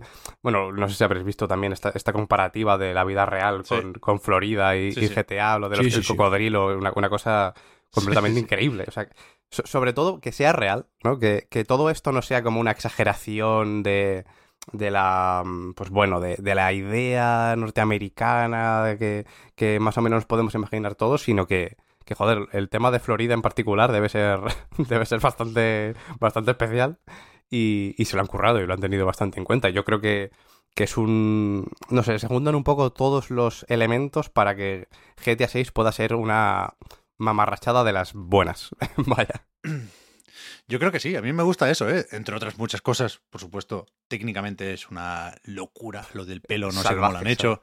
He visto el Digital Foundry Direct en el que hablan de esto y no, no, no se les ocurre dudar de el, lo, real del tráiler, ¿no? De las imágenes del juego, que parece que usa trazado de rayos para la iluminación global. Quiero decir, ellos lo entienden mejor y, no creo que viendo vídeos promocionales anteriores de GTA V, de Red Dead Redemption 2, no creo que debamos mal pensar o sospechar en exceso de Rockstar, pero que más allá de eso, que por supuesto me parece importantísimo, ¿eh? tengo muchas ganas de jugar a algo que se vea como se ve el tráiler de GTA 6, pero el, rollo del tono creo que es el, debate o la cuestión más interesante ahora mismo. Y vete a saber, ¿eh? Creo que Rockstar quiere mandar ese mensaje. El de, pero ¿por qué nos decís que el tono de nuestros juegos ha envejecido mal o que somos unos exagerados? Si hemos hecho el tráiler más loco que te puedas imaginar usando imágenes y casos reales. Que, que, igual es eh, criticable lo de que sean tan, tan, tan basados ¿eh? en personas que, que, existen, pero, pero yo llevo una semana muy entretenida descubriendo el concepto este de Florida Man y googleando casos de todo tipo. Hoy súper divertido poner Florida Man y la fecha de tu, de tu, cumpleaños, vaya, y ver qué... Y, creo eso, ya lo he dicho alguna vez, que, que, la realidad y el tono rockstar se están acercando cada vez más. Y justamente en Florida y en 2025 es muy probable que se toquen. Y que, que por lo tanto eh, no, no, no chirríe el tono del juego. Ya digo, a mí, si lo que se intuye en el tráiler se mantiene durante yo qué sé, las 60, 80 horas que te puedas tirar por ahí, yo quiero estar en ese juego, en esa Florida, en esa Leónida, creo que se llama, ¿no? La versión ficticia, la región que incluye eh, Vice City, la, la, una vez más, versión rockstariana de Miami. Yo estoy encantado con el tráiler. O sea, obligatoria una vez más la broma de la mitad de esos 140 millones de reproducciones son mías. La mitad no, pero 10 o 12 sí, ¿eh? Unas cuantas. Unas cuantas. Normal, normal. Em, yo no quiero diferir, ni mucho menos con vosotros, eh, faltaría más.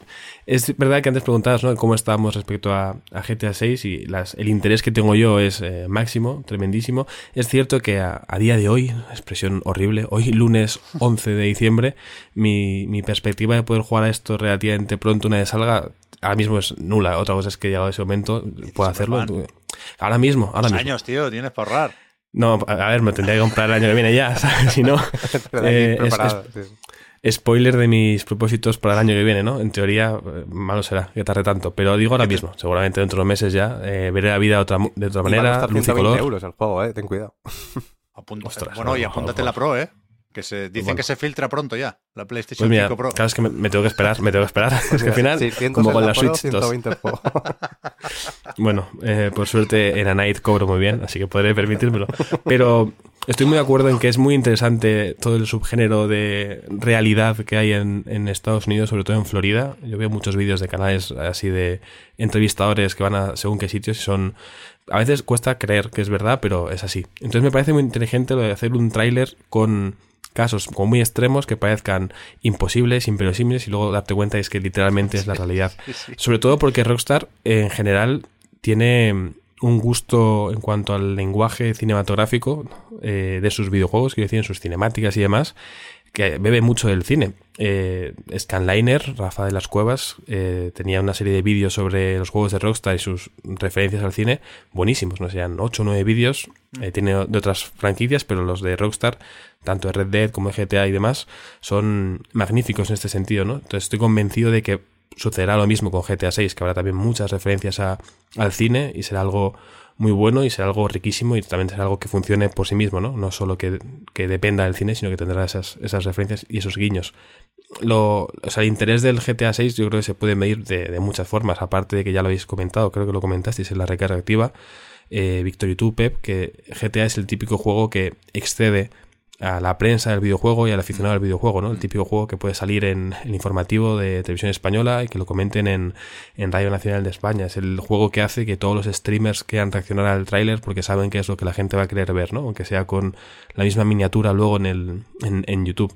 Es un juego que hace que surjan también análisis muy interesantes. Eh, Hace poco vi, creo que fue en el canal de Joseju también, analizando un poco lo que se veía más allá de lo tan comentado, pero que había tantos vídeos de imágenes de móvil y de redes sociales que igual era una mecánica que incluía, ¿no? Este nuevo GTA, o algún tipo de, de forma de tener un prestigio dentro de la ciudad en función de cómo te vaya con followers y demás, ¿no? Habrá que verlo. Lo, lo interesante también es que hay muchas lecturas en cuanto a los protagonistas, el tener a una mujer latina como una de las protagonistas, el tema de la traición que puede haber ahí, ¿no? Con la cárcel y ese plano diciendo eh, trust, trust, ¿no? Entonces, yo creo que puede estar muy bien, seguramente va a ser un juego eh, brutal y de estos que hablaremos durante años y siempre es una buena noticia creo que, que, Rockstar saque un juego nuevo porque sin duda es uno de los grandes nombres propios de, de la industria. Y, y perdón, Juan, eh, también hay... Hay una cosa que no hemos comentado en relación con, con las polémicas, vaya, ni siquiera por entrar demasiado en, en ello, pero, pero hay mucha, mucha crítica por el tono de, del juego en general y sobre las intenciones o el mensaje del juego en general y, y me está sorprendiendo eh, en general eh, cómo parece que cuesta entender el tono satírico de GTA desde que existe, ¿no? Y parece como que se, para mucha gente como que se están cambiando de bando, por eso que dices de, de la protagonista femenina y latina. Eh, y bueno, yo creo que, que, en realidad a lo mejor habría que, revisarse unas cuantas cosas ahí. Pues, esas polémicas yo creo que ni. No, no llegan al, al mínimo, ¿no? No, no, no, llegan al 5 como para ponerlas Sí, no, encima de la mesa. La gente se queja de que, oh, la cultura woke, no, ya estáis metiendo aquí mujeres, ese tipo de gente que, bueno, son argumentos vacíos. Sí, por eso decía, vaya, que entiendo que tampoco tiene- merece mucho la pena entrar, por lo mismo que decía antes, ¿no? Yo creo que además estamos todos más o menos de acuerdo, pero, pero bueno, me, sor- me sigue sorprendiendo que esto ocurra, ¿no? Sim- Simplemente es una cosa que, que cuando, cuando entro en Twitter a leer opiniones a veces algo escaldado, vaya. Ya hablaremos de eso cuando toque, ¿eh? cuando hayamos probado el juego y sepamos Ujú, efectivamente por cuál es su tono, más allá de co- copiar algunas locuras que suceden en Florida. Pero yo creo que si habías nacido cuando salió San Andreas, tienes que tener la edad suficiente como para entender que algunas cosas que antes se señalaban y se criticaban hasta cierto punto de una forma satírica, ahora se, se comentan de otra, forma, vaya. Y, y- y que Mm. ahora la, la- la broma denuncia no funciona igual, que Mm. ahora las cosas se comentan tal y como son. Y, y- yo creo que GTA 6 va a hacer eso, ¿eh? Y es una de las muchas cosas que me interesan del juego. Sí. eh, que por otra parte, espero también que me sorprenda. Quiero decir, eh, es imposible no pensar en la tradición o la herencia de GTA. Pero a mí lo que más me interesa ahora mismo es descubrir cómo cuenta Rockstar una historia de amor. Porque es, verdad que la mayoría de los personajes de GTAs anteriores, pues a lo mejor Nico quería mucho a su primo y Michael, quieras que no, tenía a su familia, pero eran personajes más o menos con cierto desapego, ¿no? Desde luego no, no hemos visto relaciones muy profundas y muy humanas y muy creíbles en juegos de Rockstar. En Red Dead un poco más, claro. Si, si nos salimos de GTA, eh, sí encontramos unas historias un poco más profundas con, con Marston y con Arthur Morgan. Pero, pero a mí la historia de amor me interesa especialmente, la verdad. Quiero ver cómo la escriben, quiero ver cómo pueden jugar con eso a la hora de controlar a ambos personajes. Quiero saber si son esta pareja los únicos personajes de GTA 6. Es verdad que las filtraciones solo llegaban hasta aquí, pero habrán pasado unos cuantos años, ¿eh? Cuando acabe saliendo el juego. Y, y no sé, yo tengo muchísimas ganas. En parte porque me gusta todo lo que ha hecho Rockstar hasta el momento. En parte porque el tráiler me parece impresionante, técnicamente y por el montaje. Creo que es un muy buen tráiler. Y acabamos de repasar cincuenta y pico como para poder decir esto. Y, y también, una vez más, ¿para qué negarlo? Me gusta el rollo terremoto. Me gusta que se pare el mundo cuando sale un juego así. Me gusta recordar que, que claro que me sale sangre si me pinchan. Lo que pasa es que no me estaban pinchando bien la mayoría. ¿no? Después de ver lo de Jeff Keighley, uno puede llegar a preguntarse por su relación con los videojuegos. Y por supuesto, este año no ha sido como para ponerse muy dramático ni muy pesimista, ¿eh?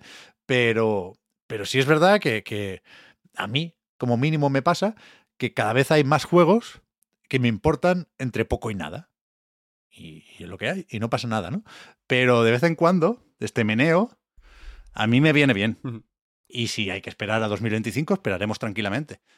Intentando atar estos dos temas para ir terminando, habiéndome gustado la mayoría de anuncios de los Game Awards, me falta la idea esta del faro, que no sé hasta qué punto es necesaria, hasta qué punto es una movida mía, pero creo que nos entendemos, ¿no? Por eso decía cuando hablábamos de Final Fantasy VII Rebirth que me parece que es menos esperado que otros juegos más esperados de otros años, ¿sabes? Creo que, bueno, en videojuegos solemos tener un faro. Puede ser Elden Ring, puede ser Cyberpunk, eh, y por supuesto cada uno tiene su juego más esperado, ¿eh? pero hablo un poco generalizando. Y creo que ahora, indiscutiblemente, el faro, aunque esté medio lejos, es GTA 6.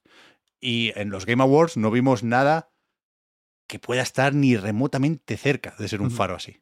Sí, también Ya digo, no, no, no, hay nada malo en ello, ¿eh? Pero creo que es una reflexión que se puede hacer. Mm, Por eso un poco lo que, lo que comentaba de, del Monster Hunter, ¿no? Y la poca repercusión que ha tenido. Es verdad que, que no hubo. eh, no, que no hubo demasiados titulares con este en particular, cuando se puede entender que puede ser de los más importantes, pero tampoco hay un titular claro en general, ¿no? No es que no sea este, pero en sustitución del Monster Hunter es, es otro. Es, es uno que sí ha salido en, todo, en todas las, las webs de videojuegos, ¿no? Eh, Siempre eh, protagonizando un poco y representando lo que han sido estos Game Awards. Es verdad que, que, que le ha faltado un poco, un poco eso. Sí, pero bueno, eh, o sea, entiendo que no hay como un gran titular. También es que según lo escuchaba pensaba en justo lo que decía Pep, ¿no? Que cada uno tenemos nuestro faro. Eh, y que GTA 6 sin duda puede ser como un faro más común y compartido, aunque a mucha gente igual no le interesa ese tipo de juegos, pero, pero bueno, ayuda que dentro de los juegos grandes haya juegos así de potentes que consigan removernos un poco a, a la mayoría. Habrá muchos jugadores, evidentemente, que buscarán otro tipo de juegos más pequeñitos y que Claro, está claro. ignorarán este tipo de eventos. Pero vaya, a nivel de industria, a nivel sector, está muy bien que se pueda exhibir músculo y que se haga eh, de esta forma. Antes creo que has mencionado el, el San Andreas, Pep, si no me equivoco, y no he podido pensar, claro, decía, si eres suficientemente mayores como para haberlo jugado, aparte de que Oscar no lo era, seguramente. He para sí, he pensado sin preguntarlo, pero he hecho los cálculos y me salía que sí. Hombre, sí, sí, sí. Llevaba unos añitos, llevaba unos añitos ya. Lo he pensado. No, o sea, ¿eh? vivo- Digo, a lo mejor, vivo- a lo, mejor vivo- lo hice por eso. pero- Claro, vi- vivo, vivo estabas, pero yo recuerdo cuando salió el juego, em, creo que fue unas navidades, cuando me lo regalaron a mí, y sé que me iban a regalar a mí y a mi mejor amigo, pero en las noticias dijeron que era un juego horrible, muy violento, que, que no se podía, que no se podía dejar que los niños se acercaran a eso, ¿no? En mi casa se me regaló igual y yo disfruté mucho de, de CJ a tope, pero, pero a mi amigo se lo quitaron. O sea, él hizo, hizo trampa, eh, intentó hacer un sneak peek, se coló en la habitación de los regalos cuando sus padres todavía pensaban que no sabía cosas, que no voy a decir por si acaso, y, y vio y vio que le iban a regalar ese juego. Y luego, casualmente, cuando llegó el día, no estaba ese juego. O sea que hola. eh, le- les dio un poco de, de reparo a sus padres lo que dijeron en la tele Se y, canceló, ¿eh? se quedó, y se quedó sin San Andreas. ¿Tú te crees? Qué bajón, ¿eh? Tu amigo también. Ya duro, ves, Puf. Ya ves. Ya ves. Bueno, ahora lo tiene en Netflix, Juan. Bueno, es que la mejor plataforma. Es que... Este, este, fíjate, este, este año se recordará de Game Awards, decíais que no había un titular claro, ¿no? Por, por la cantidad de juegos franceses y de Netflix que ha habido. Sin duda, sin duda. Juan. No dejes que nadie te diga lo contrario. Que nadie me quite la ilusión. Pues yo creo que hasta aquí. Este podcast Reload, que a ver cuándo sale. Voy a intentar editarlo rápido. Es verdad que me gusta poner los vídeos en YouTube y igual, igual es un poco tarde el aviso, ahora al final del programa, perdón, pero no... Tampoco quiero pillarme los dedos porque no sé si voy a tener tiempo, ¿eh? que son muchos vídeos, pero es que que- queda bien, me, me gusta la imagen esta de la estatuilla y, y el, el vídeo al lado, reproduciéndose mientras hablamos de- Hmm. del juego en cuestión. Pero que eso, que hay que grabar otro podcast reload esta semana en el que hablaremos como poco de Avatar Frontiers of Pandora, del Day of the Depths, que nos dejó unas cuantas demos y unas cuantas fechas bastante interesantes por aquí y que puede ser un contrapunto casi perfecto a los Game Awards y a GTA 6. Y, y- y no sé qué más, no sé si hay algo que se me olvida y que Sí, tenéis Kratos ya por ahí al- alguna partida a medias. Si se puede jugar el Kratos y, y comentar, también. También bueno, sí. Un poco de Valhalla. Sí, da tiempo, claro, claro. Yo creo que se puede comentar el The Eight Exit, el juego este chiquito. Yo lo he jugado, vaya, aparte de Víctor, que, que, ha escrito sobre él en la web. Eh, yo estaba jugando, o sea, jugué un juego al que no puedo hablar todavía, o sea, al que no puedo hablar todavía, pero cuando se publique esto imagino que sí. Así que si queréis también puedo comentaros qué, qué tal fue este Vanishers Ghosts of New Eden. Guay, guay, guay. Que el nuevo de Not, que está bastante bien, la verdad. Bien, bien. Muchas, muchísimas cosas tiene Don Not en marcha, ¿eh? Sí, no, no paran. Después de los Game Awards. Y cada vez tocando más, más. palos. Sí, sí. Pues bien, tenemos ya solucionado el de la semana que viene y ya digo, la siguiente, veremos si en directo o no. Una vez más, no, no quiero prometer nada todavía, pero se están discutiendo todas las opciones. Eh, nos va a tocar escoger mejor juego del año, ¿eh? ¿Lo tenéis claro por ahí o qué? Mm, y Mira, eh, eh, tengo ya la lista escrita y ni siquiera lo tengo claro habiéndola escrito. Uf, Es que Ya estoy, estoy de acuerdo. Yo he sufrido mucho. Sea, Está haciendo un top 5 y lo he pasado mal. Y, y sigo teniendo dudas. Cada día me levanto con dudas. yo también, ¿eh? Yo no tengo nada claro, ni nada escrito, porque sé que lo tendría que tachar y borrar y volver a escribir. Pero uf, tengo que hacer un sprint final de esta semana, ¿eh? Mira que desaproveché el puente, maldito Kili, pero, pero habrá que buscar tiempo de donde sea. En fin, no nos adelantemos. Hasta aquí nuestro comentario sobre los Game Awards. Seguro que nos hemos dejado muchas cosas. Seguro que Víctor tiene algo que decir también en el próximo programa. Pero de momento acabamos recordando aquello de que el podcast Reload, igual que anightgames.com, es posible gracias a vuestras generosas aportaciones. Patreon.com barra anightreload para más información. Muchísimas gracias por el apoyo, también a los que nos seguís y nos ayudáis a mejorar. Y gracias a Juan y a Oscar. Hasta la próxima. A ti, Pep. Chao, chao. A ti, Pep. Hasta luego.